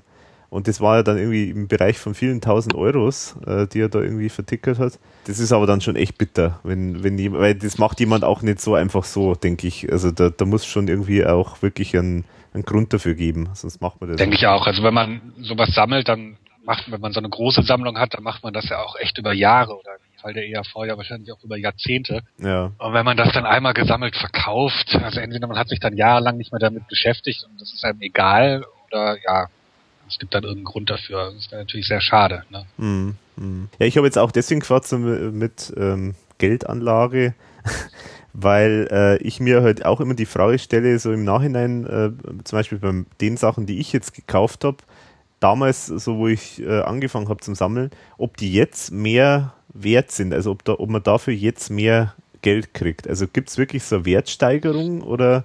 Mhm. Also meine Erfahrung ist so, dass es immer mal wieder so, so, dass es so Wellen gibt. Also du kannst ein und dieselbe Platte einstellen und du kriegst da relativ wenig Geld für, also bei eBay jetzt. Oder dann gibt es auch Zeiten, wo, wo man da relativ viel kriegt. Also als die ERV 2005, also ihr Comeback wenn man es so nennen will, mhm. gestartet hat, ne? Und man sie wieder öfters gehört hat und die Platten sich auch wieder gut verkauft haben. Das war so eine Zeit, da, da haben sich auch alte Platten richtig gut verkauft bei eBay. Das hat man auch richtig gesehen. Ne? Richtig ja, genau. Ja. Mittlerweile habe ich so den Eindruck, ist das so, also die Sammler bieten, ne? also die, die es gibt, mhm. das sind jetzt auch nicht ja. Tausende, ne? Also es ist ja auch nee. überschaubare, überschaubare Gruppe. Ja, ob es die Wellenbewegung nochmal in die andere Richtung gibt, ne? ob es da nochmal so eine Wertsteigerung gibt. Aber ich glaube, das ist immer so kurzfristig. Das sind immer so mhm. Fenster, wo man dann, äh, wenn man das will, äh, dann die Sachen nochmal vertickern kann. Aber ähm, ich glaube, im Moment ist eher eine schlechte Zeit. ja, glaube ich auch, ja, genau. Ja, ich habe jetzt vor kurzem jetzt irgendwie eine, die Valerie Valera äh, Promo irgendwie gefunden auf Ebay und war irgendwie gar nicht so, war sogar mit sofort kaufen, also war gar nicht so wild. Ja. Also. Ja, es ist echt ganz unterschiedlich. Also da gibt's auch so hier diese ähm, Promo zu God Bless America, also die, die zweite mhm. Promo, diese richtig mit gedruckten Cover, auch schon von der mhm. Ariola, die damals 2005, 2006 erschienen ist. Das waren echt horrende Preise, zu denen die da weggingen. Und mittlerweile, ja, auch schon ein bisschen teurer, so 30, 40 Euro. Aber damals, ich kann mich erinnern, da habe ich Auktionen mal beobachtet, ja, ist die für 100, 200 Euro weggegangen. Ne? Also ja, das sind dann immer so wahrscheinlich so diese Wellen, ne? So wenn sich viele Leute Mhm. gerade dafür interessieren und dann auch vielleicht wieder noch eine alte Sammlung haben und die jetzt so ein bisschen vervollständigen wollen, weil sie gerade wieder drauf kommen, ne? So momentan sind, glaube ich, eher nur, ist nur so der harte Kern dabei, aber das wird Mhm. durch unseren Mhm. Podcast ja vielleicht ändern. Wir züchten uns lauter Konkurrenten Mhm. an. Voll blöd. Blöd, ja. Hast du eine Ahnung, was eigentlich so das teuerste war, was du da jetzt bisher ausgegeben hast für einen Tonträger? Al- Also ich, ich meine jetzt nicht wertvoll sozusagen, das ist auch eine andere Frage, aber so wirklich einfach für, was hast du am meisten Geld ausgegeben? Also am meisten Geld ausgegeben habe ich für die äh, Two Felix Austria Single, weil ich die irgendwo mal entdeckt habe und ich überhaupt nicht wusste, dass es die gibt. Ne? Und kannte Mhm. das Lied überhaupt nicht. Ne? Und äh, Hm. da habe ich äh, am meisten für ausgegeben. Ja, aber ansonsten wüsste ich jetzt gar nicht so, wo ich wo ich jetzt heute noch dran denken würde, dass ich sage, sagen würde, Mensch, da hast du aber jetzt echt mal viel Geld ausgegeben. Mhm. Das weiß ich gar nicht mehr, nee. Okay. Und was glaubst du, was ist dann das Wertvollste in deiner Sammlung? Ah, Ja, auf jeden Fall der Nepomuk-Aufsteller in Lebensgröße, den meine Schwester. Da ist der ideelle Wert ja auch besonders hoch. Habe ich auch noch nicht bei eBay gesehen. Ja, stimmt, ja. ja. Ja, ich glaube, dann sind das sind tatsächlich so Sachen, die die also gar nicht Platten. Also ich habe ein, ein, ein, ein Poster von so ein Werbeposter für die erste ERV LP. Also Mhm. ich glaube, das, wenn man das wirklich, wenn wenn es da Leute gibt, die das auch sammeln, ja, also das wahrscheinlich Mhm, mhm. das Wertvollste. Und ansonsten, ja, diese komischen Promo-CDs, die man durch irgendeinen Zufall da mal bekommen hat, ne?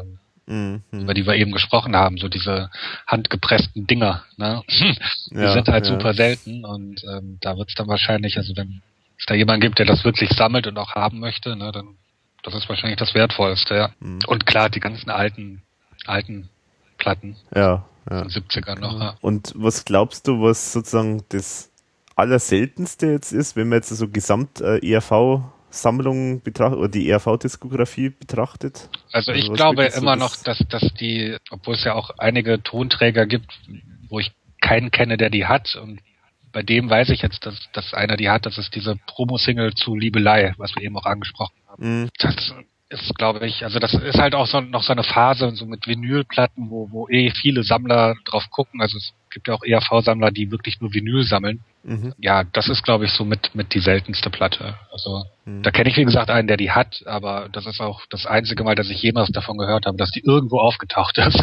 naja, und mal abgesehen von diesen ganzen Gerüchten, die wir eben besprochen haben. Genau. Irgendwelchen komischen Accessoires. Ja, und hier diese, diese komischen Maxi-Kassetten, ne? ja, genau. Wahrscheinlich auch nicht mehr so oft. Ja. Die sind wahrscheinlich ganz schnell verschreddert worden von den Läden. Ja, und es ist natürlich jetzt auch die Frage, das Interessante ist ja mit dem Sammeln, weil es ja jetzt eigentlich so in die Richtung Downloads ja immer mehr geht. Man weiß immer jetzt nicht so ganz genau, ob es jetzt eigentlich sozusagen weiterhin irgendwann einmal noch physikalische Tonträger gibt.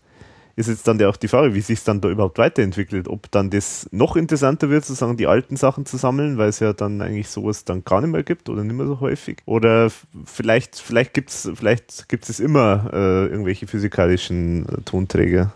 Also Was meinst ich, du? ich glaube ja, dass es das immer geben wird. Und die, also momentan ist es ja auch so, dass so Bands, äh, ja, wo die Fans so Herzblut reinstecken, ne? Mhm. da erscheinen ja mittlerweile auch wieder Vinyl-LPs, ne? Also gerade so Ja, im Indie-Bereich, ne? Also was jetzt Ja, nicht so, irgendwie ja. so ein zusammengeschusterter Dancefloor-Scheiß ist, ne? Äh, der so massenhaft in irgendwelchen Studios produziert wird, ne? Da denke ich auch, Mhm. das laden sich die Leute runter und da ist es auch nicht wichtig, jetzt die CD in der Hand zu haben, ne? Mhm. Wirklich so die Bands, die, äh, ja, das klingt jetzt so pathetisch, die einen berühren oder sowas, ne? Da Mhm, kauft man sich mhm. dann auch eher mal wieder eine Vinylplatte, ne? Und das wird es immer geben. Ja. Und ich glaube, ähm, Mhm. auch nur solche Bands werden dann wirklich auch von vielen Leuten gesammelt. Ne? Wahrscheinlich gibt es auch Ja. Leute, die Modern Talking Platten sammeln, ne? aber Mhm. Mhm. sind wahrscheinlich eher wenige. ne? also von daher, glaube ich, wird es das immer geben. Ganz einfach, weil es auch immer äh, Tonträger geben wird. Mindestens jetzt so in den nächsten 10, 20 Jahren. Mutmaße ich mal. Ja, ich denke auch eigentlich auch, weil es ist halt trotzdem einfach was, es ist halt einfach ein anderes Medium dann, also man kann halt dann noch andere Sachen transportieren, wenn es als wir jetzt nur über, über Download, Ähm, man kann da irgendwie sich tolle Sachen einfallen lassen mit Booklet oder mit, keine Ahnung, von mir aus sogar irgendwelche besonderen Boxen, die halt besonders toll gestaltet sind. Und also da gibt es ja alles mögliche an Gestaltungsmöglichkeiten und die nimmt man sich ja eigentlich dann, ja. wenn man nur Download hat. Also auch bei Download gibt es natürlich tolle, tolle Sachen, die man machen kann. Äh, und die werden auch teilweise schon gemacht, wenn auch äh, momentan eher noch ein bisschen dürftig, aber ich denke, in die Richtung wird es schon auch weitergehen, dass da wie bei iTunes zum Beispiel, da gibt es ja diese iTunes-Möglichkeit. Also gibt Künstler, die machen da so quasi wie so eigene Webseite, die dann viele Videos noch enthält und dann noch Zusatzversionen, Texte zeigt und was weiß ich noch alles. Also auch da gibt es ja Möglichkeiten, aber äh, physikalisch kann man natürlich auch noch tolle Sachen machen. Und die Möglichkeit, die werden sich wahrscheinlich, zumindest die Künstler, die sich da äh, dadurch auch definieren, dass sie halt sozusagen so ihr Gesamtkunstwerk liefern, die werden sich dort das, diese Möglichkeit wahrscheinlich ja. nicht nehmen lassen. Obwohl das ja jetzt auch nichts ist, was man sich wirklich, also was dann irgendwas haptisches, ne? Also es ist ja dann trotzdem immer noch was, was du dir runterlädst, ne? Und also ich glaube schon, dass mhm. so immer dieses, äh, es gibt ja diese schöne Textzeile im ERV-Song äh, ähm, von das, äh, das Leben, das ist kurz, äh, wo es heißt irgendwie, äh, hier der Mensch, er, er frisst und säuft und kauft sich lauter Plunder. und dieses, ich glaube, das ist auch so eine Veranlagung, ne? also dass man schöne Dinge dann auch gerne mal haben möchte. ja, äh, ja. Das jetzt äh, sympathisch ist oder keine Ahnung, aber also ich glaube, das ist so eine Veranlagung. Ne? Mhm. Ein Eindruck ist, dass, dass das nicht aufhören wird, obwohl ähm, vielleicht bin ich da auch, weiß ich nicht, also also ich kaufe mir so gut wie gar keine MP3s, aber das kann natürlich mhm. auch daher sein, dass ich das alles gelernt habe. Ne? Also äh, ich kaufe mir immer noch CDs. Ne? Ähm, ich kenne auch äh, mhm. Freunde von mir, die haben überhaupt keine CDs mehr, die haben auch keine Bücher mehr, die kaufen alles nur noch online. Ne? Ja, ähm, ja. Geht natürlich auch, aber also mir würde irgendwas fehlen. Also ja. Mhm. so leere Regale zu Hause. Bücher mehr, keine CDs mehr. Wie viel Platz nimmt dann eigentlich deine Sammlung äh, irgendwo ein? Also kann man das irgendwie so äh, irgendeine, irgendeine Messgröße nennen? In Kubikmetern. ich habe einen riesengroßen äh, Kleiderschrank, so drei Türen und äh, hinter einer äh, großen Tür verbirgt sich die ganze Sammlung. wenn man das so sieht. Also äh, ich öffne die Tür ja nicht für jeden. die, die es gesehen haben, waren äh, ähm, ja guckten etwas erstaunt. Ersten Moment erschlägt es einen. ähm, aber naja, wie gesagt, man kann es ja, man kann die Tür zumachen. ist halt auch so ähm, bei, bei dem Sammeln, also ähm, ich kenne natürlich jetzt durchs Forum ein paar ERV-Fans, aber relativ wenig, die hier so in der Gegend wohnen. Ne? Also mhm. ist ja auch irgendwie albern, sich da zu treffen. So, ich zeige dir mal meine ERV-Sammlung. also es ist dann eher sowas für mich. Ne? Also äh, ja, ja, ja, ja. Obwohl, wer will, kann ja mal vorbeikommen. so in, in, in äh, ruhigen, nachdenklichen Minuten machst du dann mal den Schrank auf, oder? Und Wetter, schaust dir das Ganze an. Ich denke, ach ja, damals. nee, äh. ja, aber es, wie, wie du schon vorher gesagt hast, das wäre auch natürlich schon mal eine interessante Geschichte, so ein ERV-Zimmer zu machen, wo man dann alles so fein säuberlich äh, ausstellt und hintrapiert und auch in der in, in die äh, Jumbo Boxer Shorts und äh, ja, genau. Watumba T-Shirt und Cappy gab's ja auch, also eigentlich komplett kann man es ja. Die Grenze haben wir noch nicht überschritten. Also das ist an mir auch komplett vorbeigegangen, so dieses ganze Merchandising, also so kleidungsmäßig. Mhm. Mhm. Das war so ein, zwei T-Shirts, aber die ziehe ich eigentlich auch nicht an. Also da habe ich irgendwann mhm. aufgehört, mir die zu kaufen. Also ja, da geht's mir ähnlich. Ja. Also ich bin da irgendwie kein. Ich bin nur ich. Das Einzige, was ich mir gern kaufe, wenn es gibt, dann sind so, sind so Tassen. Die sind nur ganz nett. Das habe ich gar nicht. Ja. Ja, stimmt. Eine Tasse wäre wär okay. Ja, doch, das kann ich mir auch vorstellen. ja, dann haben wir jetzt eigentlich tatsächlich alles besprochen, was wir besprechen wollten, so wie es scheint. Ja, dann musst du aber noch ordentlich schneiden. Vier Stunden, neun Minuten. das, ja. ja. das ist ja, ist ja nicht alles für den Podcast gewesen. Also wir haben ja vorher auch schon darüber gesprochen. Also so viel wird es dann wahrscheinlich doch nicht. Ja, aber dann denke ich, haben wir wirklich jedes erdenkliche wie erwähnt. Und wie gesagt, falls irgendjemand wichtige Ergänzungen hat, also bitte melden und Fotos. Nur, wir glauben es nur mit Fotos. Ja. Also. Ja, fände ich auch echt interessant. Also wenn da jemand, äh, auch wenn er sich die Diskografie dann mal durchschaut, ähm, da noch irgendwie was findet, ähm, ja, finde ich echt interessant, wenn es da Ergänzungen gibt. Genau, das wäre auf jeden Fall spannend. Ja, und ansonsten machen wir zum Schluss noch als zum Ausklang unsere Vorstellung von Bands, Musik, äh, Platten, CDs, die nicht ERV sind. Genau. Willst du anfangen? Und ich kann, ja, okay, ich kann anfangen. Momentan hätte sich bei mir einiges aufgestaut, muss ich sagen. Also ich könnte jetzt ziemlich viel vorstellen. Also zum Beispiel das neue Selig-Album, neue Tokotronic-Album, ähm, David Bowie-Album. Aber ich, ich suche mir jetzt ein anderes aus, weil die nicht so bekannt ist und ich die gerne placken würde hier, weil ich die ganz, ganz toll finde. Und zwar, das ist die Mia Diko. Die ist vor kurzem mal für Fernsehzuschauer sozusagen zum ersten Mal auf den Plan getreten bei dem Vorentscheid zum Eurovision Song Contest, wo dann am Schluss Cascada gewonnen hat, was ich nicht verstanden habe, aber gut, die Geschmäcker sind ja oftmals verschieden. Sie, äh, die dann, äh, äh, die ich jetzt vorstelle, die Miyadiko, die war äh, auf dem beschämenswerten letzten Platz. Ich glaube, nicht einmal einen einzigen Punkt hat sie bekommen. Und das ist mir absolut schleierhaft, ehrlich gesagt, weil das eigentlich das Lied, das sie vorgestellt hat, äh, eigentlich schon sehr eingängig war, finde ich. Also das Lied, das sie da äh, vorgestellt hat, hat, heißt Lieblingslied und ist, soweit ich weiß, eigentlich nur jetzt eigentlich als Single erschienen. Es gibt jetzt dann seit neuestem, glaube ich, auch das etwas ältere Album mit dieser mit dem Bonustrack sozusagen von diesem Lied. Aber was ich eigentlich vorstellen will, ist eigentlich sozusagen das, das Album insgesamt, weil ich das wirklich ganz sehr, sehr gelungen finde, ist schon von Mitte 2012, glaube ich. Und das Album heißt, hat den schönen Namen Die Logik liegt am Boden und ist, ja, wie soll man das beschreiben? Also es, es gibt, äh, auf YouTube gibt es einen Auftritt von ihr, wo sie einen Klassiker von Ulla Meinecke, also von der ja, Liedermacherin aus den 80ern, die, die ich zum Beispiel auch ganz toll finde, da hat sie eine Coverversion äh, gemacht von dem Lied äh, Die Tänzerin. Und ich finde, äh, es ist, kommt vielleicht gar nicht von ungefähr, weil sie erinnert mich schon ein bisschen an, an die Ulla Meinecke. Also sie macht sehr, sehr herzliche Musik. Also geht da natürlich alles um, um Liebe, aber jetzt nichts Kitschiges, sondern halt sehr, sehr, sehr, sehr witzig beobachtet und sehr, sehr verspielt, arrangiert und äh, sehr eingängig äh, das meiste.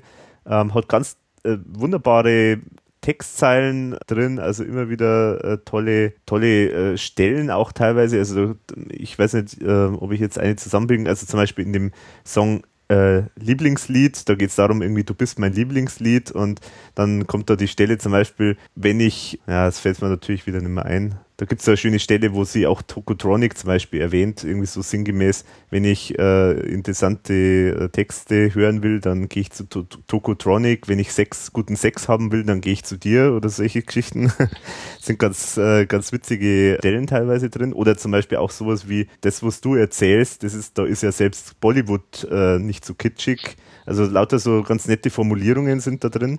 Und äh, das ganze, das Album ist auch alles in die Richtung und Text, textlich äh, clever gemacht und eingängig und sie hat das Herz am richtigen Fleck, sage ich jetzt mal. Also sie singt mit voller, mit vollem Elan und vollen Einsatz und mit viel Herz und deswegen möchte ich das jedem ans Herz legen, dass er sich da vielleicht mal was äh, anhört und im Zweifel dann zuschlägt. Also Miadiko, die Logik liegt am Boden. Klingt auf jeden Fall sehr interessant. Du musst den Namen nochmal sagen. Ich habe ihn immer noch nicht verstanden. Mia Diko. Mia, Mia Diko. Diko. Also, ja, genau. ah, Also der okay. Vorname ist Mia, so, äh, ja, das, so heißt sie offenbar, also es ist ihr Vorname und Diko ist ihr Nachname. Ah, also kein Künstlername, soweit ich weiß.